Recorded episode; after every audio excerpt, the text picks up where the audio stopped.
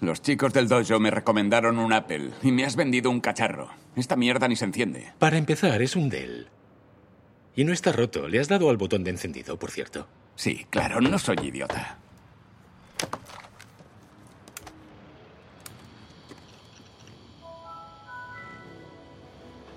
¿En serio que es tu primer ordenador? Sí, no soy un rarito. Muy bien. A ver cómo va.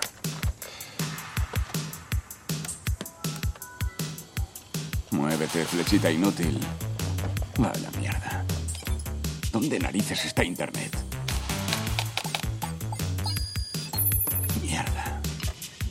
Sí, imbécil, le he dado a todos los botones y no encuentro Internet. ¿Te has conectado a la Wi-Fi? Pues claro. ¿Qué es la Wi-Fi?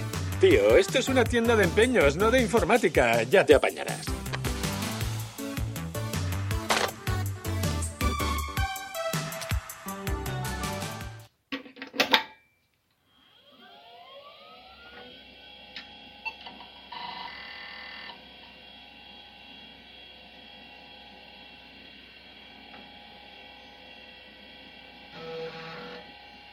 Bienvenidos y bienvenidas al MS2 Club.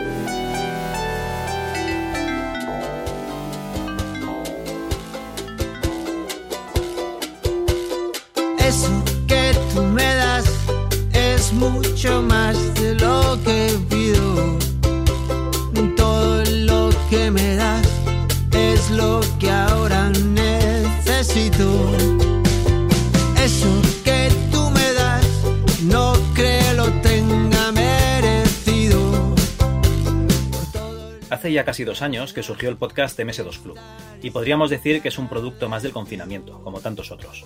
En principio este podcast iba a ser un espacio mensual, de una hora, hablando de juegos y un poco del sistema operativo, pero la cosa ha ido evolucionando y se han ido añadiendo secciones propias y de compañeros.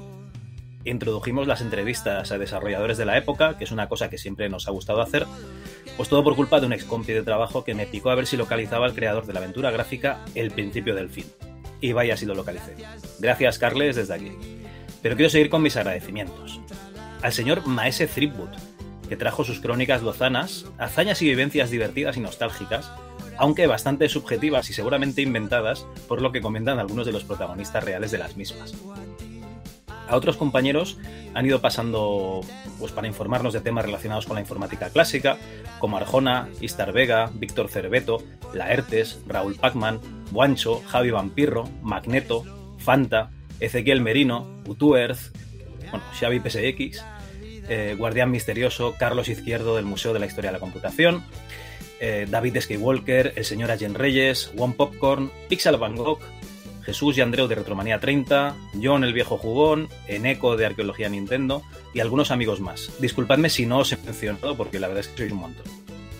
Agradecer a todos aquellos que hemos podido entrevistar, como por ejemplo a Eric Metens por la saga de Goblins, a Tony Galvez y Antonio Ruiz por Cyberpolice, Juanjo Muñoz de Aventuras AD, Ricardo John por sus aventuras conversacionales, Jorge Rosado por prácticamente todos los estudios españoles como Noria Works, Hammer Technologies o Dynamic, José Ralui por Blade, David López Guaita por su Olimpiadas 92, Javier Arevalo Jare, un grande del desarrollo español, Juan Díaz de Bustamante de Rebel Aki Framework, Luis Aguilar por la aventura gráfica El Principio del Fin, Emilio de Paz de Alcachofa Soft, Jimmy Maher, nuestra primera entrevista en inglés, Hernán Castillo de Revistronic, Guillem Caballé de Game 40, Viti95 por support de Fast Doom, Sir Graham, el creador del Panda Antivirus y programador de torero, José Meléndez, que estuvo en Alcachofa Soft y ahora hace aventuras gráficas en Postmodern Adventures, Beatriz Rico, grandísima mujer que nos amenizó con Hugolandia, entre otras cosas, Federgón,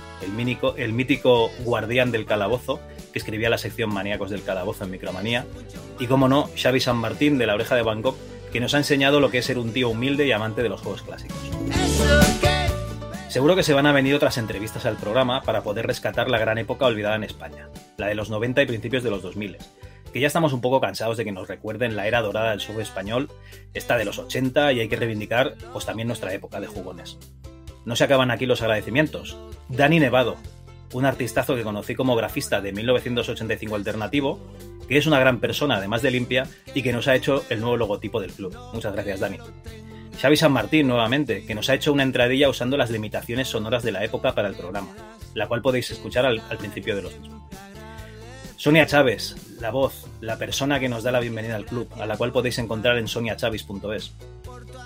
Y también a todos los que nos echáis una mano, ya sea donando dinero en nuestro PayPal, juegos para nuestro concurso de MS2, que ya lleva cuatro entregas, una de ellas en vivo, como comprando camisetas en ms2.club, haciendo de esta manera que podamos hacer más cosas en el club y que este llegue a más gente. Y por último, no olvidéis que el MS2 Club os trajo a los artífices del mejor software creado en los 90 en España, la cumbre del desarrollo español. Y no hablamos de Dynamic, sino los creadores del mod de chiquito para Doom, Alfonso Muñoz Comer y César Gómez Mora. Por último, agradecer a la persona sin lo que todo esto no sería posible, el auténtico adalid del podcasting de informática clásica, Antonio Lozano, alias Logarán, que ha editado podcast que nunca creeríais. Antonia, Antonia, Antonio, perdona por la chapa. Eres lo, lo mejor que me ha dado la vida. Uf, eh, estoy un poquito alucinado, Javi. Bueno, lo primero de todo, mm, buenas, que no nos hemos saludado.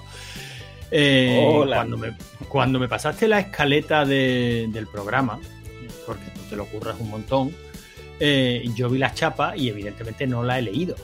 Por supuesto, no hay que ser fieles a unas tradiciones. Eh, es más, cuando hemos hecho el previo antes de empezar a grabar, me dices, prepárate para la chapa. Y dices, ah, pero la vas a leer ahora, aquí, en vivo. Que bueno, la gente ya debe saber que en esto del podcasting pues hay truquillos, ¿no? Como que tú leas esta chapa en tu casa y luego yo ya me la escuche en el programa, ¿no? Eh, pero ahora escuchándote, flipado, flipado muchísimo. ¿Cuánto, ¿Cuánto tiempo llevamos con el MS2 Club? Nada, llevamos, no llegamos a dos años. Pues ha cundido, ¿eh? ha cundido tela. Yo, eh, a ver, realmente cuando lo estaba escribiendo eh, iba añadiendo cosas porque digo, no me quiero olvidar este, no me quiero olvidar lo otro, no sé qué, no sé cuántos. Y la verdad es que para menos de dos años de vida este podcast ya casi lo podríamos cerrar, ya hemos hecho demasiado.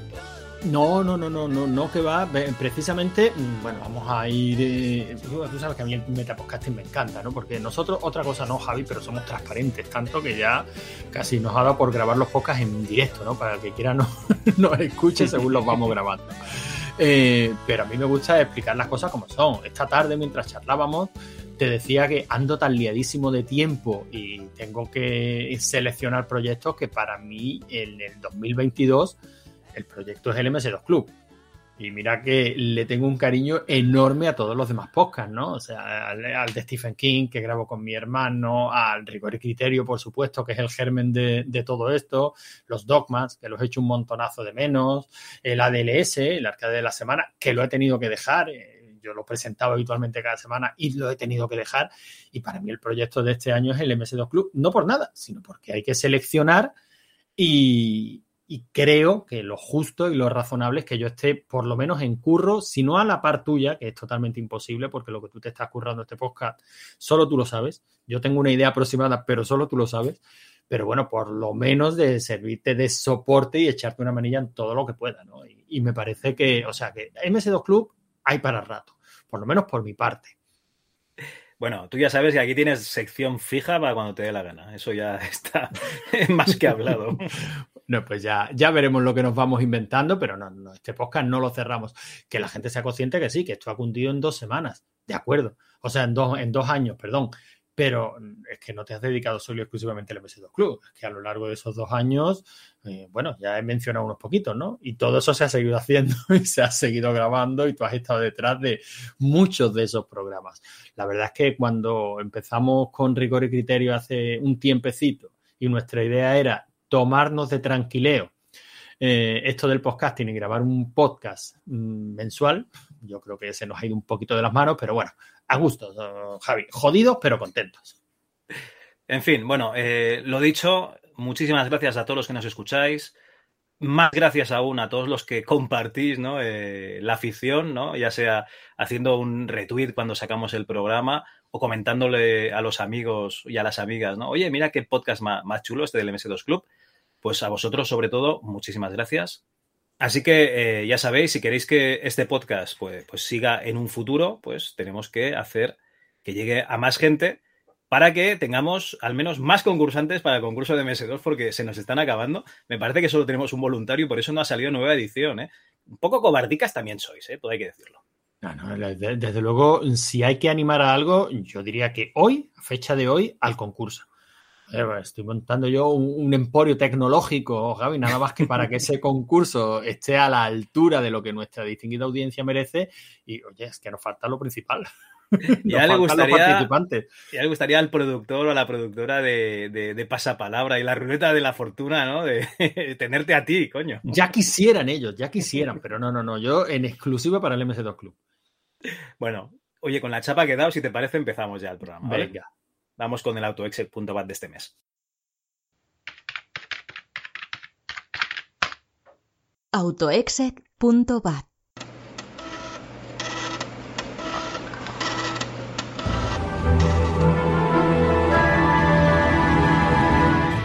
En el programa de este mes hablaremos de un juego que llegó a nuestros equipos cuando el MS2 ya se estaba prácticamente despidiendo de ellos. Dungeon Keeper, juego de culto desarrollado por Bullfrog y publicado en 1997. Antonio nos trae una de sus secciones transmedia en la que conectará presente, pasado y futuro y haremos una pequeña pausa para la publicidad para que podáis hacer un pipí y recordar la época tan maravillosa en la que crecimos. Después tendremos una sección donde los socios y socias han hecho sus compras navideñas gastándose 2.000 duros en videojuegos del catálogo de Centro Mail de la Micromanía de octubre de 1995. Y por último, en la sección de redmi.txt responderemos a vuestros comentarios de la mejor manera que sepamos. Adelante programa.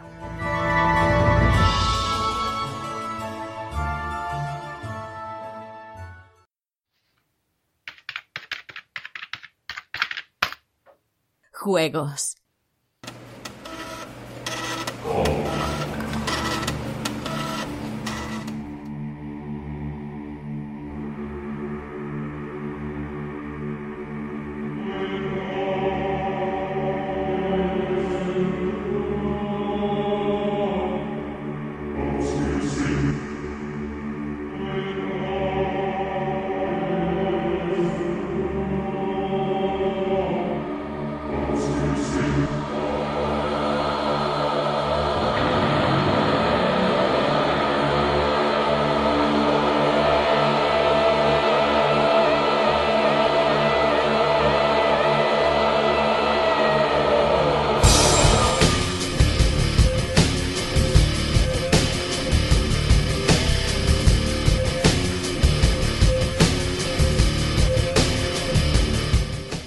Antonio, estos días le estoy dando al juego Dungeon Keeper porque mi hijo quería jugar a Star Wars de, Origin y bueno, que tenemos que acceder desde la Epic Store, entonces allí sale Star Wars, entonces pinchas y te sale Origin, ¿vale? Y al acceder que vi que estaba el juego, el Dungeon Keeper.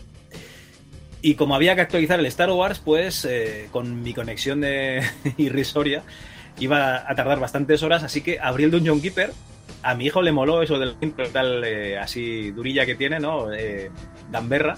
Y nos hemos hecho unos cuantos mapas. ¿Tú le diste a este juego, Antonio? Uy, hace, hace mucho. No en la época, no lo conocí en la época, pero claro, el Dungeon Keeper es uno de los que suenan, ¿no? o sea, uno de los clásicos. pues, hay que conocer, si, si, estás en este mundillo hay que conocer. Y, y, ya he emulado, y eso que daba algunos problemillas, o creo, vamos, creo recordar, no estoy seguro de que me, dio bastantes problemas en su día con, con DOSBox, pero emulado sí, sí, sí lo jugué bastante porque me alucinaba. O sea, la verdad es que me alucinaba por la tontería más grande, que es por el efectillo de cavar para ir ampliando las mazmorras. O sea, me parecía precioso. O sea, no deja de ser el mismo sistema de cualquier. Bueno, ya me estoy adelantando. Sí, un poquito, Javi. Jugué un poquito. Muy bien. Por cierto, que para esta sección tenemos al amigo Gabriel San Martín, que igual conocéis eh, por ser uno de los miembros del staff de la web Aventura y CIA y por tener una de las colecciones más grandes de aventuras gráficas en edición física que existen. Y diréis, ¿qué pinta aquí un tío que colecciona aventuras gráficas para hablar del Dungeon Keeper? No sé si decir Dungeon Keeper, Dungeon Keeper, en fin. Pues eh, porque se le ha ganado a pulso directamente. Con todo el amor que le profesa a las aventuras gráficas, Kelmer, Gabriel San Martín, nos comentó en Twitter literalmente que, y abro comillas, las aventuras gráficas le comen los huevos al Dungeon Keeper. si eso no es amor, que baje Dios y lo vea. Bienvenido, Gabriel. Muchas gracias. Creo que a veces me pasa un poquito de vehemente en Twitter. No, no, no, no, no. Esto, esto te abre literalmente puertas, puertas como la del MS2 Club, pues para venir aquí. Yo te hubiese traído para hablar, yo qué sé, de, del Monkey Island, del Indiana Jones, del Maniac Mansion o cualquier otra aventura gráfica de esas raras que tienes que solo conoces tú y cuatro más. Pero, pero no, no, no. O sea, con esta respuesta es que tenías que venir a hablar del Daño Keeper. Eh, ¿Cómo conociste tú este juego? Pues yo recuerdo haberlo visto eh, en la Computer Gaming World en el 97 y ya entonces me quedé con las imágenes, pero yo no llegué a probarlo hasta que me llegó, llegó a mis manos el CDMX 9, que algunos recordaréis que tenía el Larry 7, el Little Big Adventure 2 y entre ellos estaba el Dungeon Keeper. Y entonces fue, lo, probé y desde entonces quizá me lo rejuego cada año. Madre mía, entero, entero. Entero, por ejemplo, ahora justo es que me, ha coincidido que al, a raíz del tweet que puse el otro día me he puesto a rejugar la, expansión de Deeper Dungeons. A veces juego uno, a veces juego otro. Muy bien, muy bien. Oye, eso está, eso está muy bien, ¿no? Que, ves las portadas, te traen recuerdos y, rejuegas. Eso es una cosa que está muy bien. Bueno, vamos a dar un poquito del juego, vamos a presentarlo para el que no lo conozca, que me extrañaría mucho. Dungeon Keeper, eh, año 1997, salió tanto para Windows como para DOS y Mac, pero bueno, aquí eh, poca gente tenía. Eh, un juego de Bullfrog, mm, en teoría el, líder de, proyecto, el adalid de este, de este juego era Peter Molinex, Pedro Molinillo, que sería el último juego que haría para Bullfrog antes de, fundar su, estudio. Y la verdad es que es un videojuego que nos pone en una temática medieval fantástica, pero en el lado de los malotes. O sea, ya lo dice el propio el título, ¿no? Eres el, mantenedor, ¿no? El, sería el, guardián de, de, la mazmorra, ¿no? Sería a lo mejor lo más castellano correcto que podríamos decir. Y la verdad es que tienes una mazmorra, como bien ha dicho Antonio, que puedes ir ampliando, ¿no? Excavando, eh, ya sea sacando vetas de oro como, como sacando pues, tierra directamente. Eso lo tienen que hacer tus, tus lacayos, tus minions, ¿no? Esos, esos goblins. Y bueno, esos imps. Y, puedes eh, llamar a otras criaturas que vienen a su, a su antojo para estar en tu dungeon. Y te tienes que enfrentar, enfrentar perdón, normalmente contra otro señor de su calabozo o contra, que eso es lo que más me molaba a mí, los héroes, ¿no? Típicos de las de estas aventuras. O sea, los protagonistas de los juegos de, medievales fantásticos eran los malos aquí, los que te venían a tocar las narices y tenías que acabar con ellos. El enfoque este yo creo que es lo que más llamaba la atención en su día, ¿no? Bueno, sí, como dices, es, yo creo que es el último juego de Pedro Molinillo antes de pasarse a vender humo y, crecer pelos milagrosos. y, yo diría que es su gran obra. Es el, eh, un poco el cambio de perspectiva de pasar a, manejar a, los malos. Fue, como dices, el, primer principal punto eh, como destacado para vender el juego. Pero realmente el juego es, es tan innovador. Es un juego que para mí no se, no se ha igualado. la, el concepto del juego y la forma en que se desarrolla el juego es único. Bueno, estaban estos juegos modernos, ¿no? Que, lo intentan aprovechar, el, Overlord y los Dungeons, pero que no, creo que sean exactamente lo mismo. Tened en cuenta que estos son muy, muy, muy masocas. O sea, aquí se veía realmente que eran muy, muy gamberros en Frog.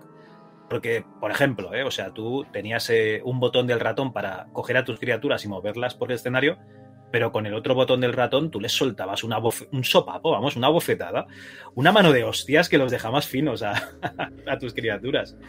Eh, tenías salas como la sala de torturas, que cada uno de los bichos lo podías meter allí, mm, digamos, para eh, tu disfrute, básicamente, y, los torturaban de una manera diferente a cada uno de ellos, siendo la. Hostia, ¿cómo se llama la chica esta? La, la dama. Esta que es como una especie. ¿Dark Mistress era? La dama en castellano, Mistress se llama en inglés. Vale, vale. Además era muy sado porque iba con los pantalones de cuero ahí apretados y la gorra y tal. Y claro, esta chica tenía cuatro palos mientras estaba, le estaban pegando latigazos. Era muy, muy gamberro todo. El demonio este que se tiraba pedos, joder, ¿cómo se llama? El... Oh, ah, no me acuerdo. Sí. El, demonio de Yen, que además. Ese. El demonio de Yen. Es que lo estoy jugando en inglés, entonces no me salen los nombres. sí, Vile Demon se llama en inglés. Vale. Y a ese cuando, le, cuando le atizabas, te, te, echaba un corte de mangas. O sea, era el, típico. esos, esos pequeños detalles de humor que eran lo que lo hacían un poco más especial, digamos. Hombre, es que te daba la sensación de estar viendo. Bueno, ya es que a ese. Primero que a nivel gráfico del juego era alucinante, ¿no?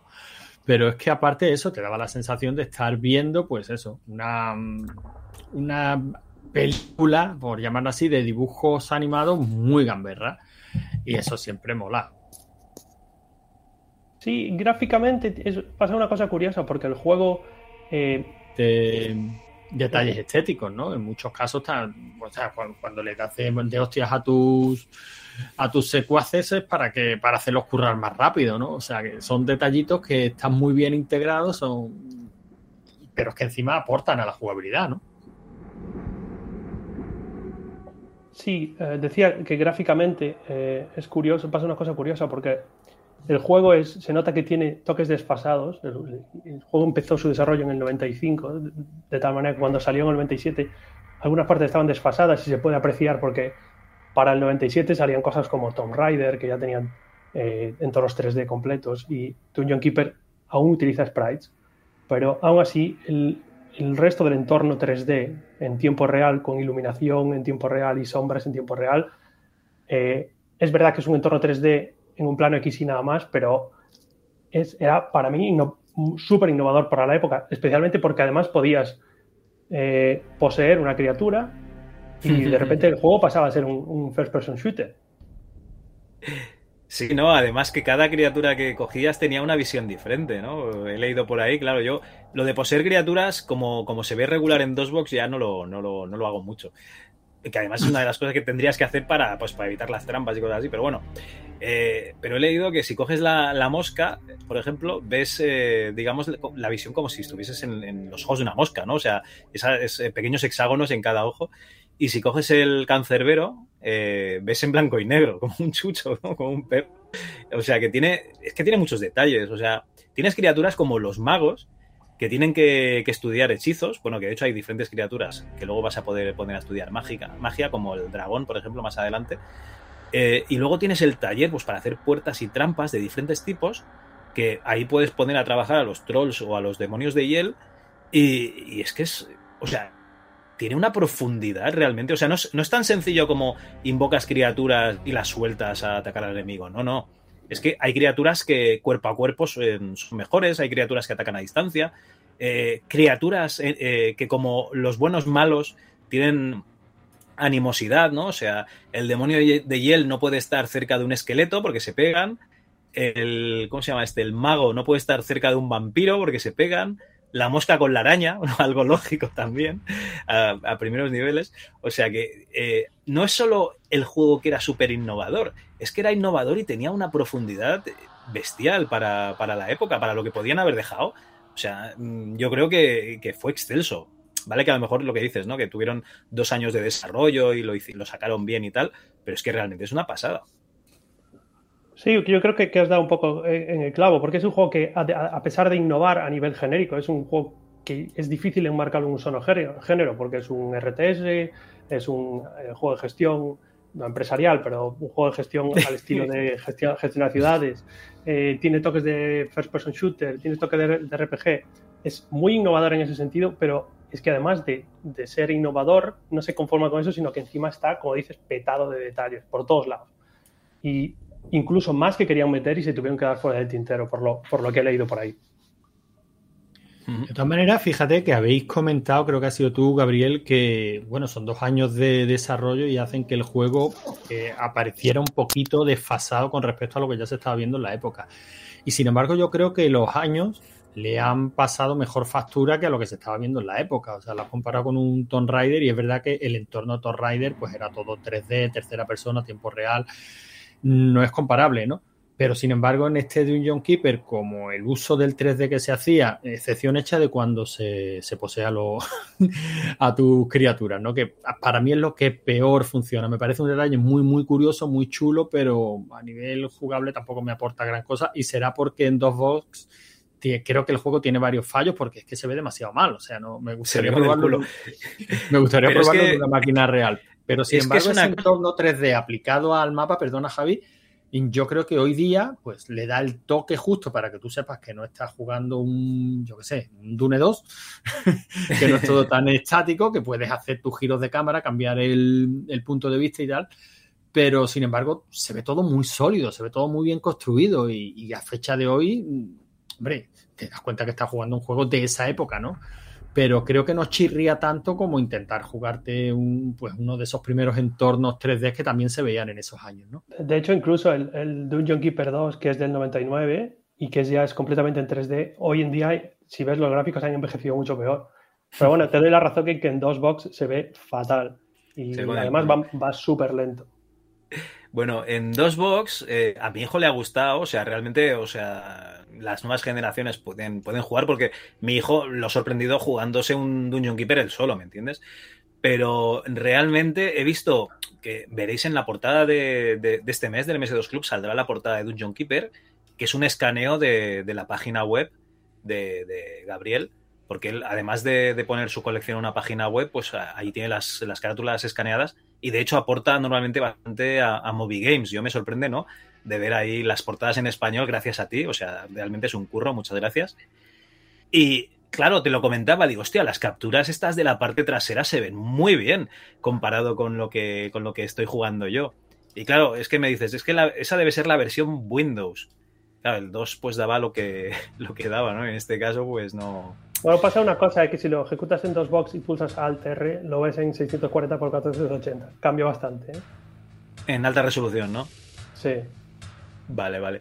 No, yo la idea que tengo es metérmelo en, en el PC real, porque el DOSBox tiene un problemilla, lo tenía que sacar, ¿no? Que es un bug, un error, que es que cuando le da la gana se te va el cursor a la izquierda y se acaba el juego, ya no puedes hacer nada.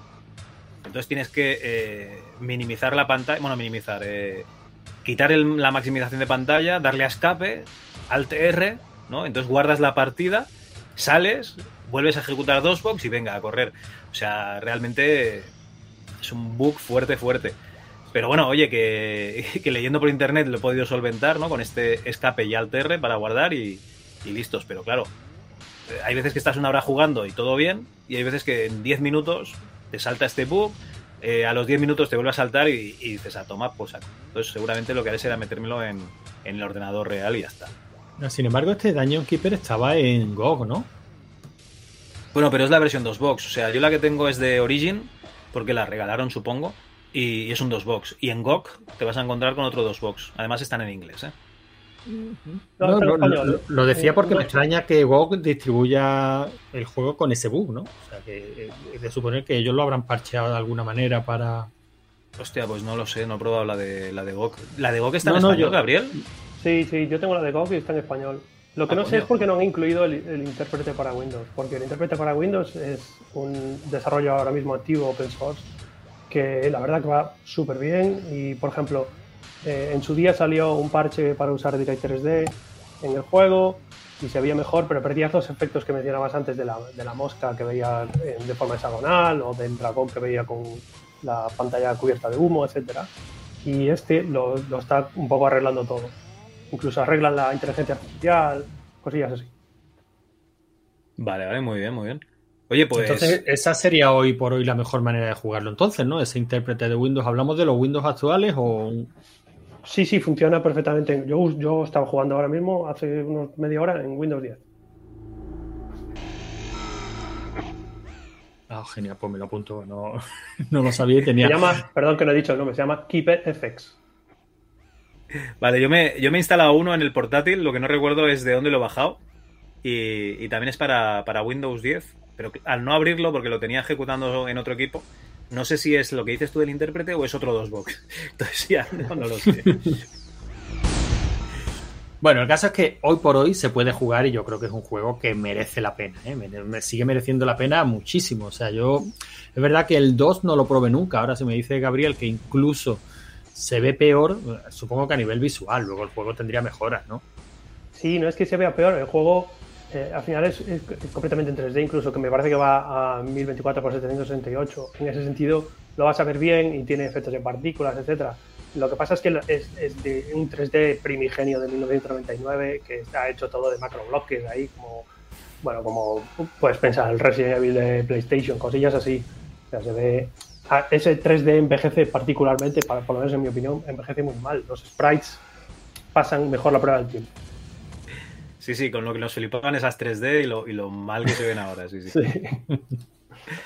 Oye, una, una, cosita que me ha llamado la atención, que has comentado antes, o sea, yo el, el, juego no me lo he pasado nunca, ¿vale? En su época no lo pude instalar en mi 486. Lo primero es que pensaba que no, que no se podía jugar, y lo segundo que veo aquí que es que necesitaba 8 megas, yo creo que tenía 4, con lo cual tampoco hubiese, hubiese podido jugar en la época. Pero me llama la atención lo que has dicho de, de que tú juegas eh, a las expansiones a veces. ¿Qué expansiones nos recomiendas?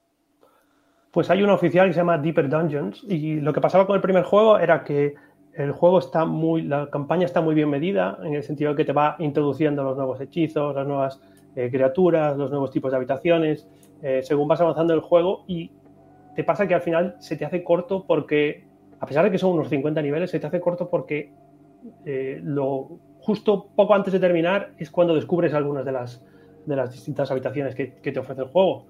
Ajá. Y lo que hace Deeper Dungeons es uh, coger desde el principio, ofrecerte todo, pero te presenta cada uno de los niveles de tal forma que te falte alguna cosilla. Por ejemplo, te puede faltar dinero en uno, en otro te faltan criaturas, en otro te falta espacio para construir la mazmorra. Entonces te obliga un poco a pensar eh, un poquito fuera de lo, de lo, habitual, darle un poquito más un toque de estrategia para resolver las, los niveles que son bastante más difíciles que la campaña original. Vale, este vale, se llama pues... Deeper Dungeons. Este hay que apuntarlo, ¿eh? Tomad lápiz y papel y Deeper Dungeons apuntado. A esa lista, Antonio, de cuando nos jubilemos, ¿eh? Hombre, habrá que, habrá que intentar ir colando alguna cosita un poco antes, ¿eh, Javi? porque si no, no, no llegamos. No te preocupes, bueno, no te preocupes al revés, preocúpate porque me han dicho que ahora, a partir de ahora, nos vamos a jubilar un, incluso más tarde. Ah, aunque tú ya sabes la realidad, que es que nosotros ya no nos vamos a jubilar. No, no, no, yo creo, yo creo que no. Por eso, por eso te decía que habrá que ir intercalando algo y, bueno, y además hoy en día se puede jugar en multijugador por internet. O sea que incluso se pueden echar partidas a, a cuatro. Eh, a ver quién es el mejor guardián de la mazmorra.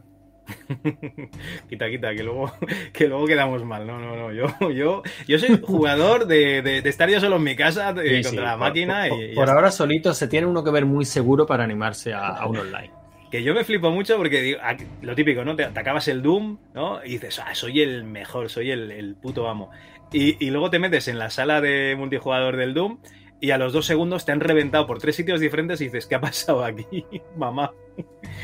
No, no, quita, quita. Yo eh, prefiero eh, ser manco eh, sin, sin demostrarlo, ¿vale? Que sin que se vea abiertamente. En la tranquilidad del hogar, ¿no? Ahí, ahí. Pues bueno, no sé qué más cositas. Eh, contar que, que, el juego, pues eso, como comentabas, tiene diferentes salas. Yo de momento la sala más avanzada que tengo, para que os hagáis una idea, es el cementerio donde van estos minions enterrando cadáveres y cada X cadáveres sale un vampiro. Y la sala de invocación, que se supone que las criaturas van allí, invocan criaturas iguales a ellas, pero que a mí no me funciona. Yo la estoy usando y me sale lo que le da la gana a la, al escenario, no. a, la, a la IA. Esa es mejor todavía. Esa te invoca criaturas del enemigo. Ah, ese te, te coge robas. criaturas del enemigo. Eso es. Anda. Vale, vale, eso está, eso está bien, eso está bien. Lo que pasa es que no sé si qué detalles más chulos. No, no, no, es que está súper, o sea, realmente está súper pensado todo. La cantidad de salas diferentes que tienes, ¿no? La sala del tesoro. Si no le pones una sala del tesoro cerca a los minions que están excavando oro, pierden el tiempo ahí haciendo viajes a, a tu sala del tesoro, que a lo mejor la tienes, yo que sé, al quinto pino, ¿no? O sea, tiene súper detalles que, que es una pasada. Está muy currado, sí. Es una, vamos, se nota, se nota el tiempo de desarrollo y se, y se notan todos esos detallitos, detallitos que te vas dando cuenta según vas jugando y profundizando, claro.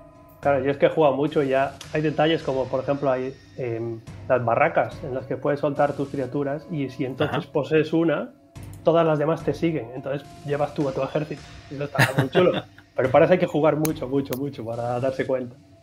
Y es que las barracas no sabía para qué servían. O sea, es- es- son para eso.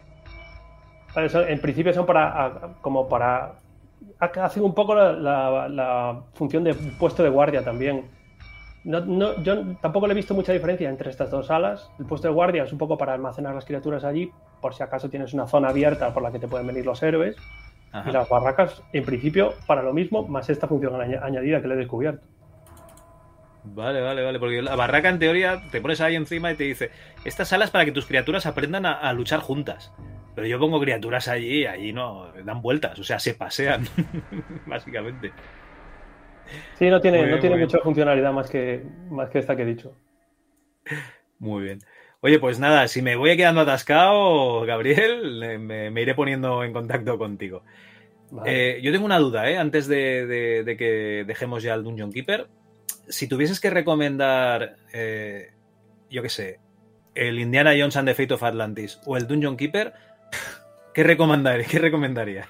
Me estás pidiendo que te diga quién quiero más, a mamá o papá. Claro, claro. Yo te diría, dependiendo del día, pero hoy te diría Dungeon Keeper. Hoy sí, ¿no? Hoy Dungeon Keeper. Vale, vale. No, no, la verdad es que sí. Lo que quiero es algún día que te traigas una de esas aventuras gráficas que solo conoces tú y, y- y nos la destripes un poquito aquí, pues porque, por eso, porque las típicas de Lucas y de Sierra, pues ya las conocemos, o las de Delfine y tal, pero, pero es que tú tienes allí en esa colección virguerías, vamos, que yo no he visto ni en las revistas, vamos. Bueno, algunas las conozco, pero no me las he jugado todas. ¿eh? Nadie es perfecto, no te preocupes. Bueno, pues muchísimas gracias por haber pasado, Gabriel. Nada, encantado. Muchas gracias, un placer, tío. Igualmente, hasta luego.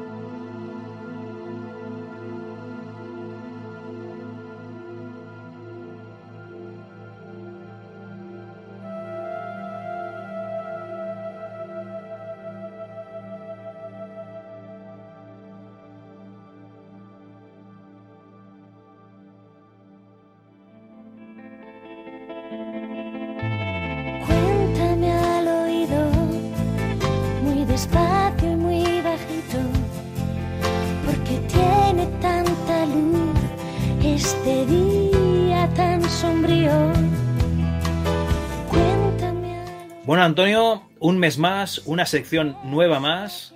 Eh, a mí no me ha quedado muy claro lo que, lo que quieres hacer, pero yo estoy abierto a todo lo que traigas. ¿Qué, qué tenemos este mes? Pues mira, Javi, mm, te voy a volver a decir lo que, lo que casi se está convirtiendo ya en una costumbre, que es que me acompañes en esta triste historia. Eh, para este MS2 Club, eh, como siempre, me encargas el trabajo. Yo no te encargo nada, o sea, tú eres sí, sí, libre, libre como el viento. Me encargas trabajos así en ambiguo. Antonio, currate una sección que tenemos un MS2 Club por delante. Bueno, Javi, pues voy a ver el tiempo que, que tengo libre y, y a ver qué se me ocurre. Pero claro, esto es una, un MS2 Club navideño. Todavía es un MS2 Club navideño, ¿no? Porque estamos en, hecha, en esa fecha. Digo, mira, Javi, lo tengo fácil. Me voy a buscar las portadas de, de revistas específicas de PC de diciembre, de diciembre de diferentes años, porque estoy seguro de que hacen alusión a la Navidad y, y podemos tener una charlita, pues cómo se vivían las Navidades en esa en esos años, ¿no? O sea, que, en, qué- en qué incidían principalmente las revistas de la época. Pues, pues eh, cuando me he puesto a, a escarbar y a buscar portadas y tal, primero que no es fácil, ¿eh? o sea, primero que no es sencillo, más, más que nada porque tú te has dado cuenta lo tremendamente difícil que es saber de qué mes y qué año es una revista de informática retro. Sí, sí, o sea, eh, la micromanía que yo digo de octubre del 95, porque es la que haremos luego las compras navideñas, la digo así, pero realmente es año no sé qué, número 9. Sí, sí, digo, joder, tan difícil es poner la fecha. es que no lo puedo entender. Al No, final no, pero Tutain ya, ya lo explicaba por qué no ponían la fecha en la, en la portada, ¿vale? Resulta que, eh, claro, ellos distribuían aquí en España. Sí, sí, pero Y luego. aquí, no hay, aquí no hay problema, o sea, tú Claro, el sobrante cada mes y luego tal. iba a otros países Pero luego, hispanohablantes. y- imagínate, sí, que, que- que llega la revista argentina, ¿no? Y en, la revista argentina llega, yo qué sé, el número de octubre llega en febrero. Tú no vas a comprar una revista que pone octubre del 95 si estás en febrero del 96, porque dices, vaya mierda, ¿yo para qué quiero eso? Entonces lo que haces es eh, poner unos números y, y si el tío, pues el, o la tía, se compró el número 8 y luego se compra el número 10, pues sabe que le falta uno entre medias, pero no, no controla de qué fecha son. Básicamente Eso es por es- eso. Sí, sí, sí. El, el por qué lo sabemos, pero joder. el caso es que yo, para tratar de localizar algunos meses, pues básicamente lo que me voy es a busco a la Wikipedia, busco un montón de webs, que hay un montón de webs que recopilan información sobre revistas. Eh, hay, hay algunas que son, son alucinantes, ¿no? Porque es que directamente tienen una base de datos de el, el título que había en portada y el número de revista. O sea, la verdad es que hay mucha información por, por internet que es de agradecer, ¿no? Que es una gozada.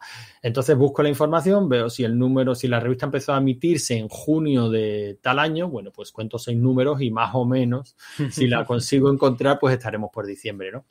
Así que me propuse buscar una serie de revistas y que no fueran quizás las más, las más habituales, ¿no? Las más conocidas. Y curiosamente, algo que me ha hecho muchísima ilusión, buscando eh, en revistas, digo, "Ah, voy a buscar una OKPC. Pues me puse a buscar en, en internet, OKPC, número de diciembre, y, y, oye, acabé en casa, acabé en el MS2 Club. Eh, Sí, cual- sí, por lo que sea, ¿no? lo cual me hizo mucha, mucha ilusión porque no hace mucho publicaste en MS2 Club eh, pues una revista preservada, una revista que no estaba preservada y que tuvieron a bien pues pasarnos el escaneo ¿no? para, para publicar en la web. ¿Fue así, no? el Javi? mérito, el mérito para quien sea. O sea, Alex Kidd eh, dijo que tenía estas dos revistas, la OKPC 17 y otra, ahora no recuerdo el número, y yo vi que no estaban preservadas. De hecho, la OKPC está muy poco preservada. Si tenéis alguna OKPC que no esté preservada, por favor, poneros en contacto con nosotros.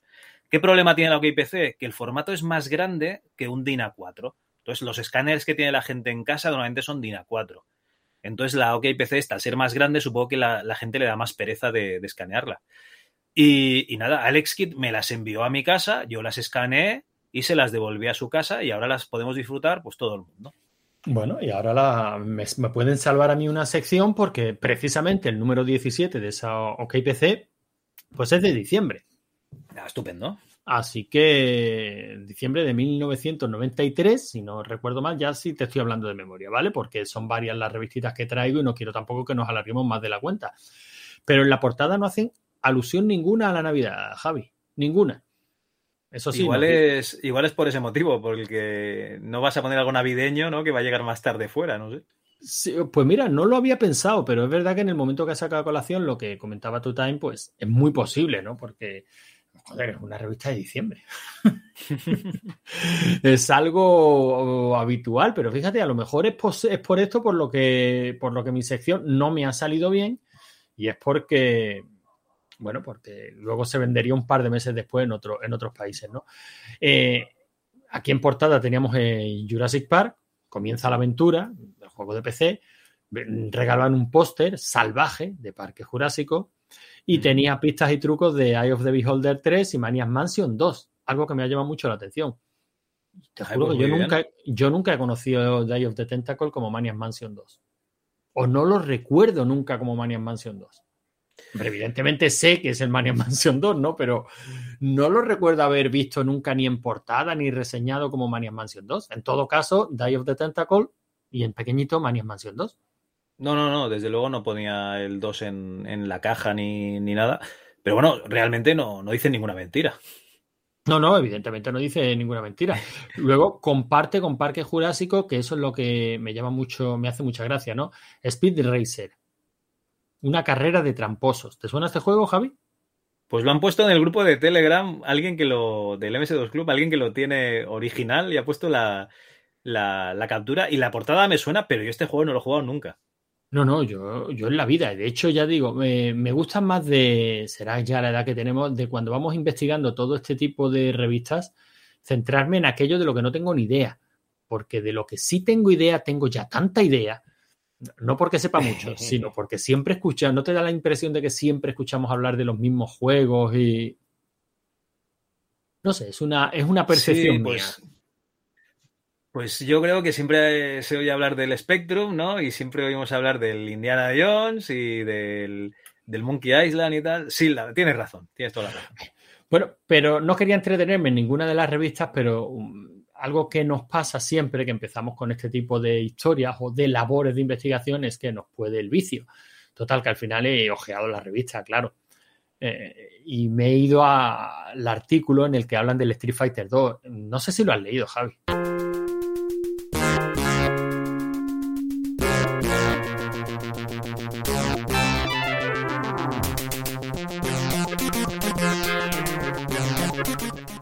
Seguramente no, no he tenido tiempo. ¿Por qué? ¿Qué pasa? No, porque, pues mira, te voy a leer el, resumen final, ¿vale? Otro aspecto a destacar es el manual, ya que es muy completo. Se detallan todos los movimientos posibles, que son muchos, así como una completa explicación de todos los luchadores que podemos elegir. Sus movimientos, golpes, secretos e incluso un, su tipo de sangre y fecha de nacimiento. Una verdadera pasada. En fin, un programa cuya principal originalidad es que es idéntico a la máquina en su desarrollo, contando con algunas innovaciones que le hacen aún más atractivo. Todo un juegazo. ¿Eso es de Street Sí, sí, el Street Fighter 2 de PC. Esto lo firma Ángel Francisco Jiménez Calvo.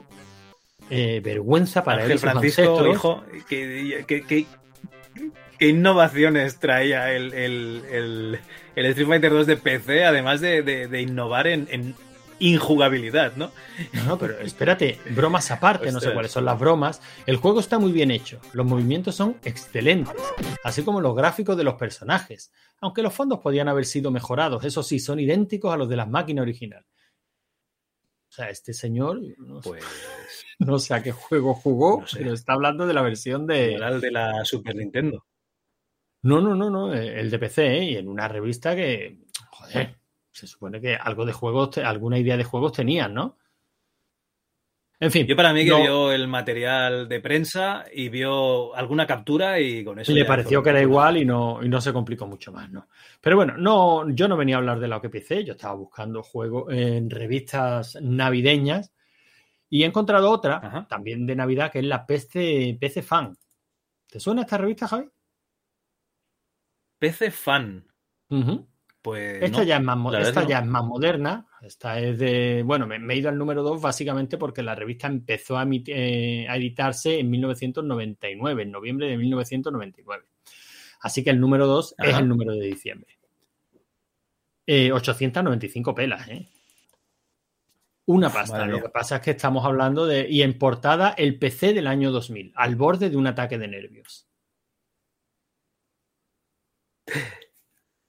Que sería un pepinarro, ¿no? Sería un Pentium 2 a, do- a 233 o, o a 300. Bueno, no lo sé. Aquí, da- aquí hacen un dossier para verlo claro. Hay que comprar ahora procesadores, Intel o AMD, nuevas tecnologías.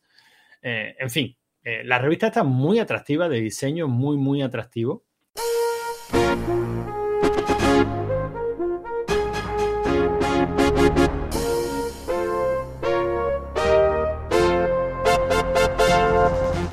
Eh, de juegos, pues se centran en el Wing Commander, Free Space 2 o el iWar Defiance, tarjeta de sonido Creative Labs, en Faraón, Sin City en el ejército. Una portada bastante atractiva, pero me llama la atención. eh, bueno, en, en 1999 no podía, ser otra cosa, diciembre del 99. Pues, eh, eh, el tema de portada es el año 2000, pero si te parece no decimos nada de esto, ¿no, Javi? Yo creo que todo lo que teníamos que decir ya, ya lo hemos dicho en un programa que quedó tan largo que hubo que dividir en dos partes.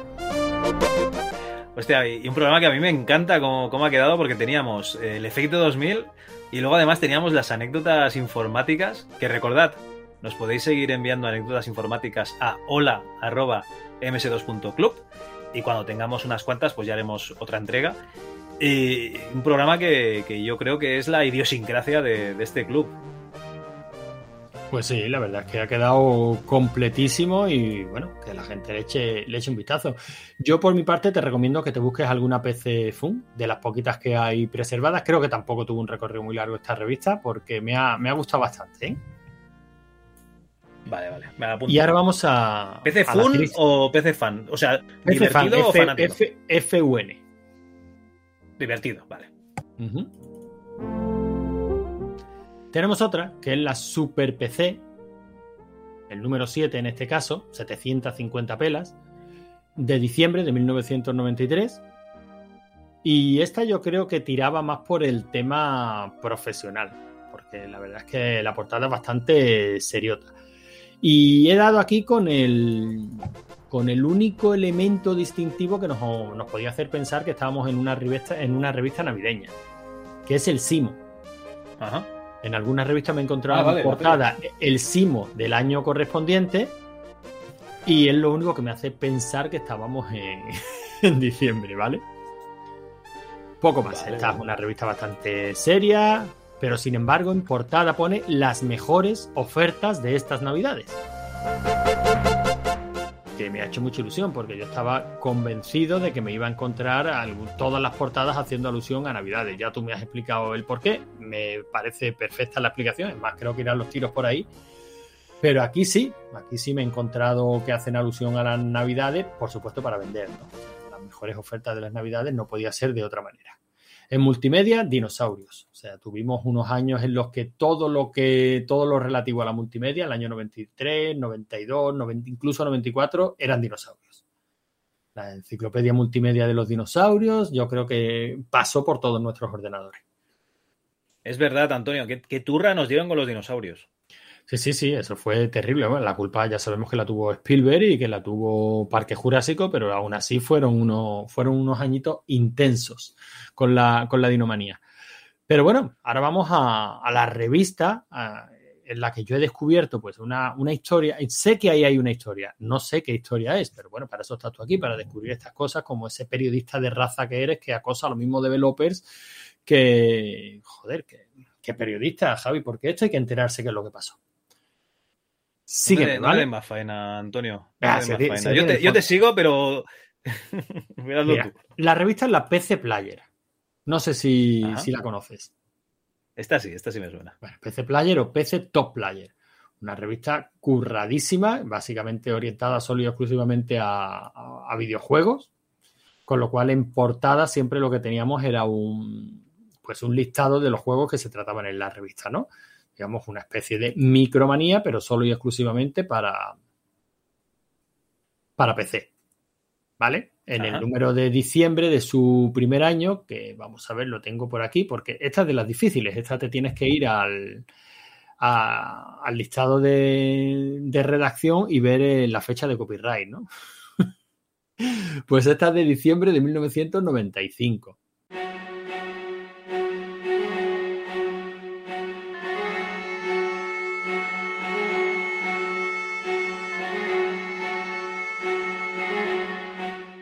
Eso se nota en los juegos que, que salen en portada, ¿no? El Prototype, PGA Tour 95, With Shaven, Iron Assault, Ravenloft 2, Powerhouse. Aquí ya estamos hablando de. Pues bueno, otros juegos, ¿no? Ya más modernos, ya. La se época CD-ROM. Sí, sí, ya aquí se empezaba a hablar de los primeros DirectX, en fin, de todo, de todo un poquito, ¿no? Sorteaban 10 subs entre nuestros lectores, no sé si es para agradecer, eh, y en portada, portadón, el Command and Conquer. Oh, Luego. Y luego tiene un reportaje fútbol, una mirada al pasado, que la verdad es que no me he ido a leerlo porque si no, ¿para qué? no acabo Hombre, nunca. seguramente hablará del, del Match Day 2, ¿no? Hombre, yo espero que hayan empezado con el Más Day 2, ¿no? Pero bueno, eh, el caso es que una revista bastante interesante. Hasta aquí bien, ¿no? Ajá. Me voy al año siguiente. El año siguiente es el PC Player número 28. También tiene copyright de diciembre pues, del 96. Eh, año tras año, ¿por qué? Porque me hace ilusión. Me hace ilusión ver si se iba manteniendo el precio de la revista Y, y sobre todo si se mantenía en la revista, porque lo que sí hemos descubierto a todos los que nos gusta repasar eh, pues, hemerotecas ¿no? y revistas antiguas es que muchas de ellas tenían un recorrido realmente corto. ¿eh? A lo mejor salían con mucho... ¿Qué me vas a contar? Tenemos que hacer un, un retrovisor, ¿no? Tenemos que, que analizar una revista que solo tuvo 12 números de existencia, ¿no? En toda su vida. Y todavía no hemos acabado. Es que a lo mejor eh, el recorrido es corto, pero por algún motivo, también Pero te digo. Esa todo pantalla pesado, 12 ¿no? que se no se resiste. Sí, sí, pero estamos hablando de que esa por lo menos aguantó un año, Javi. Estoy hablando de revistas del sector que a lo mejor te aguantaban tres, cuatro números, ¿eh? Hostia, pero es que había muchas revistas de PC, ¿eh? Estaba la Sí, sí, PC Magazine, había. la PC Format, la PC Family, la PC Fan que me acabas de decir, la, La PC la Player, Gay que- PC, la Sí, PC Manía. Si es que igual había mm, revistas por encima de las posibilidades de los usuarios de PC. Sí, sí, la verdad es que era una auténtica pasada. Seguro que no había mercado para tanto, sobre todo porque había algunas que ya estaban muy, muy, muy asentadas y esas eran las que sí o sí había que, que comprar, ¿no? Este PC Player, el número 28, lo que tenía en portada era el Resident Evil. Y tenemos, bueno, un Boeing 737 Simulator, Fighters Anthology, aquí disfrutaría la Herpes. Hardcore 4x4, Shadow Warrior 3D, Outpost 2, Strike Point, Wipeout 2097, Waterworld. Bueno, ya se ven titulazos: el Little Bit Adventure 2, Sonic 3D, eh, Last Express, Broken Sword 2, Virtual Fighter 2. Bueno, La verdad es que yo me la compraría. O sea, es una revista que en la época yo, yo me la. Y curiosamente, eh, volvemos a saber que estamos en una revista de fin de año por las, por las ferias, ¿no? En este caso, el ECTS del 97. Feria de Londres, no sé si te, si te suena. Sí, sí que me suena porque es la que salía siempre en, en Game 40, ¿no? Que estaba allí Carlos, eh, Carlos Ulloa, que vivía en Inglaterra porque estaba trabajando en Signosis, ¿no? Y iban siempre a esta feria con, con Manuel Martín Vivaldi, sí, sí. Bueno, y ahora nos vamos a un año después, y fíjate que en portada nos encontramos especial reportaje ECTS 98. Ajá. O sea, un añito, un añito después, ¿no? Y evidentemente volvemos a saber que cambiamos de año porque anuncian una feria. Pero en este número 40 de la PC Player, Javi, hay unas diferencias mm, de maquetación brutales. Parece otra revista. O sea, pero Bueno, completamente. eso solía pasar, ¿eh? En las revistas. Sí, claro, no, no, no. Evidentemente las revistas no mantienen la, la línea editorial siempre o la línea de maquetación no la mantienen siempre, pero esta es muchísimo más sencilla. Tenemos una portada dedicada a Mortal Kombat 4, la sangre salpica las 3D y luego sí una lista muy cortita de juegos, ¿no? Quinto Elemento, Need for Speed 3, Urban Assault, Colin McRae Rally y poco más. ¿Por qué me ha llamado la atención esta revista? Por el A editorial. ver, ¿por qué? El editorial que se llama El Legado. Y te lo voy a leer, ¿vale? Uy. No es demasiado Venga, largo, adelante. te lo voy a leer y aquí está la investigación que yo quiero que afrontemos, por lo menos para este año. Nos dice eh, el que escribe el editorial, que no lo firma, tengo especial predilección por los procesos cíclicos, los films que se cierran sobre sí mismos, las novelas en las que el principio es solo un pequeño adelanto del final. ¿No es acaso la vida del hombre una enorme espiral cíclica que no hace más que repetirse en infinitas variables en las que el principio y el fin siempre se confunden? Es por ello que la mejor forma de acabar algo es construir un nuevo comienzo. Así fue como lo comprendieron Tarkovsky, Bertolucci o Kubrick, por ejemplo, en sus películas respectivas Sacrificio, 900 y 2001, Una Odisea del Espacio, o Melville en su Moby Dick. Eh, o Kansaya, este señor no sé quién es ni lo sé pronunciar, o Kazantzakis en La Última Tentación. Y así lo vemos nosotros ahora, cuando ha llegado el momento de decir adiós y dejaros en una compañía que no es la nuestra. Tomaos el tiempo necesario para leer de nuevo la frase anterior. En efecto, los miembros de la redacción dejamos la revista y a modo de testamento legamos este nuevo diseño, este principio postrero, este último esfuerzo en el que nos hemos dejado la piel para llevar hasta vosotros lo mejor de nosotros mismos. Y no creáis en modo alguno que la decisión de dejaros en unas manos para nosotros desconocidas ha partido de un impulso incontrolable fruto de las fuertes presiones externas. No, no es nada parecido. Es una decisión labrada con cuidado en las muchas noches en vela que la revista nos ha proporcionado. Disfrutad pues de nuestro último número, el primero de una nueva época de PC Player en la que el futuro incierto no se nos escapa a nosotros, aunque nos pese. De todos modos, seguro que nos volvemos a encontrar en un proyecto aún más interesante. Hombre, yo creo que está clarísimo. Les han ofrecido por fin un trabajo en, yo qué sé, de reponedores del Capravo y, y han tenido que dejar la, la revista, un trabajo de verdad, ¿no? Yo, a ver, me sabe mal decirlo, ¿no? Pero toda la gente que trabaja en este tipo de, de revistas, pues acaba diciendo que, que estos son currar muchísimo, cobrar muy poco y yo qué sé, que siempre se quejan. Yo no he visto nunca a nadie contento por trabajar en una revista de videojuegos, tío. A mí, en, en este editorial me llaman la atención varias cosas, Javi. Primero, que se publique. Ah, bueno, Porque según él- claro. en teoría, en teoría habrá dejado en blog toda, todo el staff, ¿no? No sé, has cogido el número siguiente, entiendo. No, bueno, el número siguiente, el 41, el, no está preservado, el 42 y el 43 solo he visto la- las portadas y ya no hay más. Hombre, pero ahí en, la, en los- el staff, ¿no? Los miembros de la redacción se verá que se han cambiado todos. Eh, no, pero es que no lo, no lo he visto. O sea, ya digo que la 41 no la he encontrado, solo he encontrado la portada. Y, eh, y el staff, la redacción está en la contraportada. Ajá. Eh, o sea que aquí, aquí hay que investigar, Javi. Yo quiero saber qué pasó aquí. En mi mente ya, yo ya me he montado la película. Todo el staff de PC Player, los que sacaban adelante la revista, los curritos, los que hacían que la revista molara, hasta los huevos de que los mangonearan, se fueron todos juntos y montaron otra revista. Eso es lo que a mí me gusta pensar. Y la revista sin ellos aguantó un par de números más o tres. Eso es lo que a mí me gusta pensar. Ah, y luego, y luego cayó ya. Y yo, yo no he encontrado ningún número posterior al 43, pero mira, esta es la pregunta que yo lanzo para, para nuestros oyentes y lo que yo me he propuesto Ajá. descubrir este año. ¿Qué pasó con la revista PC Player? ¿Qué pasó con el staff de la revista PC Player y qué revista montaron después? O sea, lo, lo ideal sería que pues- encontráramos al tío que firmó esta, que no la firmó, claro, al tío que escribió esta editorial y que nos lo contara. No me digas tú que no sería un proyecto chulísimo para este 2022. Pues yo creo que está bien. O sea, cada uno tiene sus aspiraciones en la vida y esta es una forma como otra cualquiera de esperar la muerte. Yo lo veo bien. Yo Pues esto es lo que, eso es lo que yo me he encontrado investigando en, en revistas antiguas, Javi, y oye, parece que no, pero a mí me ha dado vidilla. ¿He encontrado algo que mole en portadas navideñas de revistas? No, nada, en absoluto. Podía haber dicho portadas de febrero y el resultado hubiera sido exactamente el mismo.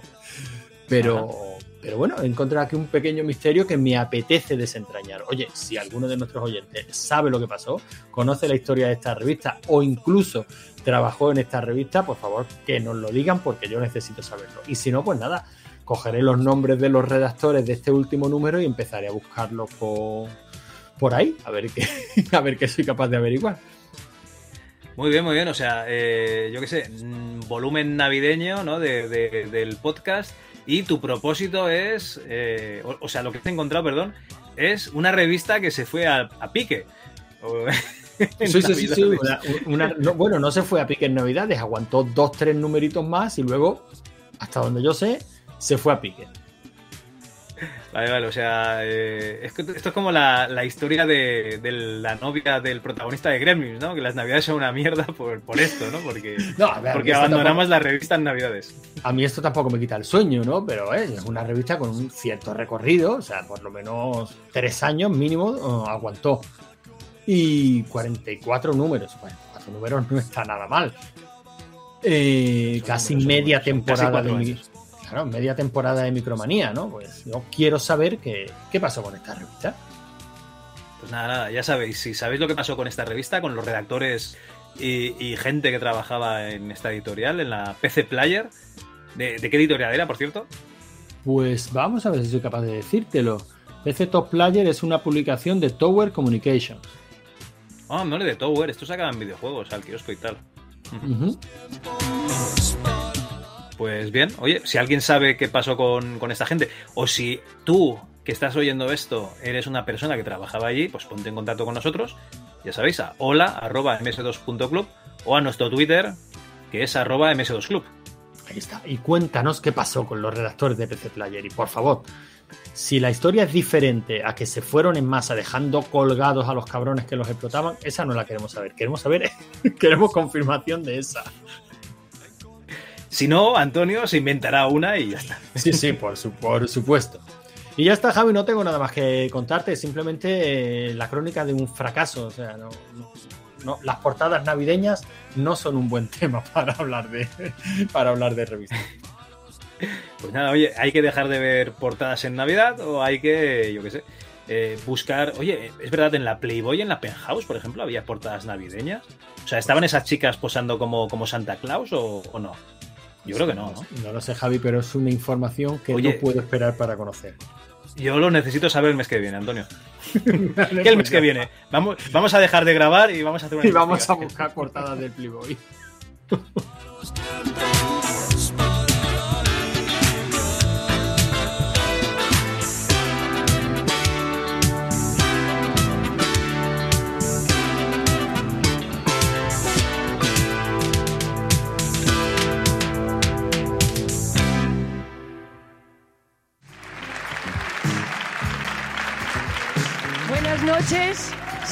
y señores. Sean ustedes bienvenidos.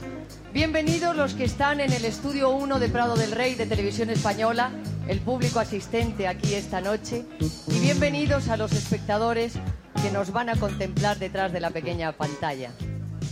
Yo soy una mujer optimista, creo que se me ve en la cara. Soy optimista como artista y como mujer. Tengo fe en España, tengo fe en la humanidad y creo que el año 1985 va a ser mejor que el 84. No debemos ser rencorosos, pero tampoco olvidadizos. Cada año que viene, por supuesto que es mejor, aunque seamos un poco más mayores. Puedo asegurarles que el equipo que ha colaborado en preparar este programa ha trabajado duramente.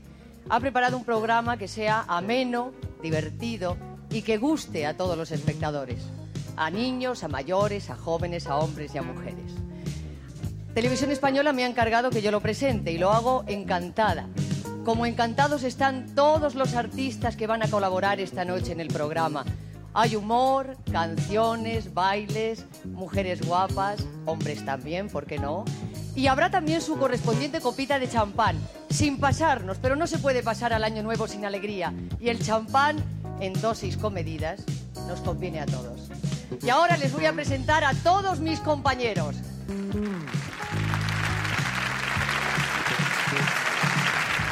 I'll have a blue Christmas. Antonio, estamos en Navidades, yo esto se nota, o al menos se notaba cuando la gente veía la, televisión, ¿no? Pues porque empezaban a ver esos anuncios de, perfumes, esos anuncios de juguetes, de juguetes que ponía, eh, este producto vale más de 5.000 pesetas, ya sabías que no te iban a caer, eh, en fin, que había una alegría, ¿no? En, en- en esos anuncios que, que, que estaban muy, muy bien, ¿no? Ese Busquayax, ¿no? Ese canal, ¿no? Esas cositas que, nos gustaban, nos hacían tilín cuando éramos así preadolescentes y adolescentes. Y no me he podido resistir y, quiero ponerte... Es un poco moderno para lo que solemos hacer aquí, pero como yo tuve un 486 hasta el año prácticamente 2000, yo creo que no, no está mal. Un anuncio de 1998 que yo creo que te va a sonar. A ver qué te parece.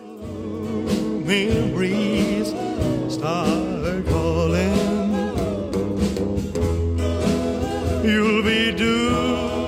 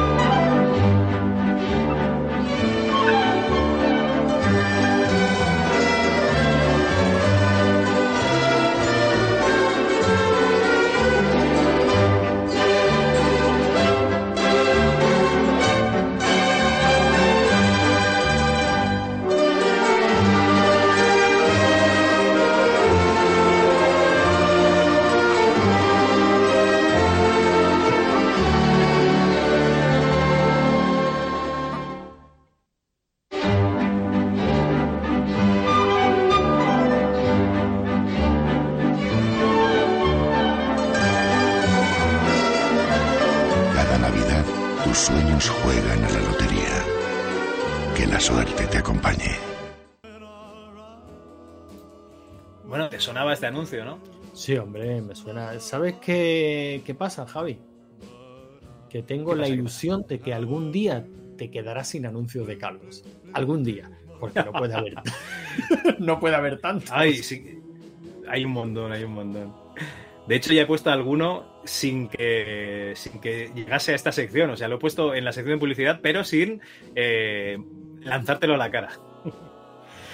bueno, eh, el calvo de la Navidad, el calvo de la lotería, era un señor. mm, A ver, no engañemos a nadie. Era un señor calvo, muy atractivo, porque lo- por lo que he escuchado, ¿vale? Un tío con, con buen tipo, ¿no? Buena planta, y que repartía alegría por Navidad. Y yo creo que eso es lo que haces tú, ¿no? Eres un señor calvo, muy atractivo, con buena planta, y que repartes alegría pues grabando estos podcasts por, por Navidad. O sea que yo veo una similitud bastante, bastante coherente, ¿no? Entre este señor y tú. Pues no. ¿Eres tú, bueno. Antonio, el calvo de la lotería? Eh, bueno, lo sería si no fuera porque yo me mantengo totalmente al margen de cualquier cosa parecida a un juego de azar. No, no, es- no es mi rollo. Ni lotería, ni, ni once, ni bingos, ni nada, nada, nada. Yo, los juegos de azar y yo somos como agua y aceite, no nos juntamos. Pero nada, lo que soy tremendamente atractivo es evidente, como pueden comprobar todos nuestros oyentes en, en los directos que, que emitimos por YouTube y que reparto alegría allí por donde voy, pues también, porque soy un ser de luz. Sí, sí, Javi, yo creo que, que pocas pegas se le pueden poner a tu elección para este, para este programa. O sea, es una elección coherente, ¿no? Sí, sí, sí, total, totalmente. También os digo que cuanta más cerveza y licores le deis a Antonio, más alegría reparte. ¿eh?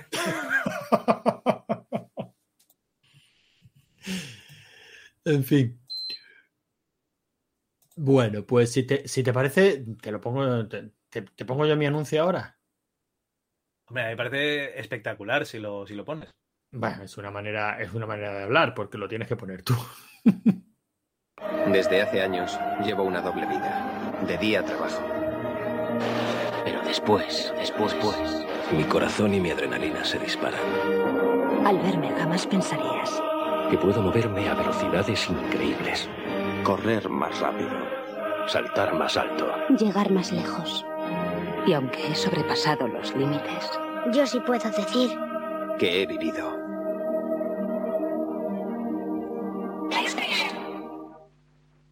Gallina de, gallina de piel, ¿eh? Se me está poniendo. ¿Eh? ¿Qué, te, ¿Qué te parece? Gallina de si- piel o piel de gallina se me ha puesto, ¿eh? A ver si sabes por dónde voy. Hombre, eh, yo creo que estás haciendo un poco de spoiler, ¿eh? Realmente. ¿Spoiler de qué? Hombre, pues que dentro de poco vamos a tener a la PlayStation aquí en, en esta casa. Eh, eh, es que este anuncio tiene, digamos, tres aristas para mí. Ajá. Por una parte, y Vale, ya vale. sabes que la- el mes pasado dije que había terminado la trilogía del Molar con ese muchacho que hizo una fiesta. Bueno, y es que es verdad que pasamos, pasamos de ese periodo de oscuridad en el que todo lo que tuviera que ver, todo lo que tuviera relación con la informática era el no molar, pero PlayStation vino a salvarnos a todos. Aunque Sega ya lo había intentado Eh, previamente es con que- el-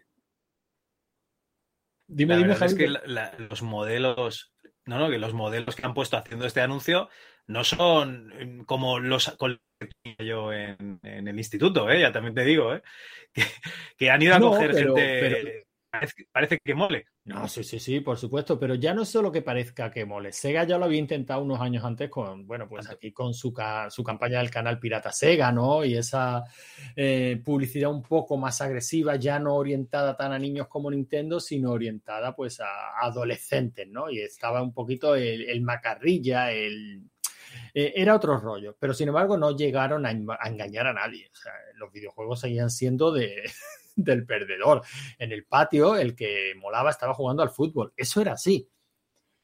Pero sin embargo, PlayStation dio un pasito más y ya por fin metió los videojuegos en todas las familias y les dio un. Pues un aire de respetabilidad. Ya eso de jugar a la Play no era solo de, de frikis y de menos mola. Sea, ya se podía molar y aún así jugar a la Play. De hecho, toda esta serie de campañas publicitarias fueron una auténtica pasada. O sea, no sé qué, campa- no sé qué compañía, qué compañía dirigió esa campaña, pero fueron una pasada, ¿no? El de yo sí puedo decir que, que he vivido. La otra arista, por supuesto, es la que tú has dicho. Hay que empezar a tocar PlayStation porque, por lo que sea, Es posible que PlayStation suene en esta casa en un futuro no muy lejano. Sí, sí, sí, sin spoilers, pero vamos a dar de la Play, por lo que sea. Y la tercera arista para mí es evidente, Javi. O sea, es que cuando yo escuché a ese tío decir, de día tengo un trabajo normal, pero de noche no me da la vida, voy más lejos, no paro, corro, o sea, ese eres tú. ¿sabes? ese eres tú. Tú de día trabajas, pero aún así sacas tiempo para ser podcaster full time. Sabes que yo te admiro profundamente por eso. Hombre, O sea, claro, evidentemente, e, evidentemente no duermes, pero la gente tiene que ser consciente de que mm, todo lo que tú haces y que acaba publicado en la Chus requiere mucho, mucho, mucho tiempo y, y estar muy encima de- del tinglado. O sea que para mí ese tío que lleva una doble vida eres tú, Javi. Realmente yo podría estar ahí haciendo fiestas en jacuzzis, pues Claro, con, con mogollón de gente que mola, pero eh, es que no tengo tiempo. Tú, tú podrías estar molando, pero sin embargo has decidido entretener a nuestra distinguida audiencia. Mis dieces. Muy bien, muy bien. No, no, la verdad es que estos anuncios, como comentabas tú, eh, molaban mucho. De hecho, recuerdo uno que era un chaval que nace y, y su vida es que va volando, volando, volando por el cielo, ¿no? Se va haciendo mayor y de repente a- aterriza en la, en la tumba, ¿no? A toda Y velocidad. no sí, recuerdo sí, si sí, era de la Play 1 o de la Play 2. Eran Y Yo creo, creo que era de la Play 1, es que eran muy, muy impactantes, o si no, el del personaje este, la, la chica esta oriental con los rasgos muy, que luego me recordó a Alita, ¿no? Con unos ojos enormes y tal. Era como un alien, sí, sí. Sí, sí, sí, también, o sea, es que eran muy, muy impactantes. La verdad es que PlayStation en esos años tuvo una publicidad alucinante. que realmente luego muchos juegos de, de PlayStation sí que los pudimos disfrutar en, en PC, pero recordemos, era una época convulsa, ¿vale? Eh, la- lo que son los finales de los 90 y principios de los 2000. Te comprabas un ordenador y o se te quedaba obsoleto por la CPU o por la tarjeta gráfica o por la memoria o por el disco duro, eh, por H o por B siempre estabas intentando ahí actualizar el PC. En cambio, tú te comprabas una PlayStation y jugabas a la PlayStation te comprabas un. Bueno, te comprabas. te grababas unos princos o te grababan unos princos, ¿no? Con, con esos juegos. Quedabas con los colegas, a lo mejor, a echarte unos petardos, unos calimochos o unas cervezas y, jugar a juegos de lucha, al Need for Speed o, o unos FIFAs o unos Diablo. Yo recuerdo noches ahí de jugar al, al Diablo a dobles, pero a dobles de pasarnos el, el mando cuando nos cansábamos, ¿sabes? Sí, sí, claro. Eh, realmente fue una época de, de- de compaginar el botellón con, con la consola, con los videojuegos. Sí, sí, sí, es que se, mm, se democratizó mucho el tema del videojuego. La PlayStation era barata, era asequible, todo el mundo la tenía, era muy fácil piratear juegos y, y no te complicabas. O sea, es que es lo que tú comentas, ya lo hablábamos en los primeros programas de- del MS2 Club. Quizás el MS2 o el mundo del PC no ha hecho piña, no ha dado sensación de, de unidad, eh, o de comunidad, pues básicamente porque el PC es una frustración constante desde que lo tienes hasta que lo dejas. ¿no? O sea, siempre hay algo que no llegas. O te falta memoria, o te has quedado atrás en gráfica, o te has quedado atrás en sonido, te has quedado, bueno, ahora ya no, ¿no? Ahora ya quizás no sea tan tan evidente, salvo que te metas en la Master Race de querer añadir de, yo qué sé, 3 frames por segundo más jugando a 4K, ¿no? Pero si te, si te olvidas de toda esa chorrada, ahora un PC te puede durar perfectamente un buen número de años sin grandes complicaciones. Pero en aquella época no, en aquella época mm, salía de la tienda y si te despistabas, eh, en el rato que ibas de la tienda a tu casa ya no te instalaba el Doom porque te faltaba un mega de RAM. O sea, era, era así de, No, no, así de frustrante. que- Y la PlayStation lo hacía muy fácil. Y no solo lo hacía muy fácil, sino que no tenían la sensación de estar estancados los 5, 6, 7, 8 años de vida que tuviera la consola. Porque Uy, la consola lo he estado mirando y la descontinuaron en 2006, pero es que en 2005 y 2004 había juegos.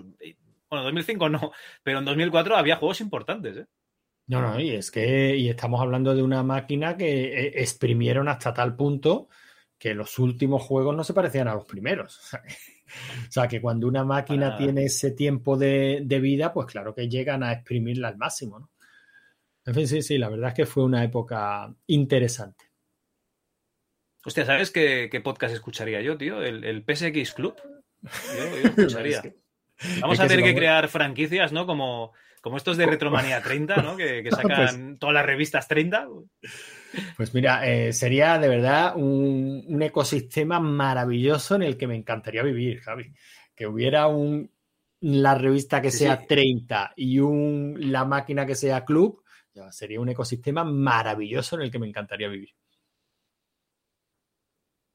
Nada, vamos a dejarle ahí el tirito a tu hermano, Emma S, si escuchas esto, eh, anímate, venga. En el castillo de Grayskull, Skeletor se enfrenta a las fuerzas del bien. He-Man y Skeletor luchan por los secretos de Eternia, y quien domine los secretos del castillo de Grayskull dominará el universo, con todo el poder de Masters del universo, de Mattel. Atención, atención, el juego que arrasa en el mundo ya está aquí, los matutazos. Recién llegados de América, Matutano los trae para ti en las bolsas de fritos, bocabits, chetos. Junta tus tazos con los de tus amigos y a jugar. Gira, dos, gira, tres, gana, matutazos. Si los giras ya son tuyos, matutazos, el juegazo. De Matutano. Esta Navidad en Continente vas a disfrutar como un niño. Moto a batería de famosa por solo 9.900 pesetas. Continente, siempre los mejores precios.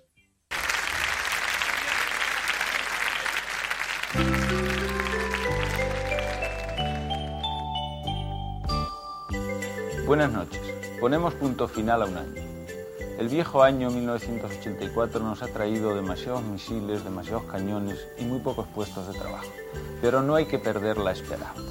Encaremos el nuevo año con esperanza, que no quiere decir conformismo, resignación, sino lucha. Luchemos, pues, por la salida de España de la OTAN, por la paz, por el empleo, contra la marginación de la juventud. Que 1985 sea un año de esperanza, o sea, de lucha. Feliz año 1985.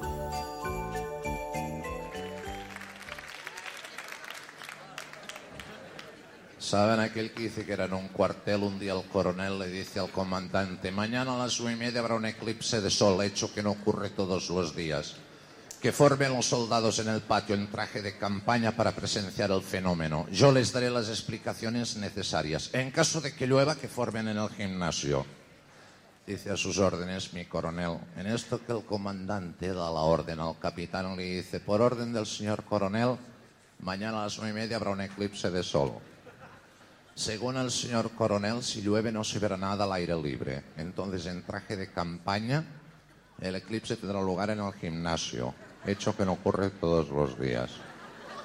Dice a sus órdenes mi comandante. En esto que el capitán da la orden al teniente, le dice, por orden del señor coronel, mañana a las nueve y media, en traje de campaña, inauguración del eclipse de sol en el gimnasio. El señor coronel dará las órdenes oportunas de si debe llover, hecho que no ocurre todos los días. Si hace buen tiempo y no llueve, el eclipse tendrá lugar en el patio. Dice a sus órdenes mi capitán. En esto que el teniente da la orden al sargento, le dice, mañana a las nueve y media, por orden del señor coronel, lloverá en el patio del cuartel. El señor coronel, en traje de campaña, dará las órdenes en el gimnasio para que el eclipse se celebre en el patio. Digo a sus órdenes, mi teniente. En esto que el sargento da la orden al cabo y le dice, mañana a las nueve y media tendrá lugar el eclipse del señor coronel en traje de campaña por efecto del sol. Si llueve en el gimnasio, hecho que no ocurre todos los días, se saldrá al patio. Digo, vale, Tito. Y el cabo les dice a los soldados, mañana a eso de las nueve y media, parece ser que el sol en traje de campaña eclipsará al señor coronel en el gimnasio. Lástima que esto no ocurra todos los días, au.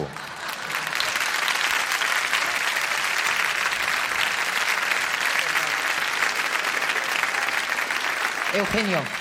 Enhorabuena, feliz año. ¿Cómo tú por aquí? Dame un pato. Muchas gracias. Ahora yo me imagino que, bueno, en- aquí estamos todos muy despiertos y muy, muy animados, pero en las casas me imagino que los niños estarán acostados, los abuelitos también, porque lo que vamos a presenciar ahora, en fin, pues eh, parece ser que no es ni para niños ni para abuelitos. Pero yo quiero decir que sí lo es. Apresúrense a despertar a los niños, levanten a los abuelitos, que estén todos bien despiertos, porque lo que vamos a ver, en definitiva, es cultura. Lo que separa al desnudo, ¿verdad? Perdona que te estoy dando la espalda, qué maleducada.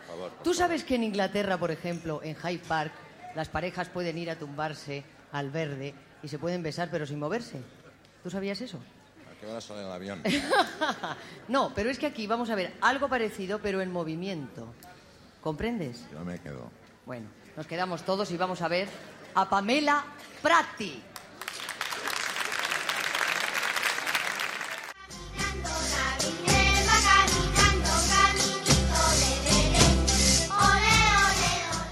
A continuación os dejamos con un nuevo formato que hemos estrenado en la Chus, que básicamente son directos semanales y en esta ocasión pues os regalamos, mm, os regalábamos 10.000 pesetas virtuales, lo que viene a ser 2.000 duros, para que hicieseis vuestras compras en el catálogo de Centro Mail de la Micromanía de octubre de 1995.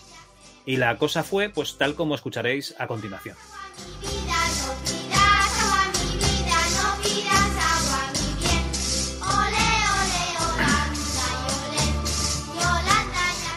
Hola a todos, amigos y vecinos, bienvenidos a la CHUS, la Asociación para el Conocimiento Humano Universal y Serio. Este es nuestro directo semanal, directo semanal que esta semana va a romper un poquito su tradición, su tradición de dos programas, ¿no? Porque este sería el tercero. y es porque está secuestrado directamente por nuestro podcast estrella. No porque sea el mejor, sino porque es el que más éxito tiene, el MS2 Club. Así que Javi ha decidido que en esta ocasión iba a hacer un directo para, bueno, que nos lo cuente él.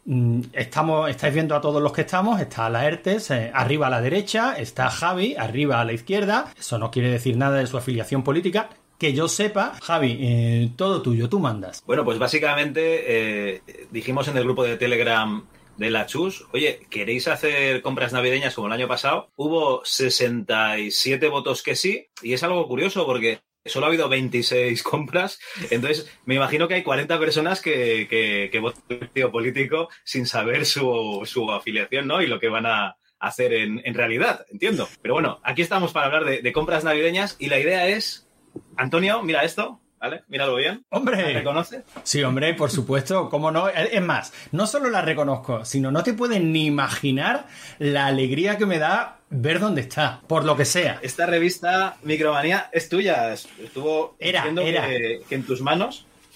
Huele a mí todavía, ¿no? A ver. No sé, pero yo creo que si le pongo la luz azul. Espera. No, no, mejor no se la ponga porque ahí en portada hay un helicóptero, un helicóptero que yo ya sé Uh. pilotar eh, gracias a la ERTES aquí presente. Aquí se ven Ahí- manchas ahí. De, de sangre, sudor o semen, no estoy seguro. ¿eh? Pero ahí, ahí ha faltado unos efectos de un helicóptero o algo, ¿no? Luego, luego en edición lo pone. No, no, no, no, nos, no nos pidas mucho más que bastante que esto hoy parece que está funcionando. Teniendo en cuenta que lo hemos hecho como lo hacemos siempre. Es decir, bien. sin prueba de ningún tipo. Bueno, pues la idea principal era eh, coger otra vez esta micromanía, que es la de el número 9, si no me equivoco es la de octubre, octubre del 95. 95 es un mal año para, para el MS2 porque ya sabéis, sale Windows 95, ya los títulos empiezan a, a salir para Windows.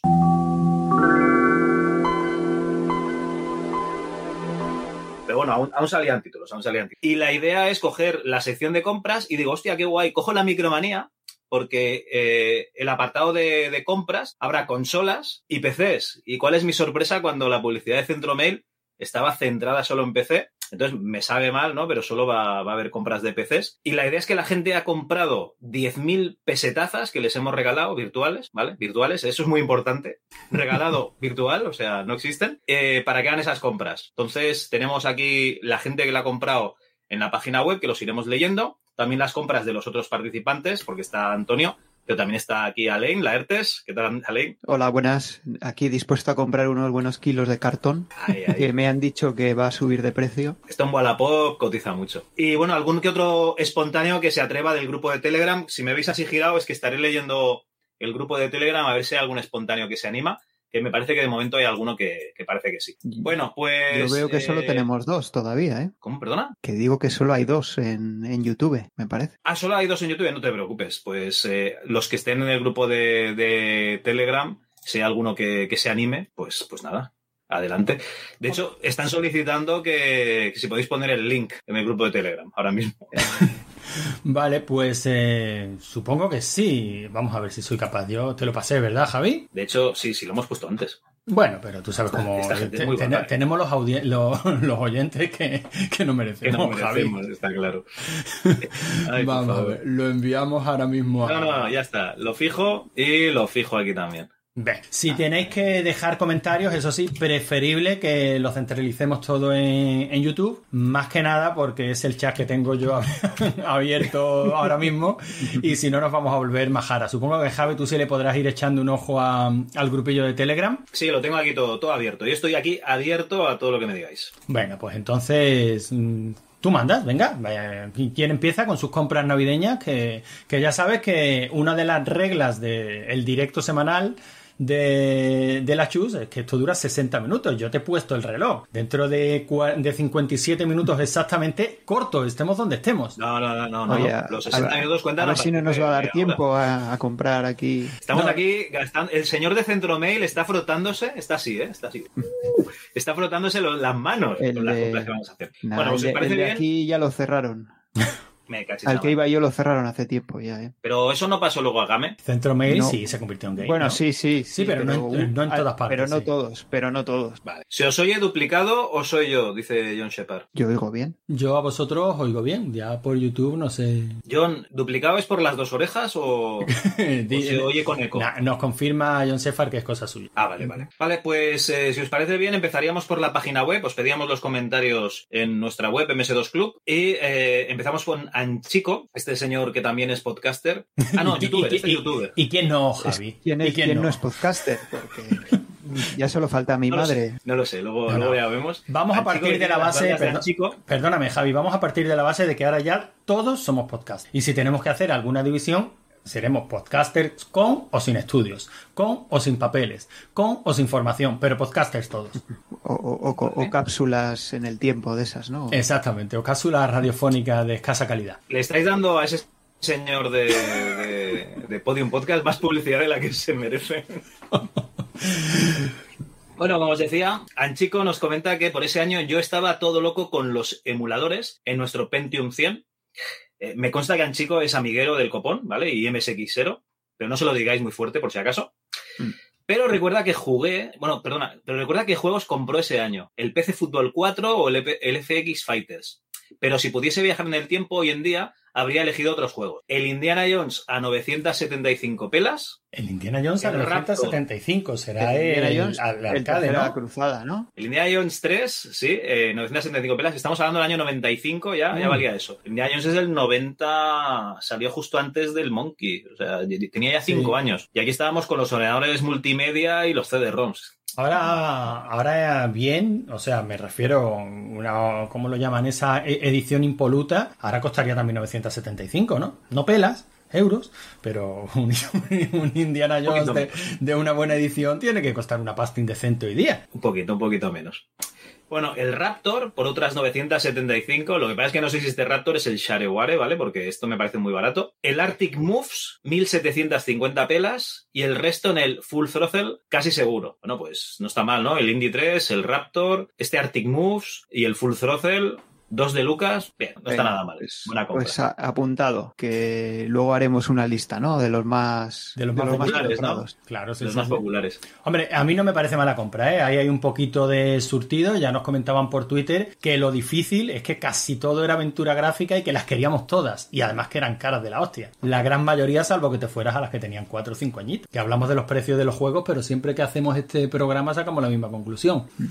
Esto ha sido Claro, caro yo recuerdo, siempre. en esta época yo recuerdo lo- los juegos de disquete que vendían en los kioscos. Este Indiana Jones salió en, una edición de estas de kioscos. De hecho, me parece que era el primer número de una de, una de las ediciones. Y ni con un palo. En el año 95, ni con un palo. O sea, no nos vamos a engañar. Os voy a hacer la compra troll que haría yo a día de hoy, que sería comprar 10 Indiana Jones de 975 pelas. Pues sí, no, no, pero bueno, eso a, a toro Pero pasado es- todos somos todos somos Claro, Pero esos venían con cartón, porque ya sabes que tienen que ser con cartón, ¿eh? El cartón, Sí, sí, el vale, cartón. sí. Tira los Vale, discos vale. si quieres, pero que haya cartón. Con cartón, sí. Bueno, aquí Viti95, que es este señor que, que hizo el port de, de Doom, el Fast Doom, compraría el TIE Fighter, 6.995 cucas, el Lotus, 975, El otro Indiana Jones por aquí. ¿El Lotus 1 o cuál? El Lotus no ha puesto número, entiendo que es el 1. El 1, vale. Otro Indiana Jones, vale, vale. Otro Indiana Jones. Y el Heroes Collection, que debe ser uno de los de la última página, que dice que es por rellenar a 995 pelas. Y aún le sobran 60. ¿Qué te, qué te gusta una hoja Muy de bien. cálculo, Larte? ¿Qué te gusta? ¿Cómo disfrutas con una hoja de cálculo?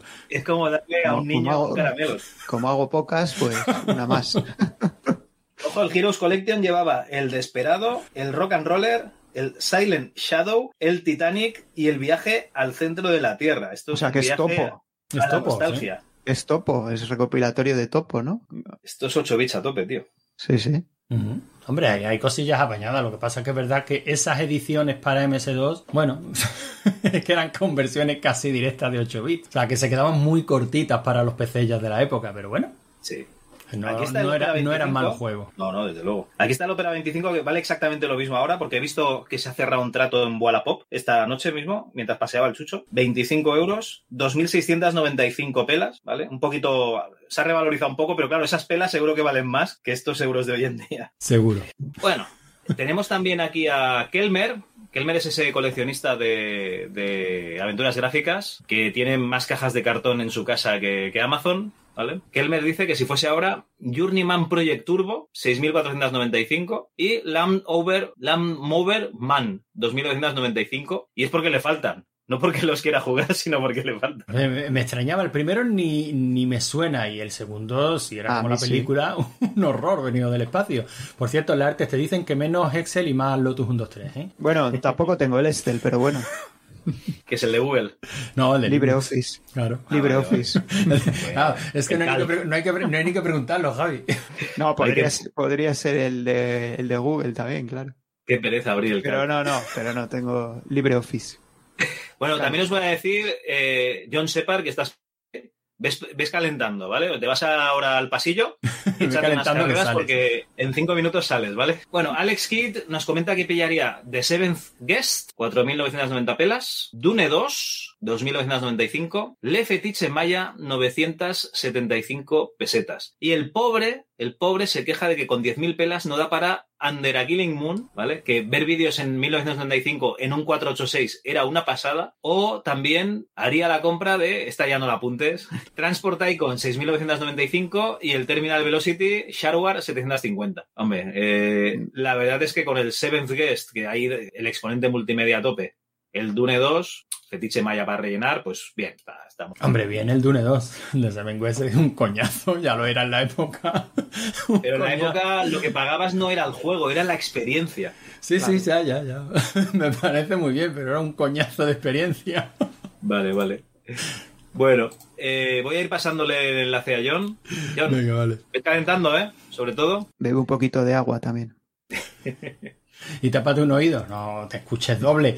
Eh, Javi, eh, nosotros cuando hacemos nuestras compras, que yo esta tarde me lo he currado y he hecho hasta mi lista de la compra para que luego digas que no. Es que hay mucha gente. Espérate un par más. Mucha gente, nosotros, ¿vale? pero mucha gente, pero ninguno de esa gente ha hecho el montaje multimedia que he hecho yo hoy para, para tu porquería de programa, Javi. Hostia, Antonio, has convencido. Venga, suelta, suelta tus compras. ¿En qué te Venga, gastarías 10.000? Ese billete azul que te lo hubieses gastado en invitar a unas chicas a un jacuzzi y unos cubatas. El molar, Imagínate. El El imagínate. billete, el billete que tiene el rey ahora, el rey de ahora, eh, cuidado. el emérito, el emérito, ¿no? Los dos, no, los no, dos, no, dos. el, el nuevo, ¿no?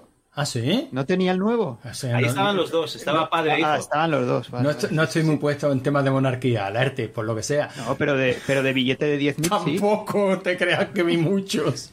Coño, si te acaba de dar uno, Javi. Eso sí, pero es virtual. Ah, Bueno, pues, ¿en qué te gastarías esas cucas a día de hoy? A ver, que no es por meter presión, es que quiero cerrar la ventana en la que tengo el listado, más que nada para veros en grande como vosotros merecéis. Bueno, pues mira, yo me compraría el Castle of Dr. Brain, porque me parece un juego muy divertido. El T-Fighter, porque es el juego que tenía que haber llevado al Versus con arqueología Nintendo si, si hubiéramos querido ganar, en vez del juego de las pollitas. Pero que, no haya un, pro- que no haya un programa de las chujas. Mira las votaciones y no vamos tan mal. No vamos tan mal. Es que el Bomx es mucho. Bomx. Eh, el Colossus Chess X, que es un juego de ajedrez por 975 pelas, que yo me hubiera pillado el Chessmaster 4000, que era el bueno, pero era carísimo. Y, y es que resulta que ahora todas las noches mi niño me está dando unas palizas al ajedrez de muerte y yo necesito practicar. Digo, seguro que esto vale. Y... El bueno bueno era el Fridge, ¿eh? Pero bueno. ¿El cómo? El Fridge. Bueno, pues yo me tengo que apañar con esto. Que... Salió luego, ¿no? No, no, el Fridge tiene muchos años y muchas versiones. Ah, vale, vale. Pues yo me tengo que apañar con este, que es el que estaba en el listado y está baratito, y supongo que para practicar un poco me servirá. Y luego el Tetris, por 495. Porque bueno, es un Tetris y, y eso siempre es bien. O sea, mejor que tirar el dinero en cualquier cosa, un Tetris. Me sobran 40 pelas, ¿eh? Un helado Popeye de estos de hielo, buenísimo. Bueno, pues no, no está mal, no está mal. Yo pensaba que te ibas por tu indie, pero no, no, veo que no. No, no, no, no, no, porque quería hacer una compra un poquito más, más variada, ¿no? El Tetris sale en muchas listas, ¿eh? Me parece a mí. Está por ahí de cabeza de una lista también. Está baratito, está No digo nada. Bueno, vamos a tener nuestro primer invitado en directo y puede que sea el, el, El único, último. porque nadie más ha dicho nada.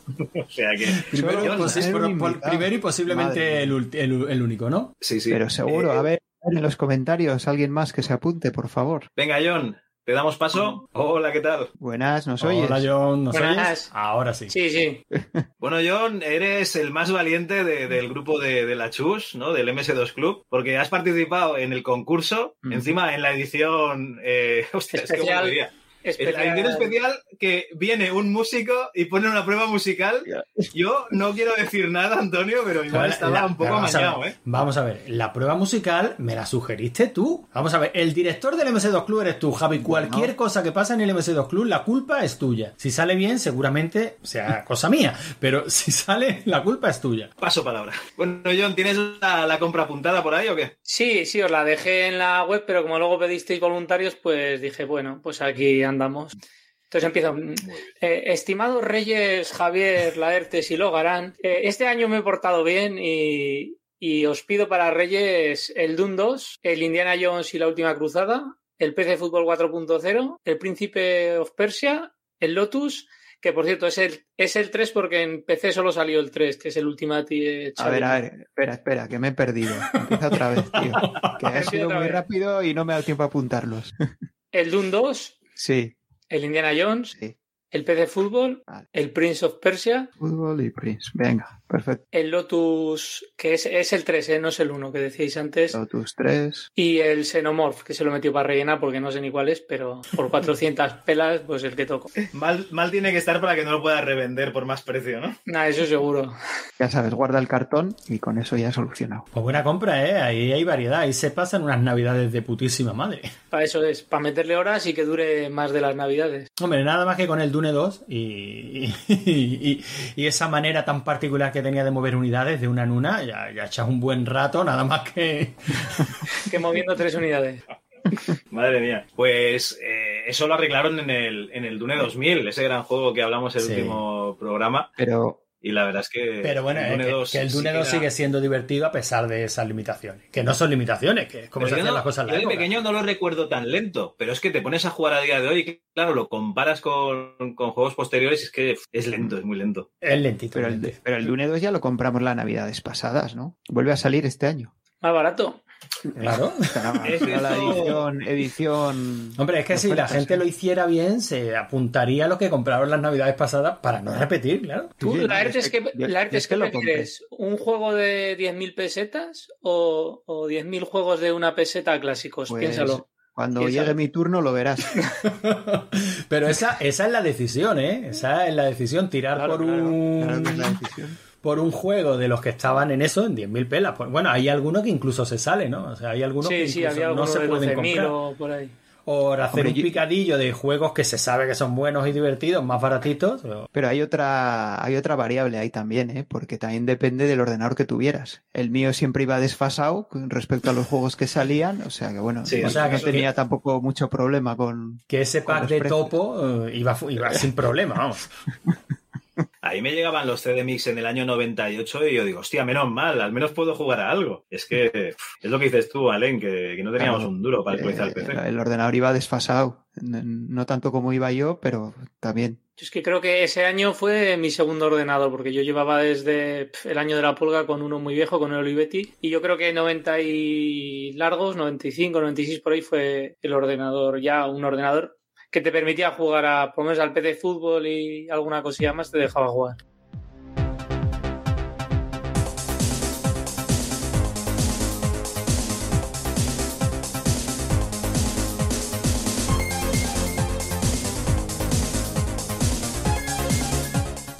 Bueno, pero el PC Fútbol, la versión 4, ese todavía... Mm, en el mío viejo Nada, ¿no? no. O sea, disquetes y como, y como fuesen de los de doble de capacidad, no, no te, ya no te. Creo que era un Olivetti PC1 de aquellos. Sí, era un, Era un. Olivetti PC1. Era una máquina de escribir, Olivetti. Sí, básicamente.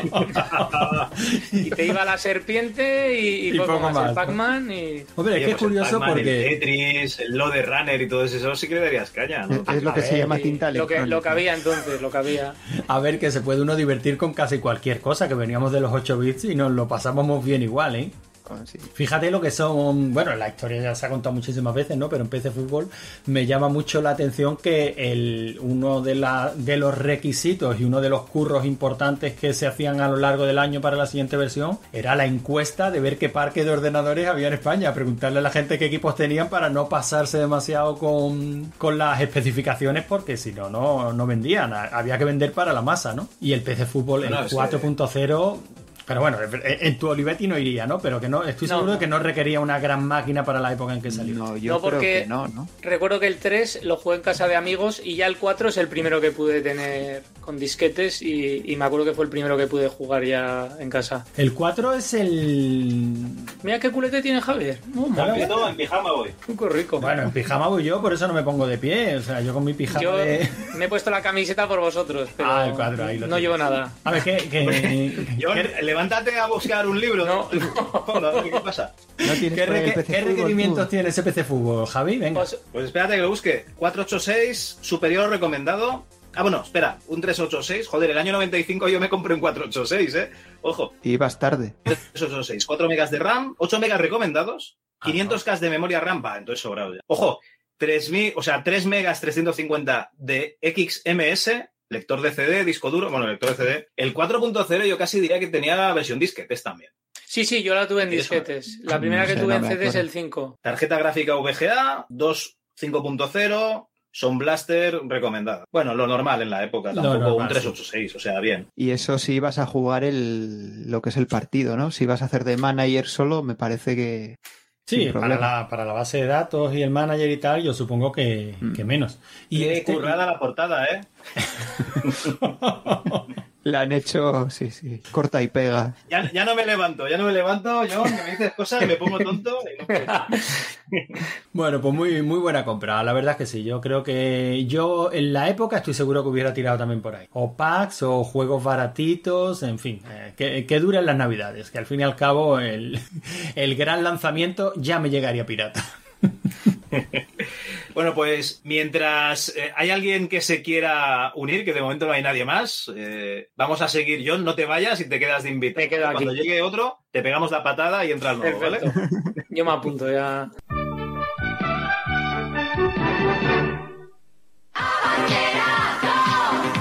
¿Estás bien? Muy bien, ¿Te va bien? muy bien, ¿Te sienta bien? muy bien.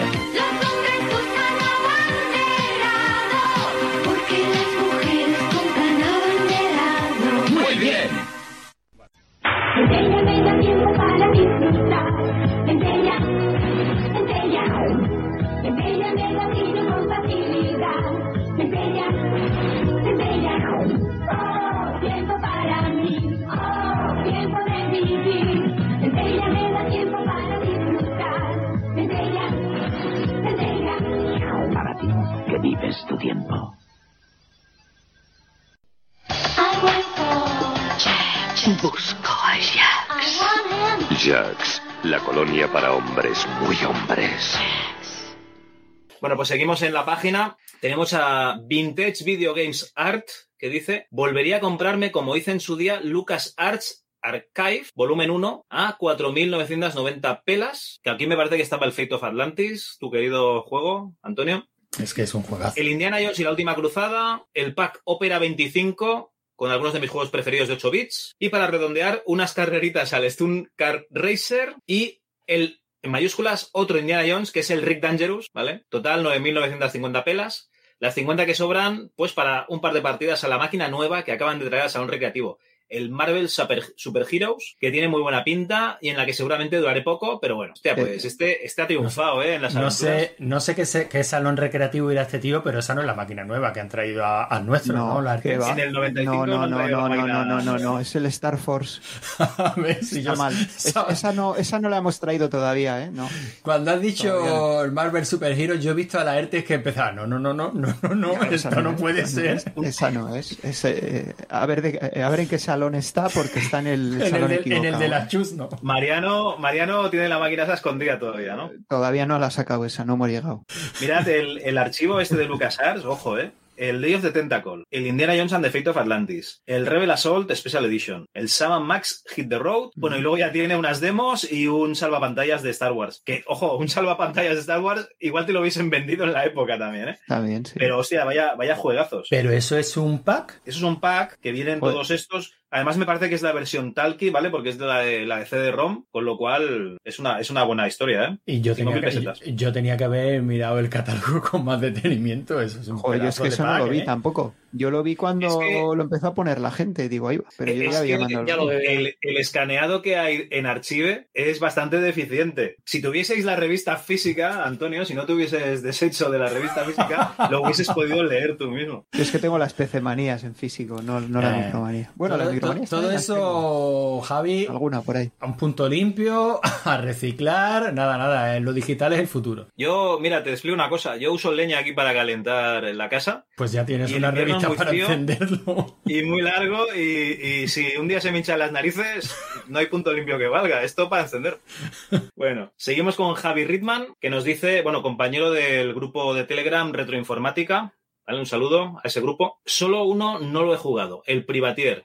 Pero a la falta de Wing Commanders, más baratos ahí van. Y aquí vuelve el Dune 2, el F1 Grand Prix, que hace su primera aparición, el Lotus, que ahora ya sabemos que es el Lotus es el 3, 3? gracias a John, el Striker y el Privatier. Me falta algún FPS porque no le di a las aventuras gráficas, pero ninguno me convence a esos precios. Tieso mode. Sí, la verdad es que el Doom valía 5.000 pelas o así, el, el que había en el catálogo. Y este Privatier es un buen commander en el que te van, si no me equivoco, mandando... Es que no recuerdo. ¿es Eres que un, te dan como un misiones? contrabandista. ¿O es el que vas solo? Es como el élite, ¿no? Que puedes ir un poco por ahí a tu bola. Sí, sí, sí. Creo que haces como de contrabandista y cosas así, si no me recuerdo mal. Ese yo como carga casi, y... como casi todos lo recuerdo del artículo en Micromanía, pero no recuerdo haberlo jugado nunca. Yo tampoco. Espera, ¿puedes repetir Yo los sí, que porque venía dicho? un Que pack de las alguno. ¿Ah, sí? ¿Cómo? Ah, sí, repito. Sí, que me, creo que me deja uno. Dune 2, F1 Grand Eh, Prix. vale, ese era el que me había Lotus. dejado. Ya está, ya está. Vale, perfecto. Lento, y todo, ¿eh? Y creo que está en cabeza. ¿Cómo? No, no está en Eh, cabeza. Digo, el Dune 2, lento y todo, y si no está en cabeza, están entre los tres primeros, el arte, no me deje mal. Eso sí, Ah. eso sí. Pero no está, Era no está en Indiana cabeza. El Indiana Jones, el Indiana Jones está en cabeza.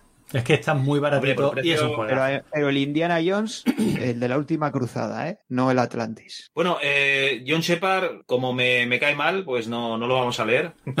ah, no, que está aquí John. ¿Qué pasa, John? no, que ya lo has leído. El siguiente sería Elito Man, que se compraría un Little Big Adventure, ojo, por 7.195 pelas, que sigue siendo uno de mis juegos favoritos de la época. Normal. Eh, ya sabéis, eh, después de Alone in the Dark, Little Big Adventure sería la- el siguiente juego que harían, bueno, los diseñadores de este juego, del Alone. Curse of Encantia, 1295 pelas. Siempre me ha llamado la atención, pero nunca lo he llegado a probar. Me iba a levantar a bajarlo, pero paso. El Legend of Yell, que este siempre lo recomienda Víctor Cerveto, pero no, no he jugado nunca. Y el Freedom. Estos dos últimos son más de relleno que otra cosa, así hay más para jugar. Me sobran 40 cucas. Postdata, curiosa la diferencia de precio de la versión de disquetes con la DCD del Return of the Phantom. Casi 9.000 pelas de diferencia. Hostia, 9.000 pelas de diferencia. ¿9.000 pelas? Nah, eso será un Muchas- error. son muchas pelas, ¿eh? Me parece mucho, sí. Será un error, ¿no? De- del, del catálogo. Seguro. Es que estoy. Miro para la derecha porque estoy tratando de mirar en el otro monitor el, el catálogo que lo he sobreimpuesto en, en la misión que estamos lanzando a YouTube, pero claro, evidentemente es una gilipollez. O sea, es imposible. Si, si es ampliándolo en la web y apenas se, y apenas se lee, pues desde aquí no, no puedo. Ojo, el Return of the Phantom es verdad, la versión CD 11.695 pelas y la versión en PC, que es la de disquetes, No nos llega. 2.995, madre mía. Pues sí, sí. Si no era un error de catálogo, es una diferencia bestial, vamos. Joder. Bueno, aquí el amigo de K-Black, que es la única persona que escucha el podcast y lo comenta en directo en Twitter. Es verdad. cada, Si lo cada- seguís, podéis ver cuando se publica un podcast de la Chus y lo está escuchando él porque, porque lo va comentando. Lo, lo que pasa es que cuando lo está escuchando yo estoy durmiendo ya, siempre lo escucha por la noche. Sí, pero tienes que. este señor es- Bueno, él es escritor y suele escribir de noche y tal, pero tienes que Ya, tener ya. en cuenta, la es que que escuchar, o sea, que leer los comentarios de Deca Black mientras está escuchando el arcade de la semana, por ejemplo, sobre todo en estas últimas semanas, es como asistir en directo a una persona sumergiéndose en la locura. O sea, es casi leer Sí, una novela no, de. Lovecraft. Eh, sí, sí, no, en el, de, en el de esta semana, cuidado porque se puede perder cordura, ya lo hemos avisado. Cuidadín. Mm. Bueno, eh, lo además escuchaba de, antes y he perdido la cordura ya del todo. del todo la que te quedaba, ¿no? No sé, si hablamos del arcade, si- no sé, exactamente no sé qué ha sucedido muy bien. Yo verdad. tampoco. John, tú tienes que tener en decir que el cuenta... arcade de de- la semana ha mutado en, en otra cosa, ¿no? Que ya no se Sí, sí, de no, no, y es- debería llamarse Wizzy Woz o, o Ahora, algo así, ahora- no sé. ahora es cuando yo debería decir, si es que no se os puede dejar solos. Dejar solo. te echamos de menos, te echamos de menos. Esto con Antonio no pasaba. Sí, sí pasaba. Bueno, Deca Black es un tío que además de escritor, ¿vale? Es coherente porque él escucha podcast y escribe por la noche y ha escogido Noctrópolis y Ringworld.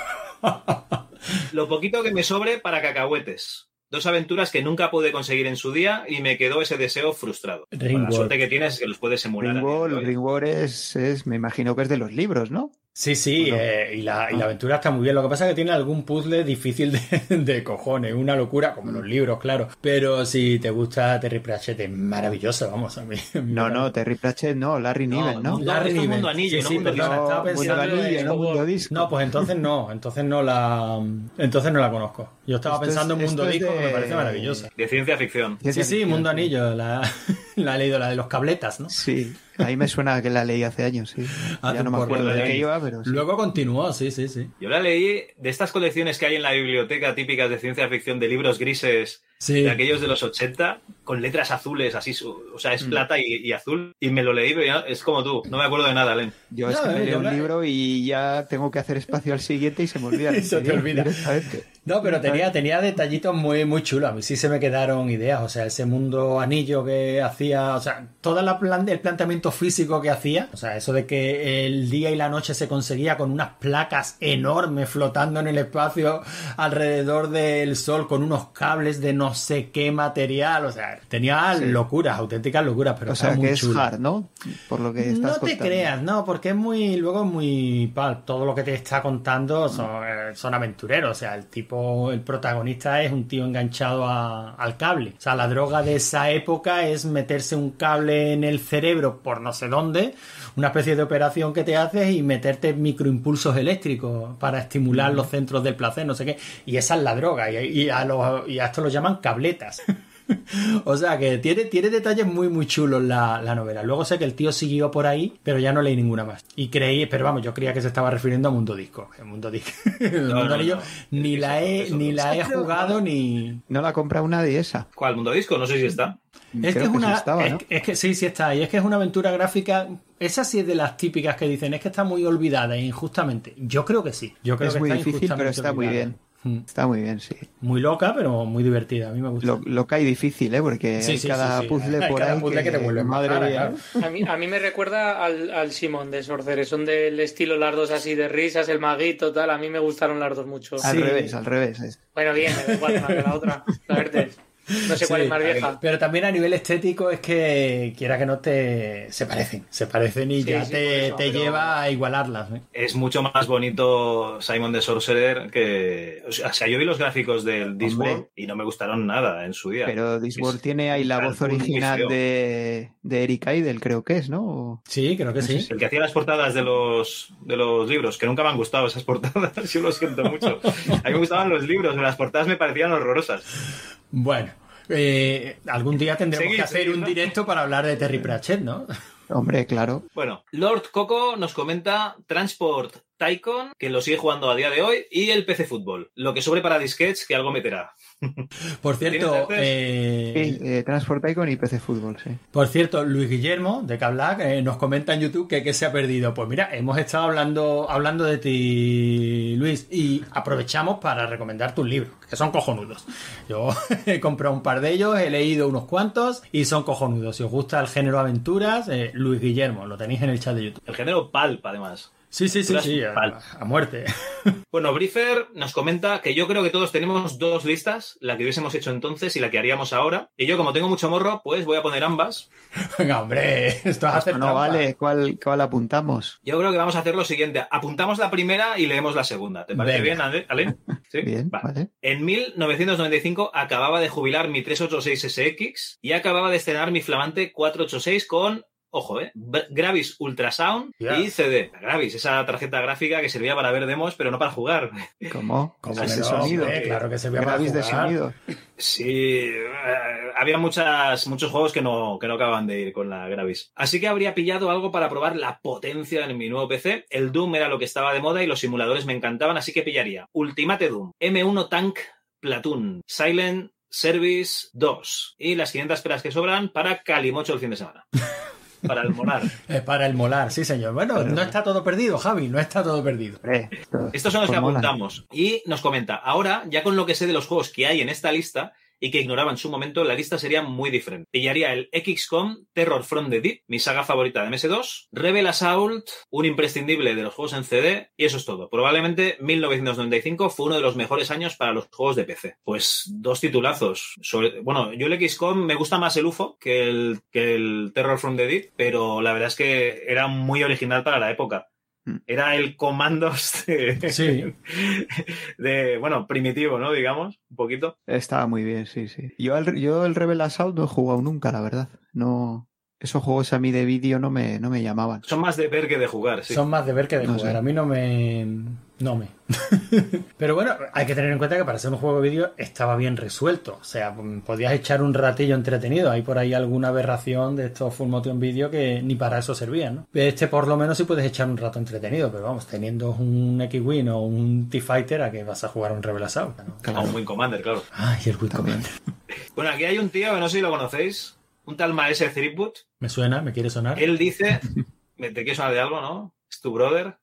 Que se compraría el Heart of China, el Syndicate y el LucasArts Archives, ¿vale? Ese compendio de aventuras gráficas y el Rebel Assault de antes.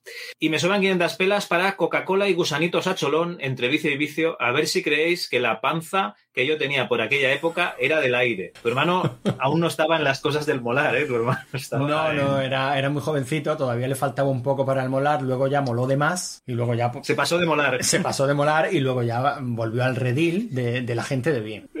Pero Oye, bueno, le tu hermano tiene... tenía 11 años. Sí, sí, le tiene mucho cariño al Heart of China. Alguna vez tendremos que jugarlo y, y traerlo al MS2 Club, Javi. Ahí lo has Yo creo dicho, que una vez- jugarlo, porque yo no lo he jugado tampoco. Yo lo empecé varias, vez varias veces. Una vez casi conseguí liberar la cantidad de disquetes necesarios para grabármelo. pero porque no sé si eran 10, 12. Era un una, montón era una- era una pasada. Pero hoy día no, no supone un problema el número de disquetes. Y es un juego que. De estas aventuras gráficas que tenían esas cosas raras, como paseos en tanque, o sea, que no le, que no le pegaban a lo mejor a una aventura gráfica, pero bueno, también reportajazos micromanía en la época, ¿no? Que si grabada con actores reales, que si rotoscopiados y luego los fondos dibujados, tal. La verdad es que tiene pintaza incluso a día de hoy, ¿eh? Hombre, la juegas en un 50, en un monitor o en una tele 50 pulgadas y canta, se le ve el cartoncillo, pero, pero en ese monitor que tú tienes ahí detrás, con castigándonos con el Doom, ahí se tiene que ver de muerte, Javi. En este monitor se ve todo bien. Pero este no es el que use para pasarme el Doom. El que usé es este que tengo aquí arrinconado con el 386 desmontado debajo, que es de 14 pulgadas. Ah, vale, vale. Punto limpio, punto limpio. Yo no quería decirlo, el arte, pero me alegro que estés tú ahí.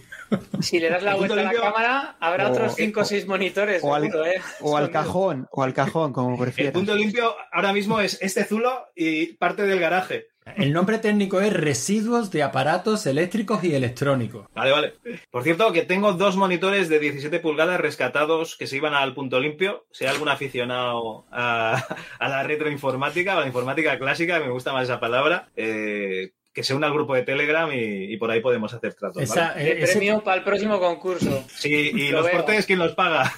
Ese tipo, buscarlo, el premio, vaya a buscarlo. Tendremos, tendremos que llamar a Segur. Oiga, Segur, que quiere que le patrocinemos. eh, Ese tipo, Chus? ese tipo de cosas me las tienes que avisar con tiempo, Javi, para que yo prepare algún algún cartelito que aparezca sobre impreso y diga vendo seas panda. Vendo Seat Panda, pero no vendo regalo, tío. Bueno, el regalo seas panda. Venga, vamos a lo que vamos.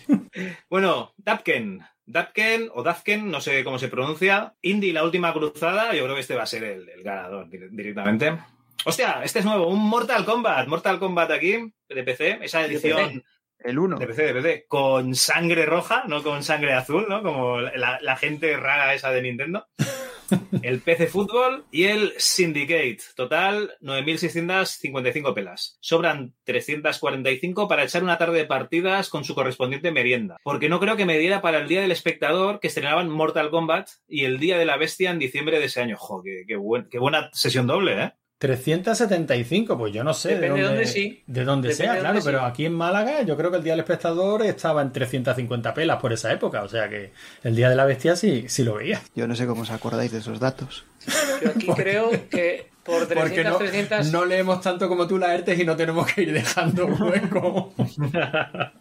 Aquí por Si no- 300 pelas ibas al cine, porque me acuerdo que luego cambió, cambió al euro y era 3 euros y medio de golpe, te lo metieron Sí, así sí, de sí. golpe, pero aquí estuvo costando 300 y pico durante esos años. Es que porque acabas de decir, John. cine.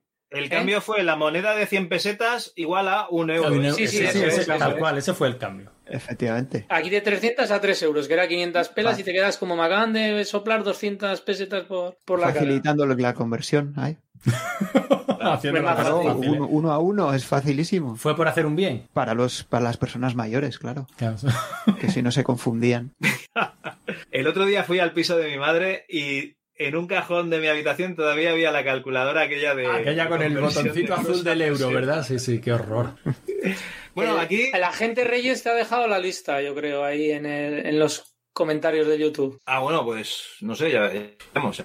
¿Eh? Ya veremos si llegamos. ¿Lo controlas tú, Antonio, esto? Sí, pero bueno, como es sencillito, lo- te la puedo leer en un segundo, lo intercalamos, para que no se nos No, pase. no, no, no. Vamos a leer primero los que, los que se la han currado No, y la han pues, dejado en la página web. Creo que hay más, ¿eh? Creo que hay más, hay más, un par de ellos más que me, me suena haber visto que dejaban ahí las compras. Pues engancha el link y que se lo ocurren y que lo enganchen en la página web. Va. ¿Qué, qué tío No más jodéis. duro, ¿eh? Qué tío más duro, no, no, no da un euro de más. Ya, el año pasado ya lo putearon por rácano y este lo van a putear por tirano. O sea, y tienen 10.000 razón. pelas juntas no las veíais en 1995. Si no teníais, eh, yo qué sé, la comunión que habéis hecho hace poco o eso, no las veíais nunca esas. Yo, yo por eso llevo gafas porque no veo ni hostias, entonces. Bueno, John, aquí hay un tal Xavi, que no sé si te suena, ¿eh? Es el, Lo el conozco, que, sí. el que te ganó en la prueba musical. No, no, no, pero no. ya- Pero no hagas las- spoiler, no hagas spoiler. pero llama las cosas salido- por su nombre, Javi. No le ganó. Lo arrasó. Nada. Lo, de, lo devastó. Lo machacó. Antonio, lo trituró. Hemos, hemos de editar, es verdad, John, está en lo cierto, hemos de editar esto o cambiar el orden en el programa y meter antes el concurso y después las compras. Eh, va- tenemos que editarlo, editar, Ya trabajar. no te preocupes. Va a ser que no, ¿eh? Bueno, Xavi comenta System Shock en CD, 6.295 pelas, Rick Dangerous, 4.95, el Dune 2, 2.995, Palmera de Chocolate, 125. Eso está en el catálogo. esas palmeras de chocolate. Tres partidas al Aero Fighters, 75. Tres chicle shape de esos como are- arenosos, Ya está, 15 pelas. ya está la ERTE sufriendo. Total, otra vez. 10.000 pesetas que Mal. juntas las vi menos que veces el cometa Halley.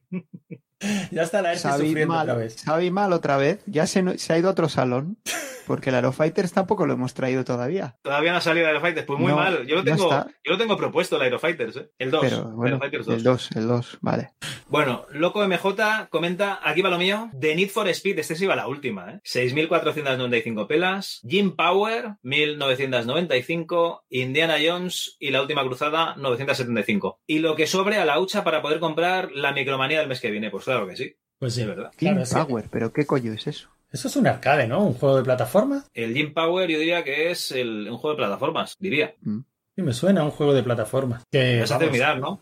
Yo lo voy a buscar, tengo curiosidad. Yo diría que me suena hasta la portada, pero nunca lo he jugado. Yo es que plataformas empecé. Como ese del que íbamos con un yo-yo, ¿cómo se llama? El Raigar o... Pero, pero psicodélico. ¿El Raigar es un yo-yo? No, hombre, es un escudo atado a Como una un yo-yo, es como un yo-yo. Coño, yo creía que ibas a decir el, Es ¿cómo se un llamaba? pedazo yo-yo de 20 kilos. Claro, ¿cómo se llamaba el niño que sí va con un Pues yo-yo? será un yo-yo vasco, yo qué sé, no lo sé. La... A ver, aquí no vamos con yoyos por la calle, ¿eh? ¿Qué te crees? ¿Te ha tocado el, el gordo? Que he oído que ha caído por allí algo. No.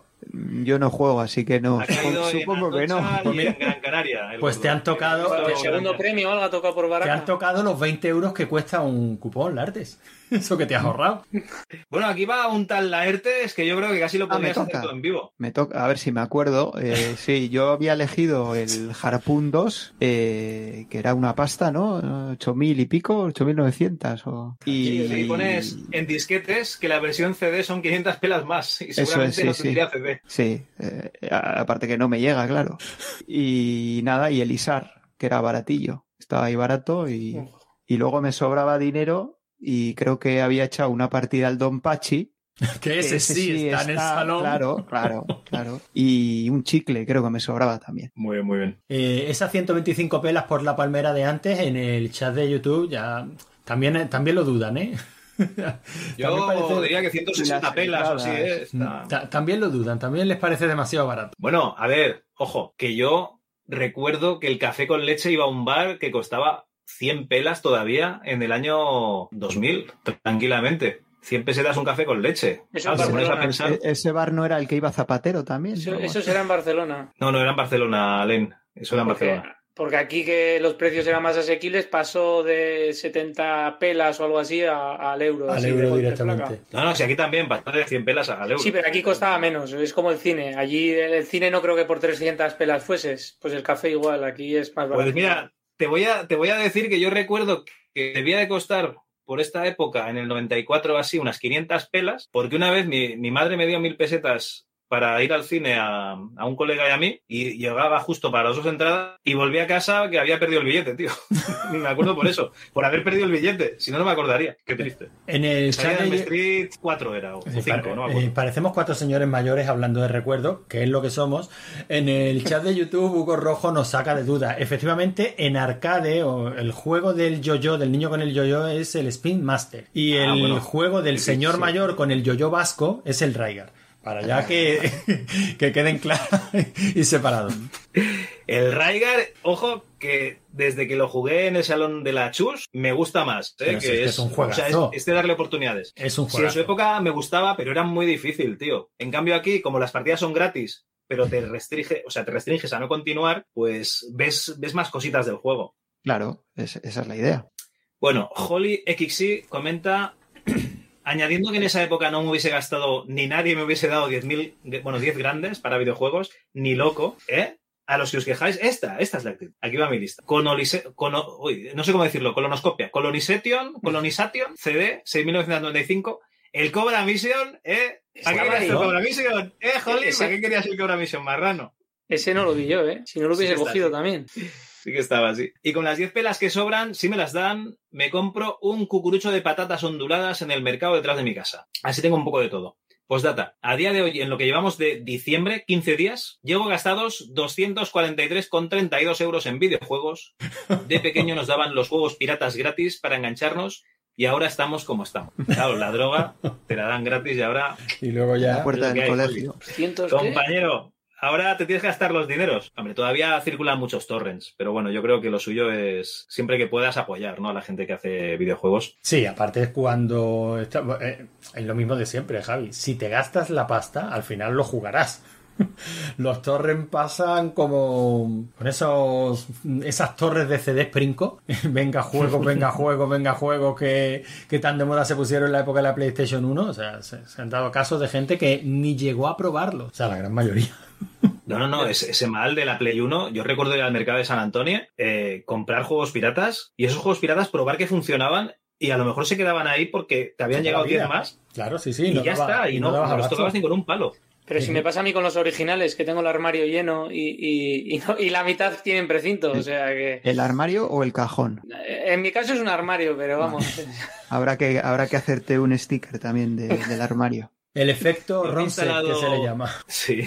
Yo me he instalado dos juegos para estas navidades, para aprovechar, pero estoy casi seguro de que va a caer el Resident Evil 8, el Village, que no lo tengo. O sea, no voy a jugar los que sí que tengo Pero te va- comprados, claro, sí, sino sí, que sí. voy a comprar otros para jugar, si es que seguro. En fin.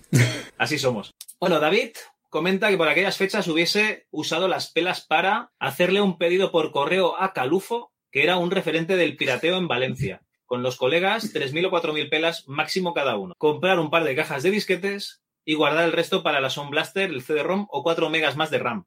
Pero que yendo a lo legal y contando que no tuviera ya ninguno de los juegos, pillaría el LucasArts Archive, 4.995, el Dune 2, 2.995 y el Larry 1, 1995. Me quedan 20 pelas que no dan para una bolsa de pipas de 5 duros, así que quizá una de 10 pelas y dos boomers de fresa ácida. ¿Eh, boomers? Dos boomers de fresa ácida. Sería interesante valorar cuánta pasta no gastamos porque pillamos los juegos piratas. Mucha, David, muchísima. No porque no la tenías, o sea, hubieras gastado exactamente la misma. Lo harán, es están, pasta están- no gastada. están pidiendo que toques la guitarra y, y a la ERTES que cante, no sé si lo han dicho, pero por si acaso. Pues mira, Yo lo la- veo, yo la- estoy- yo estoy contigo. Yo lo la- veo. La guitarra llevo meses, meses con ella y lo más que he llegado a conseguir es tocar lo de Soy como una flor que necesita madre tu rocío. No os vale. Y la No, la no, canta. no, La yo- guitarra, yo- yo- la guitarra se va a quedar ahí. Y no toco ni eso, o sea que. Pero me ha venido muy bien el comentario de la guitarra, porque mientras lo estaba leyendo he descubierto que en la ventanita de chat había un botoncito como para desanclar. Entonces me la he podido traer a este monitor y ya no parezco gilipollas mirando para allá.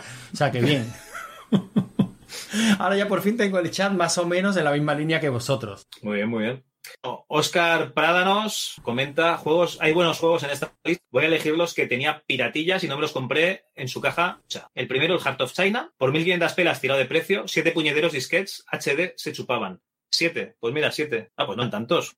Una rutina para jugarlo una vez y al cajón. Pues sí, la verdad es que sí. Como buen salidillo de la época no puede faltar el Cobra Mission, sin comentarios. Que era un buen juego. Y por último, ¿cómo, cómo? Que era un buen juego, que lo decimos siempre que se Es muy menciona buen el juego. No lo era, Sí. no lo era, pero bueno. Sí lo era. A ver, Aren, es buen juego. A ver, era Encima- para lo que era, era para lo que era. Lo- No, solo es un necesitas buen una juego. mano para jugarlo. La mano el último ratón. Lishar 3, ¿cómo, perdón? No, yo decía que es que Alain, si no tiene que manejar, si no necesita 500 teclas para manejar el juego, que si flaps, que si Claro. motores, que si potencias, que si historia, que si rotores, que si frenos de Es que aire. si no es muy aburrido. Claro, si ya, no es muy aburrido. Cobra Mission A se ver, es que esto con es como el mecanismo del chupete, es muy sencillo, ¿vale? O sea, el, la zambomba. A ¿Tú ver, quieres haces- tocar? Yo qué no, sé. claro, pero haces lo que tienes El que piano hacer. y esto es la que son, zambomba. ¿qué? 10 minutillos y luego pones otro ya juego de verdad, ¿no? Ay, por favor. Bueno, y por último, Lishar 3, que me gustaban mucho y tenían graficazos por 5.300 pelas. Creo que me he pasado, pero Cal me lo deja, que luego se los copió.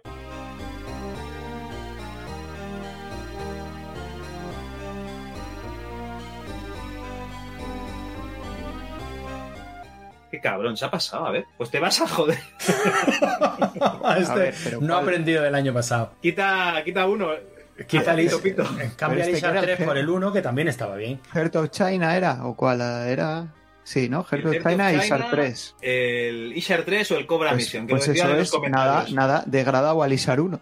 Porque no ¿Al llega. 1? Claro, porque no le Y llega. las otras 4.000 pelas que se las guarde en el cajón. Que la guarde para el año que viene. Venga, se las guardamos Para para, la el año que viene. Blaster. Para la Sound Blaster que no la tiene. Vale, vale. ¿Has, has- has apuntado lo que tocaba, Alem? ¿Está Fuera, todo ordenado? sí, sí, al ISAR 3 fuera y le metemos un botito al ISAR 1. Ay. Bueno, espera, que se me va, se me va hasta el Doom ya. Ricardo Garcés comenta Full Throttle, hay que probar todo lo de Lucas. Heart of China, le llamaba la atención por los gráficos digitalizados. El Pushover, que es la primera persona que lo comenta. eh, juego de puzzles al que le dio mucho en Super Nintendo y le sobran 35 pelas para pipas. Es como de El dominó, pushover, ¿no? Sí, es de de, las las fichitas hormigas. de De dominó. fichas de dominó. Sí, sí. El siguiente es Telequita, felicidades Telequita. Pues en el 95 aún no tenía un PC. Por esa fecha acababa de comprar la Sega Saturn. Hostia, Telequita, tío, como- Ahí a la última, ¿eh? No, vamos a ver. Disfrutando de ese catálogo de videojuegos No de se, Saturn, no se ríe uno de las desgracias ajenas. Oye, No, de los de, los de. MSX ya os reís, ¿no? Pues, Pero es pues que los de MSX se lo Saturn buscan también. con pico y pala, o sea, se lo buscan. Pero, los de MSX es que ellos en el año 2000 aún seguían defendiendo que ese era el sistema y seguían El esperando futuro. el MSX. No, en el año y que 2000. fuese en tres Y en el cuatro. 2021. No lo siguen defendiendo, eso a Claro, y ahí siguen. Claro. Bueno, y no sería hasta el año 98 cuando me hice con un PC de segunda mano por 30.000 pesetazas de la época. Claro, te hiciste con un PC de segunda mano porque con la Saturn tronco. un flamante 486 de X2 a 66 con 16 megas de RAM, tarjeta de vídeo Super VGA Cirrus Logic, a la que si me hago ah, a la idea que ya lo tenía en el 95. Ah, vale, que se hace la idea que ya lo tenía en el 95 y sus compras serían el Chaos Engine, esto es de muy amiguero, ¿vale? El Chaos Engine 2495, un estupendo juego de puzzles que me hizo quemar varias neuronas para ir pasando niveles. El Tetris, porque es el videojuego con mayúscula, el número Sí. uno, el más mejor. De arcade Dune de la 2. semana. ¿Cómo? Que en el arcade de la semana sigue siendo el número uno. Sigue Y lo, imbatible. y lo seguirá. Y seguirá. Eh, Dune 2, un RTS que a ese precio hay que comprarlo sí o sí. Indiana Jones y la última cruzada, 975 pelas porque por ese precio es un regalo. Y el Cobra Mission porque hay que meter un ejem ejem juego de rol. Y las De rol, 45 sí. pelas, las 45 pelas que sobran me las gasto en chucherías para acompañar el vicio pantallero. No, en Kleenex se lo, a gastar. No, en, en esa época gastábamos papel de váter, Alen, que éramos Bueno, pues, pues papel de váter. Bueno, Cosmo Kramer, un prescindible de ese año es el PC Fútbol. Para cambiar de género, me cogeré también el Dune 2. Espera, espera, como has dicho, Cos- Cosmo Kramer. Cosmo Kramer. Ah, pero apuntas los nombres y todo. Ah, que ese es el nombre del tío, vale, Sí, vale. sí, claro, claro. Pensaba que era un juego.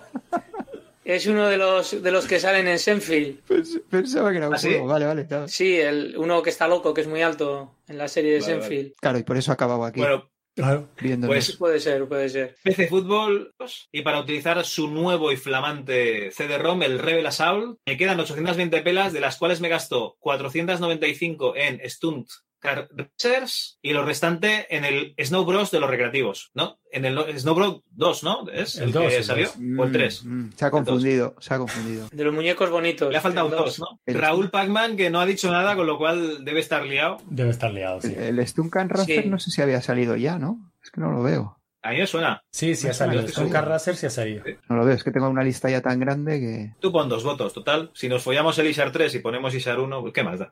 No, no, pero sí ha salido. Tiene, como mínimo tiene un voto más. Me suena que sí, sí. Me suena que sí. Raúl Pacman dice que como es un tirado, me voy a por los más baratos para juntar un mogollón de mierda que la mayoría ni conoce. Y para hacerme suena trabajar a mucho mí de la más. época. y Suena mucho de la época. Ir con las 500 pelas, ¿no? Y a ver qué podías conseguir. 2.000 leguas de viaje submarino. 2.000, eso pone, ¿vale? bueno, será 20.000, claro. Eh, cero. 975. Indy, la última cruzada. Le Fetiche Maya. Legend of Diel. Este es nuevo, Alain. Maupiti Island. Espera, espera, 975. espera, que estos habían salido ya. El Legend of Diel había salido ya y el Legend Fetiche Maya sí. también. También. Este es nuevo, el Maupiti Island. Este lo tuve yo. En la portada daba a insinuar que era una aventura en la que saldrían señoritas. Y pero no. luego era de estos de primera, primera persona que solo habían habitaciones. Entonces no. Decep- Hacía, supongo. decepcionante, no como el Cobra Mission que mm, daba lo que ofrecía. El Cobra Mission tenía final feliz. Tenía muchos finales felices. El Maupiti Island, el único final que tuvo es irse a la papelera. Alain, fíjate lo que te digo. El Bolix, que yo no lo conocía, pero he visto que lo están vendiendo últimamente por precios que se flipa la gente en Wallapop. 975 pelas. Gearx, ni idea. Eh, 975. perdona que no, ¿Cuál, no Javi? se te ha oído Gear Works, Gear A ver, a ver. Que no sé cuál es. Ni idea. Gear Work, como Gear de, de, De máquina, de sí. engranaje, Gear, como Gear, Metal, vale. como Metal Gear. como Metal Gear, vale. El, el Freedom, El, ese sí que ha salido. Hmm. sí, ese sí. El Epic Pinball, Está bien. el Operation Combat. Pero todo esto sigue siendo la lista de Raúl todavía. Sí, sí. Hostia, como la que hundió. Todo, todo es- el tío ha ido a lo tirado, a, a- a estirar el chicle lo máximo. Ha comprado al peso. El Operation Combat lo he dicho ya, ¿no? Sí. Sí, sí. El Tetris Hombre. y el Ishar. El 1. Ah, Elizar, eh.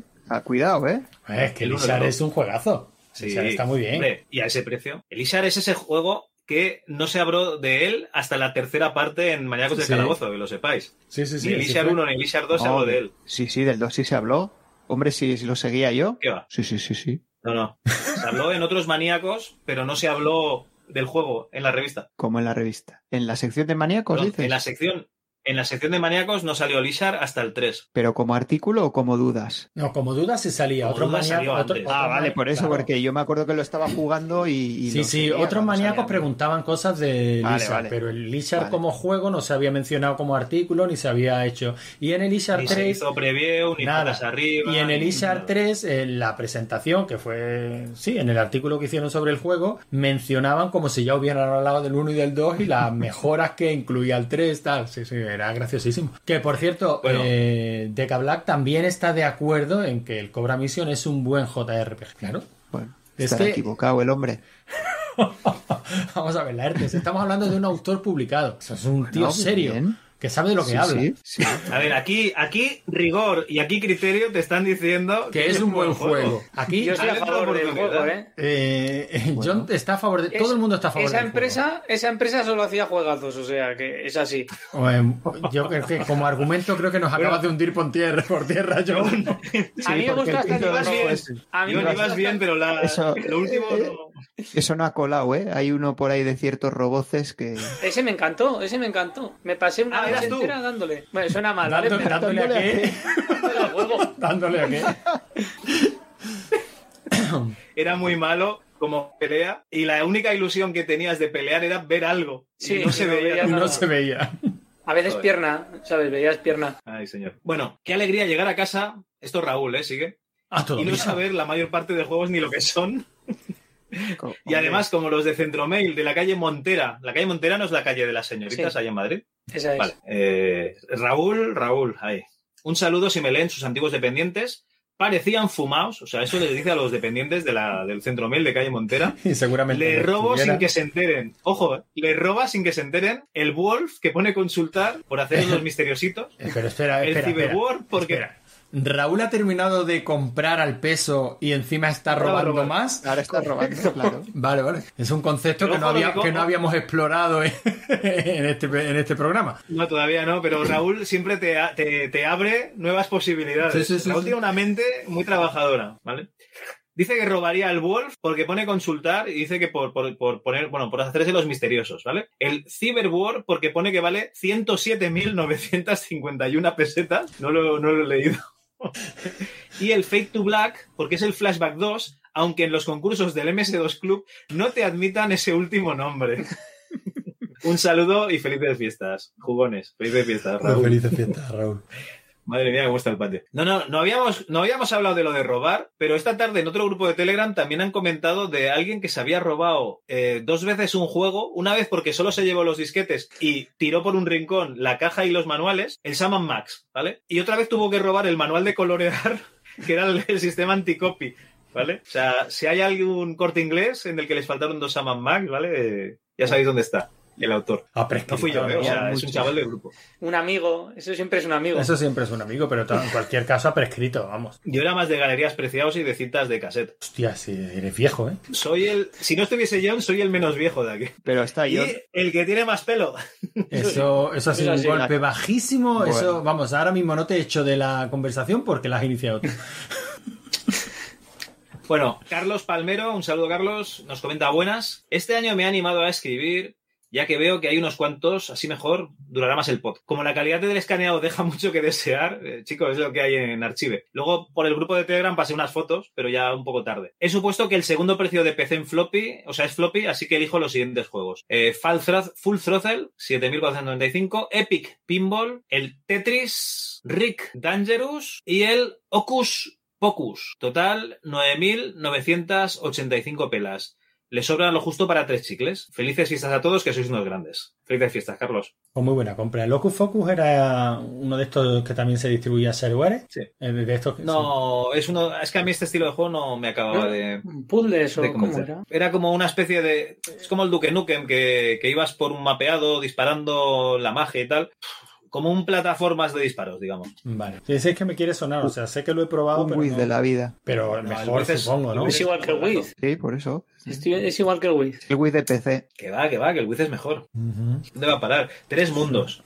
Un juego infinito que nunca se acaba. No, no, Javi, no. Enemigos indestructibles. Enemigos invisibles. En- en- enemigos que se distorsiona el, el- el- el sprite. Eso es porque le das demasiadas vueltas a la puntuación y Claro. ahí debe haber un bug, seguro. Mm. El efecto 2000, tío, el efecto 2000. Bueno, David Soyberg dice, pues habría que revisar bien estos packs, que tienen buena pinta, pero apenas se ve la lista de lo que contienen.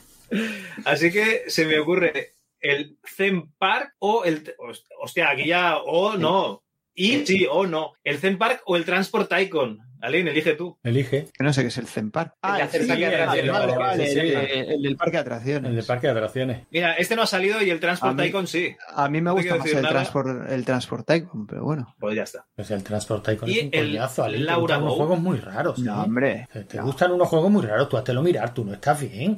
Tú no te lo imaginas ahí. no, te gusta, no te ¿vale? gusta el Cobra Mission, te gusta el Transport El- Tycoon. Eh, yo, no he dicho, yo no he dicho que no me guste, yo he dicho que es para lo que es. O para lo ¿Sabes que a era, quién le gustaban mucho los trenes? A Sheldon Cooper. Sí, y a Gaudí y los tranvías. Eso ha sido, eso ha sido otra vez muy cruel, Javi. Y gratuito. A ver, el Transport Tycoon este... Ah, no, espera. Sí, sí, este, este todavía existe en el siglo XXI. Tiene ahí una versión modernizada y todo. El Free... ¿Y juegas? No, no, nada, es que no juego, pero sí. Pues ala, el Transport Tycoon, apúntalo. Bueno, y el Laura Bow, que no sé si las has apuntado. Laura Bow. Laura Bow. ¿no? Sí, el Que de lo tuve en su ¿no? momento, lo tuve en su momento y era una pasada la caja y la edición. Eso hoy en día hay- seguro que vale pasta. Hay dos de Laura Bow, ¿no? Supongo que es el segundo. No fastidies. Sí, ¿no? De la daga de El de la Amon-Ra. daga de Amon Ra y. Ese es el segundo, creo, si no me equivoco. Bueno, Pues apunta un Laura Bow, que me parece que solo sale este, o sea que no te preocupes. Bueno, el compañero Curro, no se anima, ¿no? Curro, que a entrar en directo. No comentan nada por aquí por el grupo, o sea que seguramente no. nada, están Pues nada, vamos a ello. YouTube. Bueno, bueno, bueno, pues en mi época no veía 10.000 pelas juntas si sacamos la comunión o alguna cosa así, y esas tampoco las veía. Eh, fueron a mi primera cuenta corriente de la que tras varios años y algún gasto en algo que seguramente no era ningún deseo mío, finalmente saqué todo lo que me quedaba para comprarme una Sega Saturn. Gracias por las condolencias. eh, este de la tirita antes del tirito. Las, las dos únicas que se vendieron en España ya sabemos quiénes No, se vendió alguna más. Se vendió alguna más. No muchas, Se vendieron muchas más, porque sí. siempre escribía, se vendieron muchas porque la gente escribía y se quejaba mucho en Game 40 de que, de que hablaban mal de la Sega Saturn. Mm. O no hablaban directamente. Era el mismo que escribía diferentes cartas, seguro. No, y aparte el jueguecito este. Era curro, lo- era curro. El jueguecito este del dragón volando, este, este vendió bastante Sega Saturn. Porque castigaron Sí, el lo Panzer indecible. El Panzer Dragon, sí. El Panzer Dragon ese.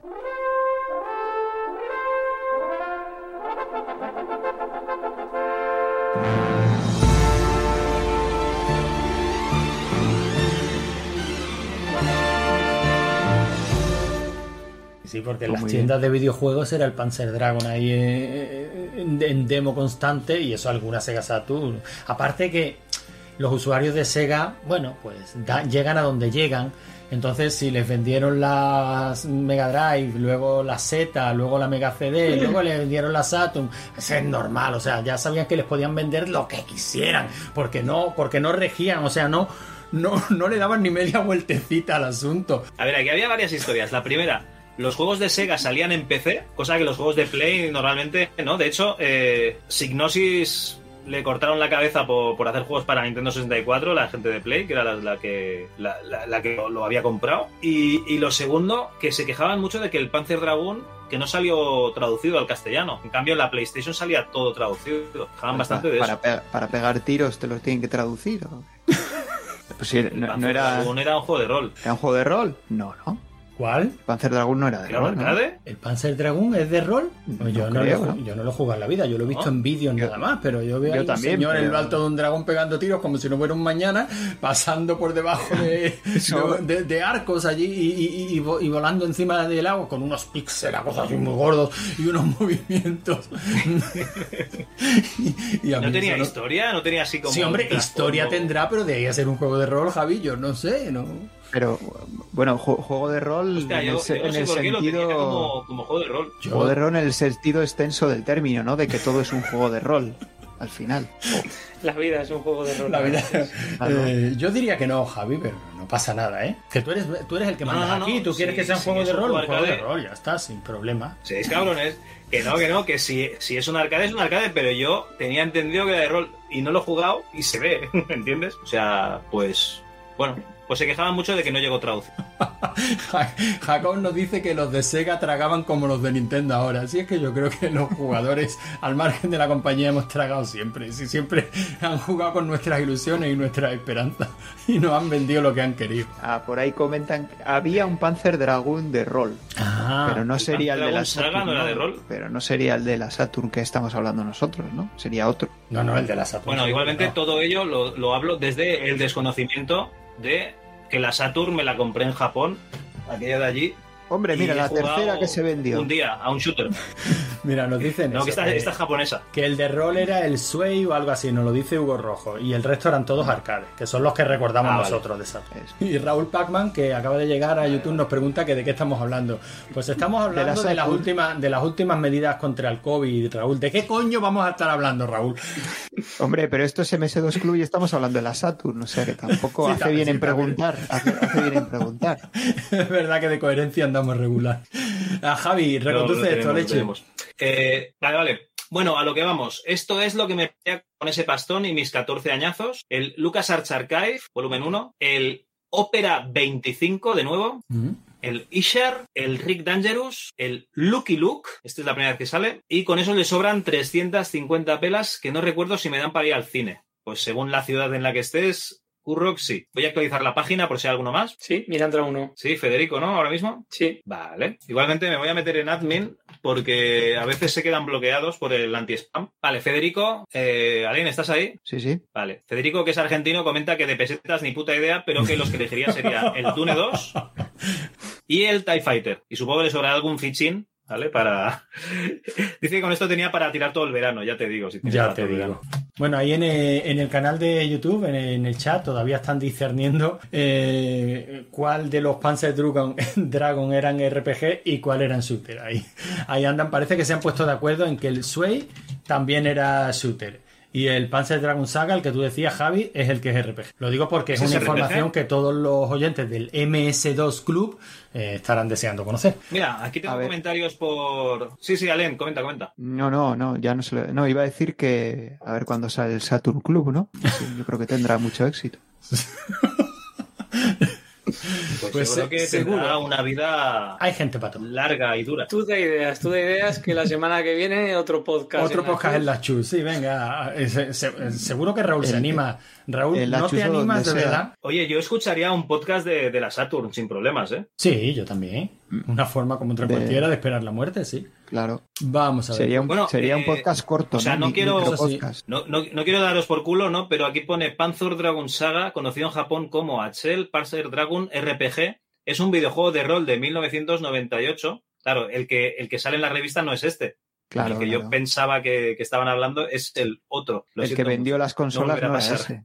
Claro, claro. Bueno, Javi, has dice- acabado con los... Bueno, han entrado dos más. Pues venga, No, no, no, han entrado, han entrado dos más. Lo que pasa es que estaban en. en, en spam, ¿no? en- ¿Cómo se llama esto? En auditoría, en, que se tenían que aprobar. ¿Vale? Han entrado dos. Uno de ellos hay que leerlo sí o sí porque es de Camilo. Me tengo- Camilo que no ha podido estar hoy aquí. Era largo ese entonces, ¿no? Me tengo que reír porque Antonio Marrón, que no nos ponía cara, nos imaginaba con más pelo. bueno, Javi tiene pelo, o sea que Antonio... Y el resto hacemos lo que podemos. Yo tengo pelo y cada vez en más partes del cuerpo. ¿eh? No sé si os pasa a vosotros, pero Sí, las sí, orejas es un cando, es, un- es una zona donde sin abonar, ahí sale todo lo que quieras. Sí, sí, sí, es una... Bueno, una particularidad biológica que... Bueno, eh, tenemos aquí el mejor tiempo perdido que dice: Eh, He sucumbido a la publicidad grande y me compré el Full Throttle, pedazo de juego, y recién que pudo... Espera, vamos a hacer una cosa. He sucumbido a la publicidad grande y me... com- Ay, no, esto es mexicano, no. Esto es mexicano, hombre. He sucumbido a la publicidad grande y... No, no, no, no, lo, intentes, Javi, no te sale. Camilo es uruguayo. ¿Te ha tirado, te ha tirado a Camilo a- al spam? Yo ahí lo dejo. No, Te has al spam spam no, no. No, no, no. A los no. autoriza, a los que hay que autorizar. Efectivamente. John, el spam... El spam lo pilla porque debe ser la primera vez que escribe con, con esta dirección de correo electrónico. No, el spam lo pilla porque normalmente Entonces el filtro que aprobar el contenido. todo lo que sean comentarios de más de 10.000 palabras, lo filtra porque asume que hay algo raro ahí. Pero Bueno, Javi, pues dice que pedazo de juego recién que pudo acceder a una VGA, así que tiro la casa por la ventana, tiempos difíciles en Argentina, pero en aquella época la moneda argentina era más fuerte que la peseta, ya estamos aquí. Un peso, toma 385 pesetas, o sea, solo 7.200 y pico de... Pero en, ce- ¿en serio que nos está haciendo la conversión a peso para poder comprar más? O sea, Ya estamos lo de, haciendo unas liadas del copón. lo de robar todavía, pero que, no- que, no- que nos tengamos que tragar el cambio de moneda. Por lo cual no le alcanzaría ni para ese juego. Pero a ver, que en pesetas sí que te llega, si no lo cambies a pesos. En fin. Y gastos hago, de envío y hago el salto imaginario a España. Claro, claro. Hace el salto imaginario a España. Aquí hay que poner dos billetes de avión, de ida y vuelta, ¿no? Una noche de hotel, los taxis, joder. Aquí se te va, ¿eh? Bueno, total, que compra el ya mencionado Full Throttle y se agrega otra aventura gráfica fetiche como es el Indiana Jones y la última cruzada, que sé que me va a llevar un buen tiempo terminarlo y me va a cundir mucho esas 975. Ya. Y me voy a probar el Manchester United Europe, Europa porque no me da el presupuesto para el 2, ¿vale? Nos hace aquí la suma en pesetas. Me sobran 595 pesetas y que no piensa devolver. Feliz Navidad a todos y me voy corriendo a las recreativas a fundirme esas monedas. O aquí yo... Camilo, que no, que no cojas el Tetris, yo para mí esto es una decepción, ¿eh? Estoy decepcionado, tío. Y que no haya cogido el Lucas Archives este, ¿no? Pues sí. Que- No lo habrá visto. No lo he visto seguro. Está, Yo está no- oculto, ¿eh? A mí, a mí me costó verlo. Yo no lo vi, si no lo hubiera pillado seguro. No lo vi, pero lo, vi después una- de cuando tiene- leí lo que había puesto la gente. Tiene ¿no? una selección cojonuda, vamos. Buena, buena.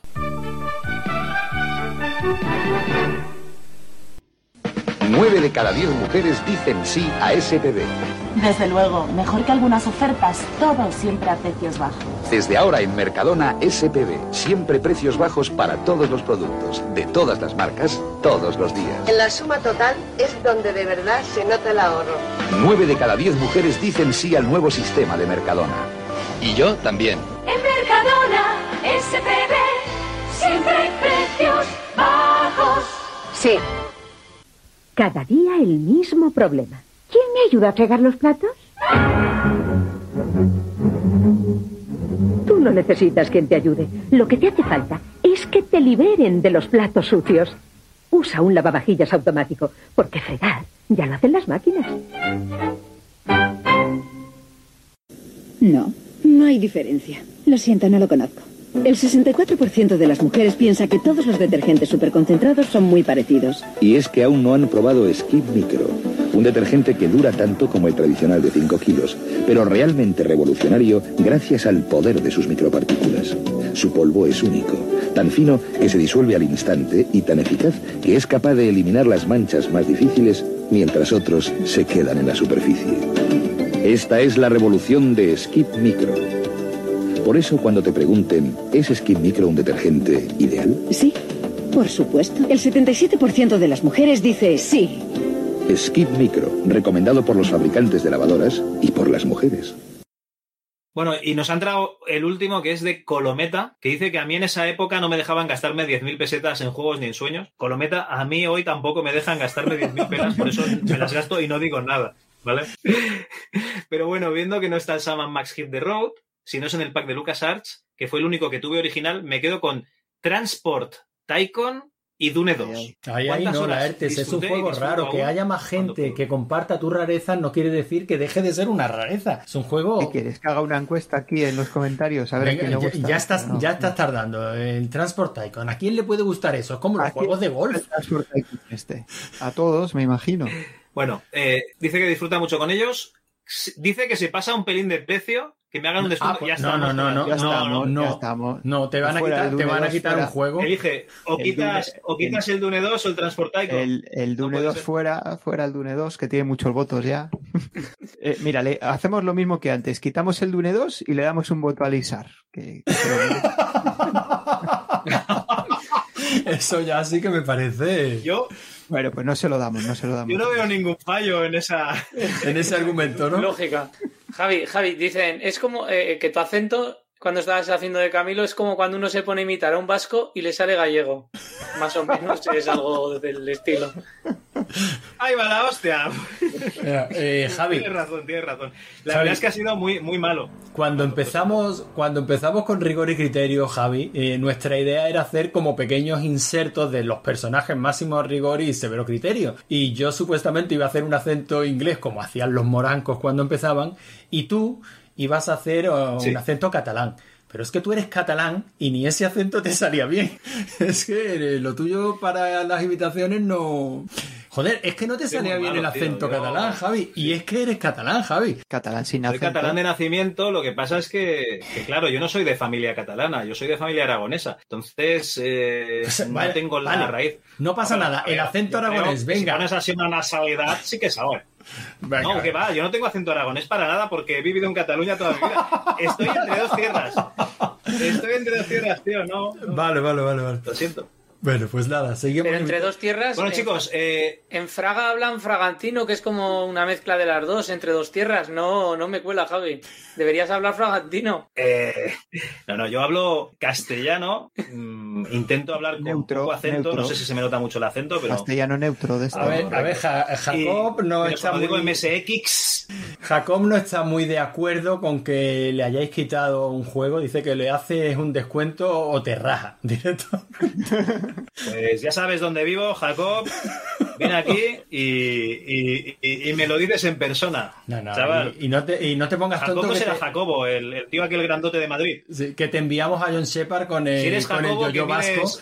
Ah, vale. Ja- Jacobo, si eres el, el- el policía nacional que mides dos metros y estás cuadradísimo, eh, olvida lo que he dicho, no, no vengas a mi casa, ¿vale?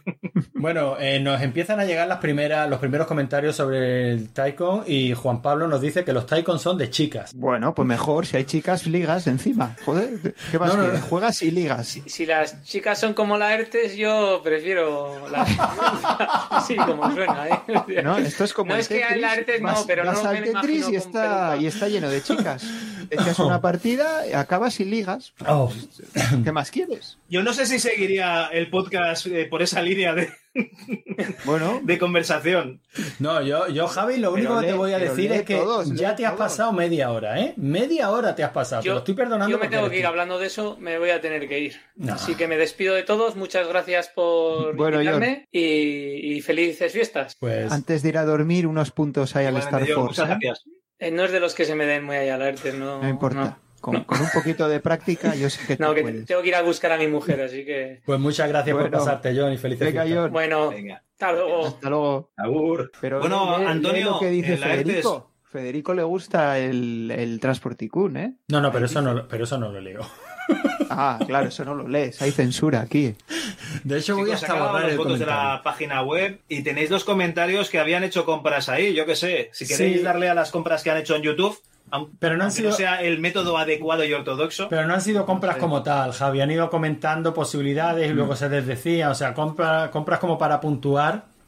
Lo veo complicado. O sea, aquí un, un hombre bello y con bello, eh, que me ha gustado, me ha gustado el nick, básicamente dice que él se pillaba el Gabriel Knight. Y a mí me parece un juegazo. Y pero claro, con eso se, puli- se pulía todo el presupuesto, ¿no? Pero no sé yo si le apu- si apuntaría esa compra en el listado de la ERTE. Pues ya digo que luego ha- ha metido, luego por com- nos dice por comprar No. TV, Extática, Ringworld, Heart of China. O sea, ha sido un comentario, o Sí, un- claro. una charlita, pero no unas puntuaciones como tal, no una compra como tal. Bueno, pues. Vale, pues si no ha eh, habido compras como tal, Yo tengo la lista aquí ya voy a decir yo preparada. ¿eh? las mías porque no las he dicho. Ah, ¿verdad? Tú no. tú no Ah, bueno, espera. compra. Pues, pues, pues di, di, no, di, di, di las apuntamos. Falto yo, falto yo. Vale, eh, a ver, si fuese a día de hoy, ya os lo he dicho, pillaría 10 Indie 3, ¿vale? 10 10 Indiana Jones y la última cruzada para venderlos. Me guardaría uno. Pero no, lo que creo que he hecho es un poco estilo, estilo Raúl Pacman. Pero sin robar, Me he ¿no? tirado por la cantidad. Sin robar. Yo no, no he robado. Y pillo el Dune 2, por supuesto, 2.995 pelas. El Indiana Jones y la última cruzada, 975.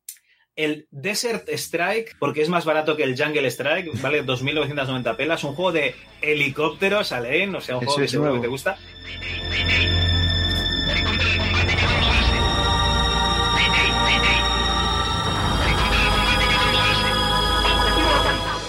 Aunque este no, no, no tienes que usar pedales, este ya con los cursores y dos botones. Me parece que era disparo normal y bomba o misiles.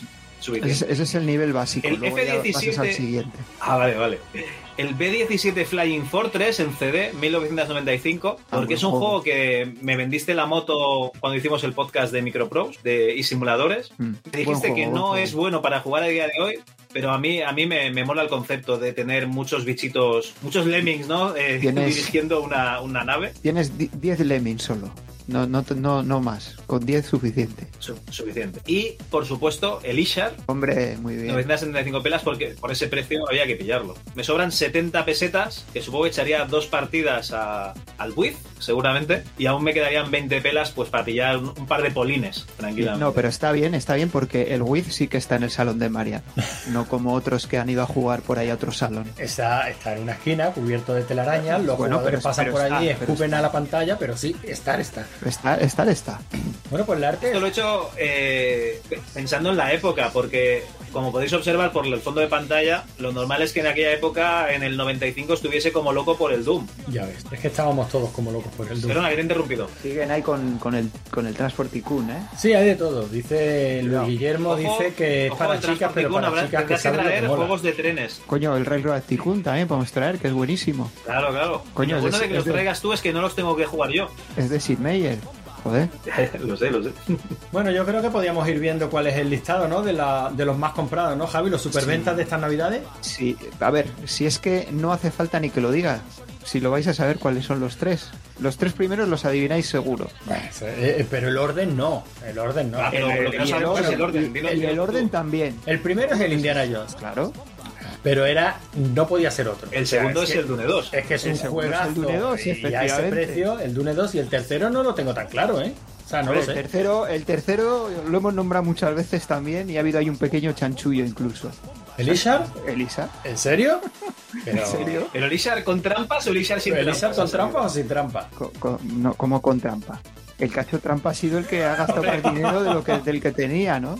Has Bueno, medido el pues, Ishar 3 como Da Ishar 1. igual. Con, bueno, sin trampa estaría empatado con un huevo de juegos más en la tercera posición. Pues mira, a ver, el Indiana Jones ha sacado 10 votos, Dune 2 eh, 8, Isar 5 con trampa y 4 sin, Sin trampa. trampa. Aún así sigue siendo el Y, tercero, ¿no? y aún así sigue siendo el tercero porque con 4 hay pues el Full Throttle, el Tetris, el PC Fútbol, los archivos de Lucas y el Rick Daniel. Bueno, me parece una, pues una lista una muy razonable, lista, sí. Sí. De- pero fíjate, curiosamente, el primero me sigue pareciendo un juegazo a día de hoy. Yo creo que indiscutible. O sea, el indie pues, Sí. es igual de divertido hoy que lo fue en la época. Pero los otros dos tienen limitaciones. O sea, el Dune 2, antes de jugar al Dune 2, pues jugaríamos a esa versión 2000, ¿no? Que resolvía algunas cositas del manejo. Y el Ishar, hombre, a mí me parece un buen juego, pero puesto a jugar, juego el tercero. Aunque es cierto lo que dice, lo que ha dicho Luis Guillermo en el, en el chat. El doblaje, o sea, el doblaje, la traducción era, era para echarle de comer aparte, ¿no? Pero bueno. Joder, y, y en el 2 la traducción la habían hecho Con el Google Translator de la época. no sé. Ay, pero es- yo estoy, yo estoy en contra de lo que está diciendo Antonio, porque si te pones así, en lugar de jugar al Indiana Jones y la última cruzada, jugarías al Indiana Jones and the Fate of Atlantis. No, no, no, Que no. tenías tres modos de juego No, dirigiendo no. a tu personaje. No, no estoy de acuerdo. No, la jugabilidad es la misma. El Indiana Jones and the- y la última cruzada es un juegazo. el- la historia es diferente, los puzzles son diferentes. Se nota la mejora gráfica y se nota el avance y se notan los años, pero el sigue siendo un juegazo. O sea, eh, que hay aventuras gráficas posteriores, mejores en gráfico, mejores en sonido, sí, pero son otra historia. El Dune 2 es que hay juegos con una jugabilidad prácticamente idéntica, pero, mm, pero mejorado en esos fallillos que tenía el Dune 2, que ojo, que a mí me sigue gustando, ¿eh? O sea, que a mí me sigue pareciendo un juego muy divertido. No, no, no, yo. Dune 2000, Dune 2 ya. Pues, pues tú mismo lo estás diciendo. Como, como dice Antonio. Es mil como veces dice mejor. Antonio, eh, en el lugar donde fuiste feliz. No debieras tratar de volver, ¿no? En fin, nada, que paséis muy buenas fiestas, que disfrutéis mucho. ¿Le dais algún videojuego si podéis? Aprovechad. Yo tengo dos instalados y seguro que me voy a comprar el, el Resident Evil 8 para jugar. Ya, es que ya me conozco y ya estoy ahí. Así que si podéis disfrutar con la familia y echarle algún vicio, hacedlo, pasadlo bien. Venga, chicos, despediros y nos vamos. Pues nada, feliz Navidad nada. a todos y gracias por haber venido. Pues sí, feliz Navidad y nada, nos, nos vemos la semana que viene, nos escuchamos, no sé, como, como sea.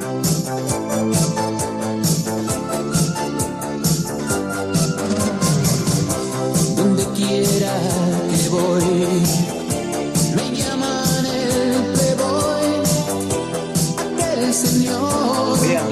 Jacuzzi, ¿dónde era?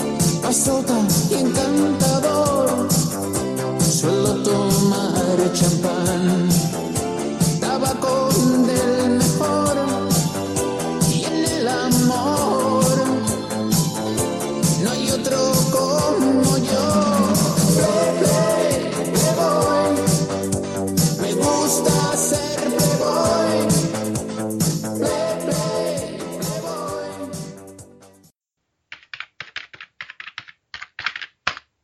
readme.txt.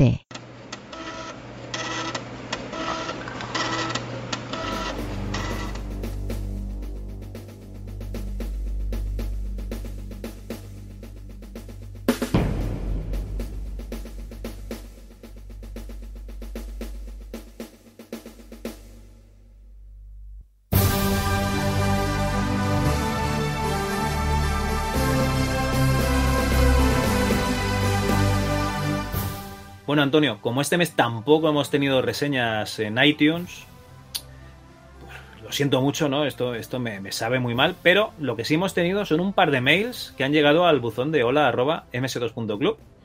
Así que si te parece bien, pues lo- los voy a leer. No me alegran tanto como, como una reseña en iTunes, ahí con sus cinco estrellas y el textito explicando lo que hacemos, pero bueno, oye, cuando no hay pan, buenas son tortas, ¿no? Vale, sí, sí, nos tenemos que conformar con esto, pero, pero ¿por qué les cuesta tanto? ¿O será, Javi, que tal y como yo sospecho, nuestros oyentes no tienen un duro? Porque si tuvieran un duro estarían, yo qué sé, pagando la suscripción mensual de iVoox y escuchando originales. No. Eh, y, y por lo tanto no tienen iPhone. Claro, entonces estarían escuchando un podcast del el Apple Club, ¿no? Por ejemplo. Claro, claro, gen- podcast de calidad. No había, no había yo caído, no había yo caído. Ay. Claro, claro. En fin, bueno, eh, la primera carta es de Carlos Paramio, que dice así. Buenas chicos, os escucho desde hace ya un tiempo. Sois los culpables de que me haya instalado PCM y me haya puesto a cacharrear con él imitando un antiguo setup de mis primeros PCs. DR2 con For 2 ¿eh? como Command Prom, compilador de Módula 2 FST M2 para rememorar mis primeros programas de la universidad, compilador de Turbo Pascal 7 para recompilar mis primeros juegos de PC, los cursos de C y Pascal de Nacho Cabanes y, como no, aquel Pinball Fantasies al que le cogí tal vicio que podía jugar alrededor de una hora con una sola partida. Y aquel Prince of Persia que tanta admiración me producía años antes cuando en mi familia hacíamos 200 kilómetros para la visita anual previa al comienzo del periodo escolar, tanto al corte inglés como a Galerías Preciados, y que quedaba enganchado a los PCs de la zona de informática, en aquella época, eh, en una época en la que al volver a casa tenía que conformarme con mi querido y amado Spectrum.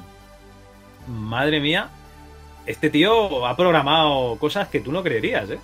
Bueno, vamos a ver, yo en la universidad, Además- cuando descubrí Modula 2, mm, se me saltaron las lágrimas. Digo, ¿esto para qué es y para qué sirve?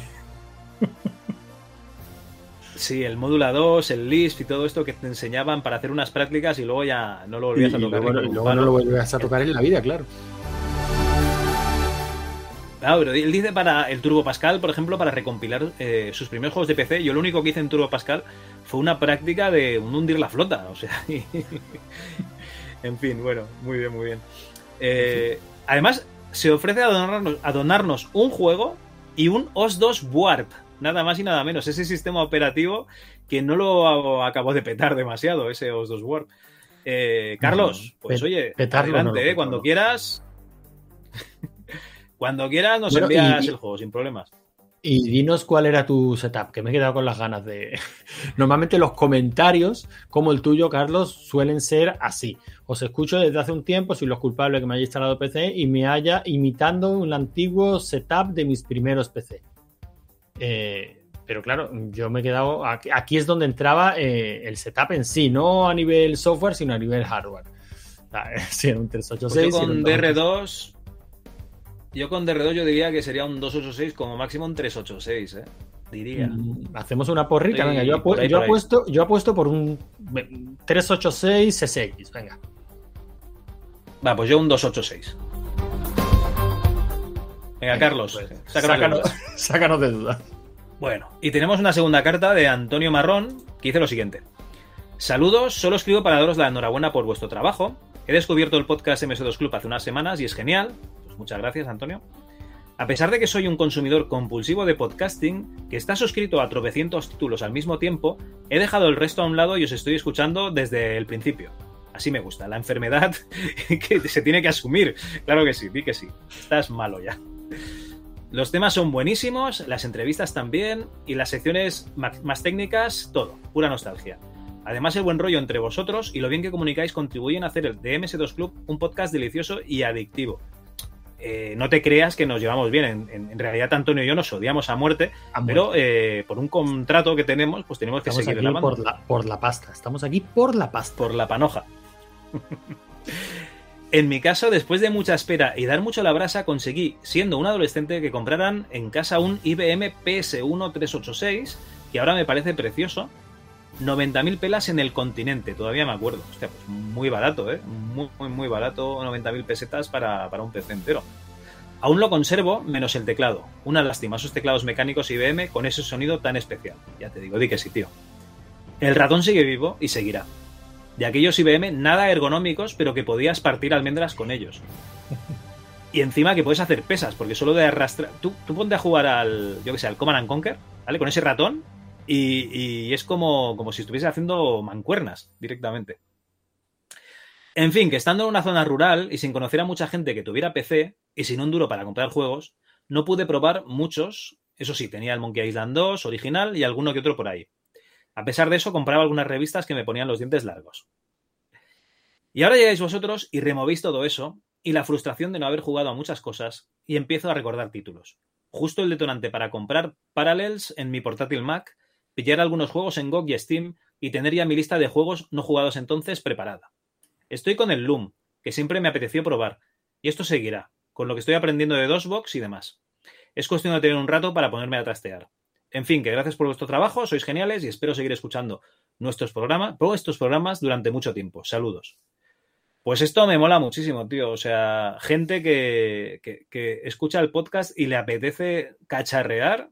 Esto es maravilloso, Antonio. Esto es lo mejor que, que- se puede hacer. Esto es lo, lo ideal, o sea, esa es la idea. Uno comparte una afición con el gusto de, de que la gente se anime y disfrute de lo mismo que disfrutas tú. Yo creo que esta es la base, ¿no?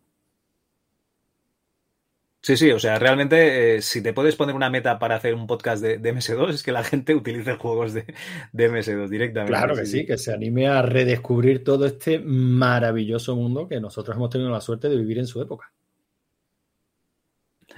Pues bueno, eh, lo dicho, si tenéis algún otro comentario, eh, tenéis las vías de contacto. El mail es hola arroba ms2.club, tenéis el Twitter arroba ms2club y luego tenéis pues eh, esas reseñitas que podéis dejar en iTunes. Telemendicidad. Telemendicidad es el futuro. Antonio, yo no sé si hay algún comentario en iVoox o, o ya cortaríamos aquí el programa.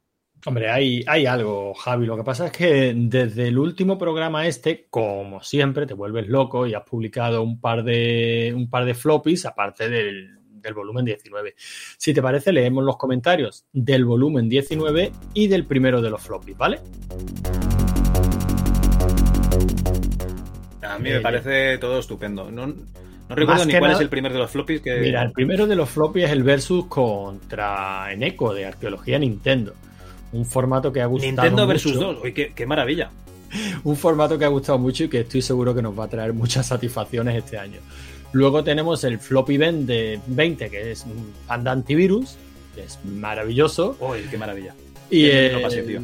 y luego tenemos a- haciendo aventuras gráficas con José María Meléndez de Postmortem Adventures. Pero como ese prácticamente lo acabamos de publicar, Javi, si te parece, ese y el Floppy 20 los dejamos para el próximo programa, ¿vale?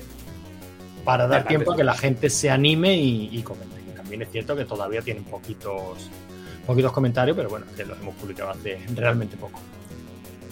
Bueno, Y nos hacemos- va- si quieres hacemos un poco de, de- de resumen antes, tío, porque eh, lo que comentabas, o sea, hicimos el, el programa del efecto 2000, ¿no? Las profecías aquellas que de Nostradamus y tal, bueno, las profecías de gente tecnológica que, o que entiende de tecnología que, que nos comentaste el último programa. Y, y aparte de eso, el floppy, eh, ya te lo diré, el floppy de- del Versus de Nintendo contra, contra 2 eh, ha sido un formato que me ha gustado muchísimo, tío, porque realmente nosotros siempre hablamos de, de- nuestros juegos, pero desde el buen rollo y, y el entendimiento se puede hablar con gente que, defienda su sistema sin ser unos fanboys, ¿vale? Y, aprendiendo, o sea, y, apuntándote juegos para, jugar en, en tu casa más adelante. Ha sido muy, muy chulo. Además, eh, Eneco es un tío muy, muy majo, con lo cual, oye, todos. Yo creo que hemos salido ganando todos. Bueno, ha sido divertidísimo. Yo todavía me acuerdo del golazo que nos metió con la escuadra con el Bueno, es que no quiero spoilear que El la gente Duck lo Hunt. escuche con el Duck Hunt. sí. Todavía me acuerdo y me descojono yo solo.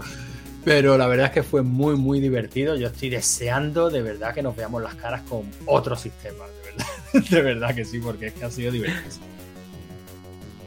Y otra cosa que eh, ya sé que no vas a comentar los comentarios de, de- Sir Graham, de Abraham Vélez, el creador de Panda Antivirus y que estuvo en juegos como Torero y tal, pero su última aventura gráfica que quedó sin publicar, el Gigolord, ¿vale? Que era una especie de Larry futurista y tal, eh, me ha pasado un vídeo y unas capturas y hemos hecho un pequeño artículo en la web que podéis ver ahí el vídeo, son unos 10-11 minutos, pero que está muy bien porque realmente eh, es el espíritu que tenía esa aventura gráfica y, y me hace muchísima gracia. Ya sé que Sir Graham no, no, no tienes tiempo, ¿no? Ya cuando escuches esto no tienes tiempo de hacerlo, pero si en algún momento del futuro sacas un tiempo, eh, déjalo disponible para que se pueda jugar porque gente como del, yo qué sé, eh, Juanjo Muñoz, ¿no? Del, del CAT, pues eh, te lo van a agradecer. Yo creo que, que a la gente le gustan las aventuras. eh, descubrir una aventura sin publicar de la época pero funcionando siempre mola. Es una, es una pasada. Aparte que tiene una, tiene una pintaza tremenda, ¿eh? Pero es que en cualquier caso, el programa completo, o sea, ese floppy, el número 20 de Panda Antivirus, de verdad, si todavía no lo habéis escuchado, escuchadlo y, comentad, porque es que es alucinante. O sea, yo, yo, yo flipé fuerte escuchándolo, porque además me es que me resulta muy curioso, ¿no? Ver toda la parte del torero me parece alucinante. Eh, me retrotrae a, otros juegos de, toros que, cuya historia es de más conocida porque se ha contado mil veces. Y esta me parece igual o más apasionante que aquella. Estoy hablando de Lole Toro, por ejemplo. Y, es que yo no la había escuchado contar nunca. o sea, me parece impresionante, verdad. Merece, la, merece muchísimo la pena escuchar ese floppy. Animaros si no lo habéis hecho todavía y, y escucharlo. Que no es que no vayamos a leer esos comentarios, sino que lo haremos en el siguiente programa, pues por dar opción a que más gente lo escuche, ¿no? Tanto ese como, el- como el último que hemos publicado, el de Haciendo Aventuras, aventuras Gráficas con José Meléndez. Y ahora, si te parece, Javi, si nos vamos al volumen 19. Pues adelante. Venga, lo dividimos en dos partes por la duración de- del programa, porque la verdad es que era largo de cojones. Y, y el, primero en, el primero en comentar fue Pixel Van Gogh, que nos decía directamente SimCity 2000 es Dios. Y si lo dice Pixel Van Gogh, pues será Dios. A ver, un tío que se hace un podcast de ciencia ficción, ¿no? SimCity 2000 podríamos considerarlo de ciencia ficción porque va a- a- hacia el futuro. Bueno, de hecho era el futuro. Era el Encima futuro. sale Godzilla, con lo cual, ¿qué más quieres? Era el futuro, sí, sí. Efectivamente. Eh, tenemos un anónimo que nos dice qué bueno el programa, cómo se nota que lo hacéis porque os gusta. No ha quedado claro ya que lo hacemos por pasta. Ah, aparte de por forraos y para poder pagar la gasolina del Lamborghini. Con ganas de que salga la segunda parte. No veas cómo chupa el Lamborghini este que me he comprado último, tío. Ya es que el molar es lo que tiene, cuesta pasta. Rubén, Rubén Sushi nos decía, enhorabuena por el programa, me ha encantado la introducción de la película Trabajo Basura. De naves solo tenía Xenon 2, regalo en forma disquete de la revista Computer Gaming World y Raptor, y eso que tuvo un CD pirata para MS2 con más de 400 juegos. A Doom 1 y 2, y 1 y 2 le, a Doom 1 y 2 le di mucha caña en el 486 a 66 MHz con 8 MB de RAM, pero el techo gráfico de este PC que pude ver funcionando bastante bien fue Terminal Velocity. Ya con esto aguanté hasta tener una PlayStation y una Nintendo 64. Fíjate, ¿eh? lo que hemos estado comentando. Claro, Javi, es que es lo que de decíamos, juegos. que- No, y que el PC era mucha pasta. La Nintendo 64, pues igual era más cara por el tema de cartuchos, que si no tenías un cacharro como el tuyo que podías eh, meter los juegos piratas, eh, era pasta. La Nintendo 64 era pasta. Pero, lo, bueno, los podías alquilar siempre, ¿no? Pero lo que es la, la Play, yéndote a, a- tu dealer, ¿no? A este piratilla de barrio, a pillarle eh, princos a mil pelas, tío, te, es que te hinchabas a jugar. Sí, sí. Era, si lo que querías es eh, jugar en la época, está claro que la Play arrasaba con todo. Mira que yo fui un disfrutador y poseedor de una Nintendo 64. Eh, La Play era más fácil, más rápido. En fin. Jova Turnes nos dice: He estado buscando las declaraciones de Joel de Rosnay sobre el futuro de Internet que me han parecido increíbles y no las he encontrado. ¿Me podríais pasar un enlace? Gran programa. Pues verás, Jova, eh, exactamente el artículo en el que del que extraje las declaraciones de, de Joel de Rosnay no lo he vuelto a encontrar, pero he encontrado 50.000 tesis doctorales en las que se menciona precisamente el mismo libro del que están extraídas esas declaraciones. ¿no? El libro es El hombre simbiótico, de 1996. Y bueno, es un, el- es un estudio sociológico sobre el futuro de la humanidad y el planteamiento que hace Joel de Rosnay es que el hombre eh, se acabará eh, unificando, digamos, eh, desaparecerá el, el hombre, se irá haciendo cada vez más cibernético o irá in- incorporando elementos pues sí, mecánicos o electrónicos y la electrónica irá incorporando pues elementos biológicos y llegará un momento pues en el que sean indistinguibles hombre de máquina y tal. Eh, evidentemente el libro es bastante más amplio que todo esto, son 296 páginas y, y todas estas declaraciones que he encontrado, en las que se hablan de el posible futuro que pinta Joel de Rosnay vienen de este libro, El hombre simbiótico que no lo vas a encontrar, está más que deseditado, o sea, está descatalogadísimo, pero seguro que buscando por ahí eh, algún PDF puede, puedes encontrar, porque yo lo he encontrado y, y la verdad es que estoy enganchadísimo. Lo estoy, lo estoy leyendo ahora mismo y la verdad es que es alucinante todo lo que la, la amplitud de miras que tiene este tío y la capacidad de anticipación es, es alucinante. Vaya, que está en inglés. No, no, está, está en español. La edición que yo he encontrado, que es de ediciones cátedra, está en español. Lo que pasa es que si lo buscas en para comprar en físico, nada más que vas a encontrar pues de segunda mano y por unos precios desorbitados. Se ve que esto de la burbuja del retro hay que ampliarla a la burbuja de lo antiguo. O sea, ya cualquier cosa que tenga más de X años cuesta una pasta. La edición Vale. original era en francés, pero, pero existe una edición en, una edición en castellano. Está traducida por Alicia Martorell.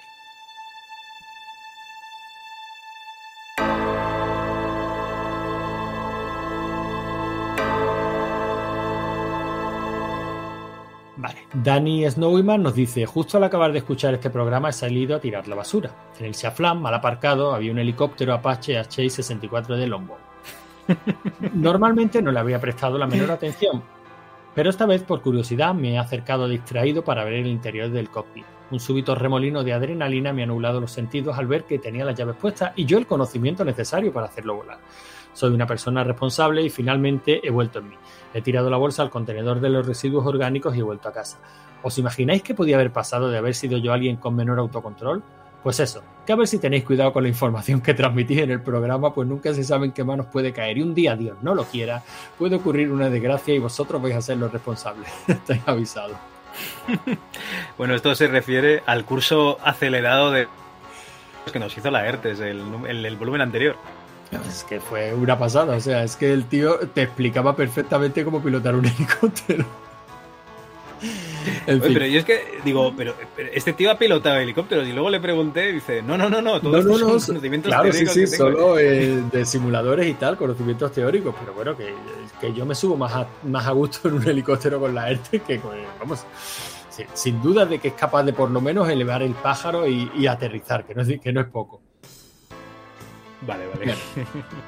Seguimos con el volumen 19, en este caso ya la segunda parte del programa, y Alfonso Díaz nos decía, anécdota real, empecé a trabajar en prácticas en una empresa que tenía múltiples delegaciones que se conectaban por RDSI a una S400 en la central. Una mañana llaman de uno de los centros porque no tenía conexión. Como ya sabíamos que era un centro pequeño, la instalación del router era precaria y ya, nos, y ya nos había pasado que lo habían desenchufado alguna vez. Les dijimos que comprobaran que el router estaba enchufado y funcionando. Nos preguntan, ¿y eso cómo lo sé? Pues respondemos, revisa que el aparato que tienes debajo del mostrador tiene las luces encendidas y parpadea. Respuesta, sí, las luces están encendidas y parpadean. Mi jefe me manda para allí de forma urgente y cuando llego me encuentro que efectivamente habían desenchufado el router y estaba apagado, pero lo habían desenchufado para enchufar en su lugar un árbol de Navidad, que era lo que tenía las luces encendidas que parpadeaban. Qué- qué maravilla, ¿no? O sea, hay una cosa que tiene las luces encendidas y parpadea. Joder, pero puedes decir que es un árbol de Navidad también, ¿no? No sé, yo es que, que algunas veces leo este tipo de cosas y me, y me resulta difícil de creer, pero bueno, eh, la vida me ha enseñado que suelen ser ciertas. Madre mía. Rubén Sushi nos dice, no sé si me tirarán de las orejas por contar esto, pero yo estuve dentro del proyecto que trabajaba para la web de oposiciones del gobierno, IPS. La cosa que estuvimos arreglando varios bugs para prevenir errores para una gran oposición para Guardia Civil. Los arreglos subieron a Pro el día antes de la oposición, pues al día siguiente el correo de soporte estaba lleno de quejas de gente que había pagado dos y tres veces la oposición. Nos tiramos una semana para encontrar el error y tuvieron que devolver el dinero en centros públicos, de las peores movidas que me han pasado. Madre mía. La verdad es que esos trabajos de responsabilidad son, son para pasarlo mal. Pixel Van Gogh nos dice: Mi respeto a todos los que se pajean en el curro. La vida es muy dura. La vida es muy dura y lo de meter cosas que no proceden en máquina. Ahora que mi curro está relacionado con ciertas máquinas expendedoras self-service, he visto a gente doblar un billete hasta poder meterlo por las ranuras de moneda, en fin. Hostia. Pues no sé, ¿eh? yo, yo creo que, que eso estuvo muy feo, lo de, lo de mostrar la pantalla de lo que estaba haciendo ese señor en el lavabo, no, pero mostrar la pantalla ahí en el despacho, Raúl, yo creo que os pasasteis, ¿eh? Bonito no estuvo. Daniel Neumann nos dice, jajaja, ja, ja, la verdad Javi es que si gané aquel torneo de Street Fighter 2 que organizaste simplemente porque en el país de los ciegos el tuerto es el rey. Uno con algunas diostrías en mi caso para más Henry. Lo gané por eso y porque finalmente Daigo y Tokido perdieron el último vuelo desde Japón y no pudieron presentarse, que también hay que decirlo. De todos modos, solo puedo contestar a tanto halago con churrukens para todos. Pues estuvo muy bien del campeonato. Y ya sé que tú eres la, la única persona que, que, digamos, que tenía nivel y que tú has estado en otros campeonatos en los que los otros te han pegado un repaso. Pero es que para nosotros, simples mortales, eh, tu nivel es muy alto, directamente. Pues sí. Si te parece, Javi, pasamos al Floppy 19, que fue el versus con Nintendo, un formato que ha gustado muchísimo, cosa que se ve en el número de, en el número de comentarios. Este formato traerá cola. Sí, hombre, es que, es que mola mucho. Vamos a ver, MyCD nos decía. Empezáis el programa con el temazo de Entre dos tierras de mis compatriotas maños y traéis de invitado al pedazo de Neko. ¿Cómo voy a disfrutar de este programa? Pues esperemos que tanto como nosotros. Luego continúa. Buenísimo, chicos. Me ha gustado mucho. Yo creo que ha ganado el pipiolo de Neko. Saludos. Bueno, bueno, no está, no está tan clara la cosa, ¿eh? Están las votaciones abiertas. Que un día de estos tenemos que cerrar ya ese formulario, donde recordad, todavía podéis votar, que está en, en la página web, en la entrada de, de 2 versus Nintendo. Y habrá que ver si realmente ganó Nintendo o ganó 2, ¿eh? O sea, no está, no está tan clara la cosa. Bueno, en, en Eco se da por vencedor, ¿eh? Porque le contesta a Mike CD diciendo, Mike, estos dos se pensaban que podrían enfrentarse a la gran Nintendo, jajaja. Ahora en serio, lo pasé genial y me alegro mucho de que hayas disfrutado del programa tanto como yo lo hice. Y Mike CD, pues nada, sigue comentando, ¿no? Ahí se, se ponen los dos a hablar y por supuesto Mike CD dice lo mismo, el golazo por la escuadra del Duck Hunt. Me cago en la leche. No lo vimos venir, ¿eh? La verdad que no.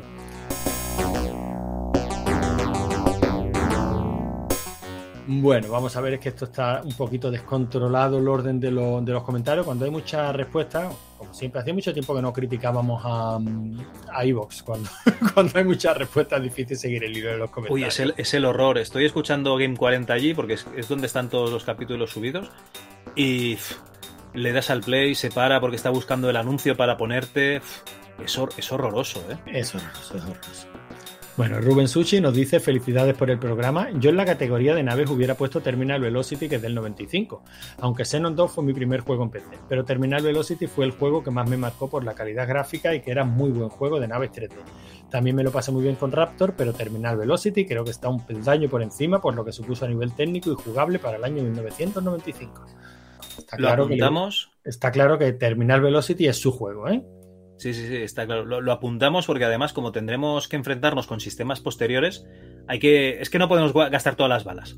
No, o sea, no, de hecho, Antonio tuvo que gastar la bala del juego de las pollitas y le sabe muy mal porque ya no lo podremos utilizar en otro programa. ¿eh? Sí, me, me, tiene destrozado, pero estaba buscando a ver si tenía en segunda parte y, y nada. Sí. Había otro, había otro erótico, lo que pasa es que me parece que no estaba para descargar. De esa sí, gente. De ese, sí, esa gente tenían tres juegos eróticos y, y bueno, si ya eh, si quiere la gente saber un poquito de la historia de esta compañía, creo que fue en el MS2 Club 1 o 2. Sí, sí, yo creo que en el 1 o uh -huh. por ahí, por ahí. Bueno, Narcy THX nos dice muy buenas, este nuevo formato me ha gustado bastante, muy entretenido y divertido. Ojalá podáis repetir este tipo de programas en otra ocasión, es la idea. Larga vida al 2 y a las consolas de 8 bits. Postdata, en el combate creo que ha salido victorioso en Echo. Manian Mansion era las debajo de la mano. Bueno, bueno, bueno. Oye, eh, lo, lo, mismo te digo. Mírate el formulario, ¿eh? A ver cómo están las cosas. Daniel Neumann, porque bueno, Arqueología Nintendo nos dice, Neko, mil gracias por la invitación, compañero. Gracias a ti por pasarte siempre, claro. Lo pasé genial y larga vida al Daja.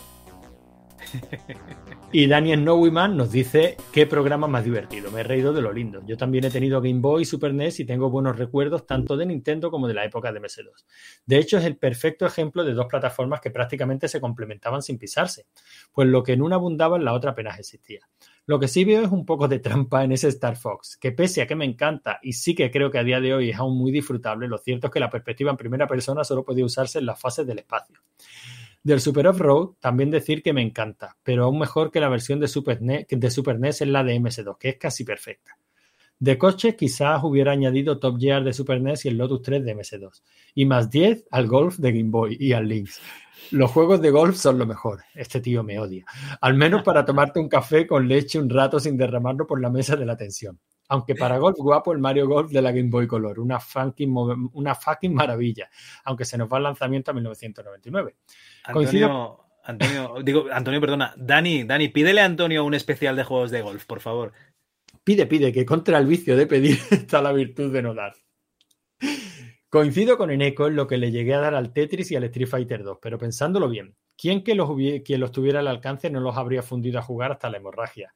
Nada, que me ha encantado. Mis votaciones las he puesto muy repartidas, aunque ya anticipo que ninguna ha caído en la Tierra Media. Lo siento, lo harán. no me extraña.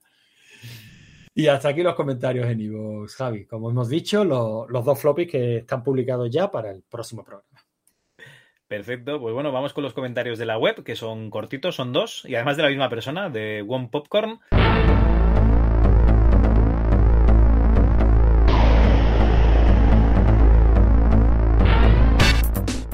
En el efecto 2000 nos comenta qué grande este programa, tan grande que lo habéis tenido que partir en dos, ¿vale? Con el 2 en mayúscula, perdón por la broma. Sí, siempre sí, no te preocupes. Me encantaría poder comentar sobre todo, pero a la que he terminado el podcast ya ni me acordaba de lo que había escuchado en el anterior. Esto me pasa a mí también. Esto, eh, he acabado ahora de escuchar el Retromanía 30 y digo, hostia, esto tal, esto tal, esto tal, esto lo comentaría, ¿sabes? Pero acabas el programa, claro, dura casi cuatro horas y dices, "Pf, no me acuerdo de nada, tío. Sí, sí, a mí me, me suele pasar también. Bueno, ni en este mismo para qué engañarnos, para que no se acuerda de este tampoco. Hacerse mayor no solo es descubrir pelos blancos en sitios donde ni sabías que podía crecer pelo, sino también admitir que nos vamos quedando cortos de RAM. Di que sí. Aunque alguna de las anécdotas suena algo inverosímil, no se puede subestimar la ignorancia respecto a la informática, especialmente en esos primeros y durísimos años de la informática doméstica. Aún recuerdo cuando mi hermano, el muy cabrón, me hacía salir de la habitación mientras se cargaba el juego de cinta de turno, nuestro CPC, porque decía que los errores de lectura eran culpa mía. Joder, One Popcorn, que eras un campo electromagnético. Dejando de lado el trauma que perdura, eh, obviamente se la devolví años más tarde, renombrando carpetas en dos y poniendo los caracteres invisibles para que no pudiera entrar. Chúpate esa, con las frikis no se juega. A mí también me suena alguna emisora de radio piratilla que ponían juegos para que los grabases, pero entre que coincidir en pillar el inicio, saber que estabas grabando y que eso no iba a funcionar ni para atrás, me era más fácil bajar al videoclub y alquilar la cutre copia del juego de turno con su fotocopia torcida de la carátula todo, y así sin vergüenza alguna. Muy interesante lo del Fast Doom, no lo conocía para nada y me parece un proyectazo. Me tiene muy intrigado de jugar al Doom en modo texto, imagino que puede ser todo un reto para los locos de los speedrunners. Mm, Pues no te lo recomiendo, de verdad. Para acabar, yo encantado de hablar más sobre juegos de lucha o lo que sea, tan solo diré que poco a poco he ido currando una lista de Mortal Clombats, Clombats, ¿eh? o sea, clones de, de Mortal Kombat, que ya va por 40 juegos y confirmo que es un callejón oscuro, siniestro y con cosas que ningún ser humano debería ver con sus propios ojos jamás. Hostias, qué bien me lo ha vendido, qué ganas tengo. Sí, no, la verdad es que se, se viene programón. Vamos, que hay cosas que molan un huevo de lo bizarras que son, pero lamentablemente muchos de ellos no son para nuestra querida plataforma MS2.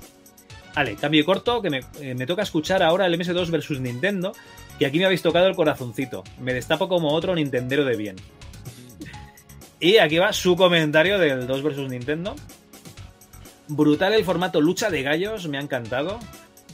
Me lo había imaginado como una partida de póker en un, sueño, en un sitio oscuro y maloliente, con luz tenue y peste a tabaco rancio y sudor, cada uno sacando su carta más valuosa en el momento adecuado.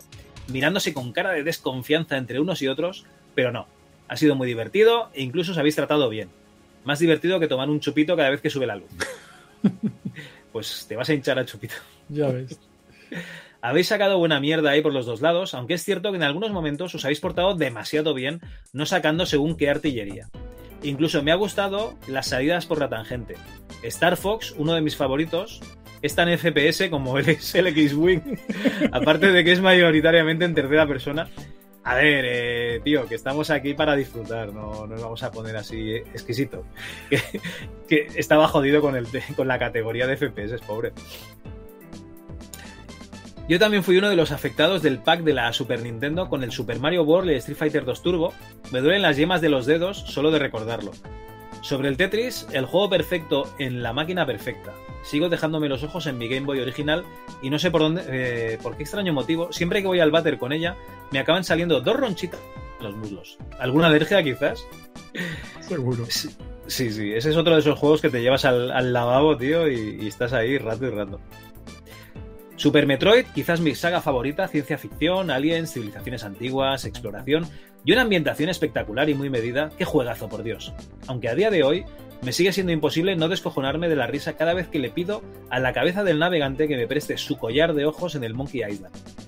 Después de mil porfa please, cuando empiezan a amenazarse uno al otro y todo acaba con la más cruda realidad posible. O me la das o te veo una patada que te manda a tomar por culo a la lava. Imposible no partirse el culo con eso. En fin, un programazo, el que habéis montado aquí. Espero ver más de esta droga que acabáis de inventar. Pues si no te preocupes, que ya tenemos uno, no, dos en marcha. Tranquilo. Y hasta aquí los comentarios en la página web. Pues hasta aquí todo entonces, ¿no?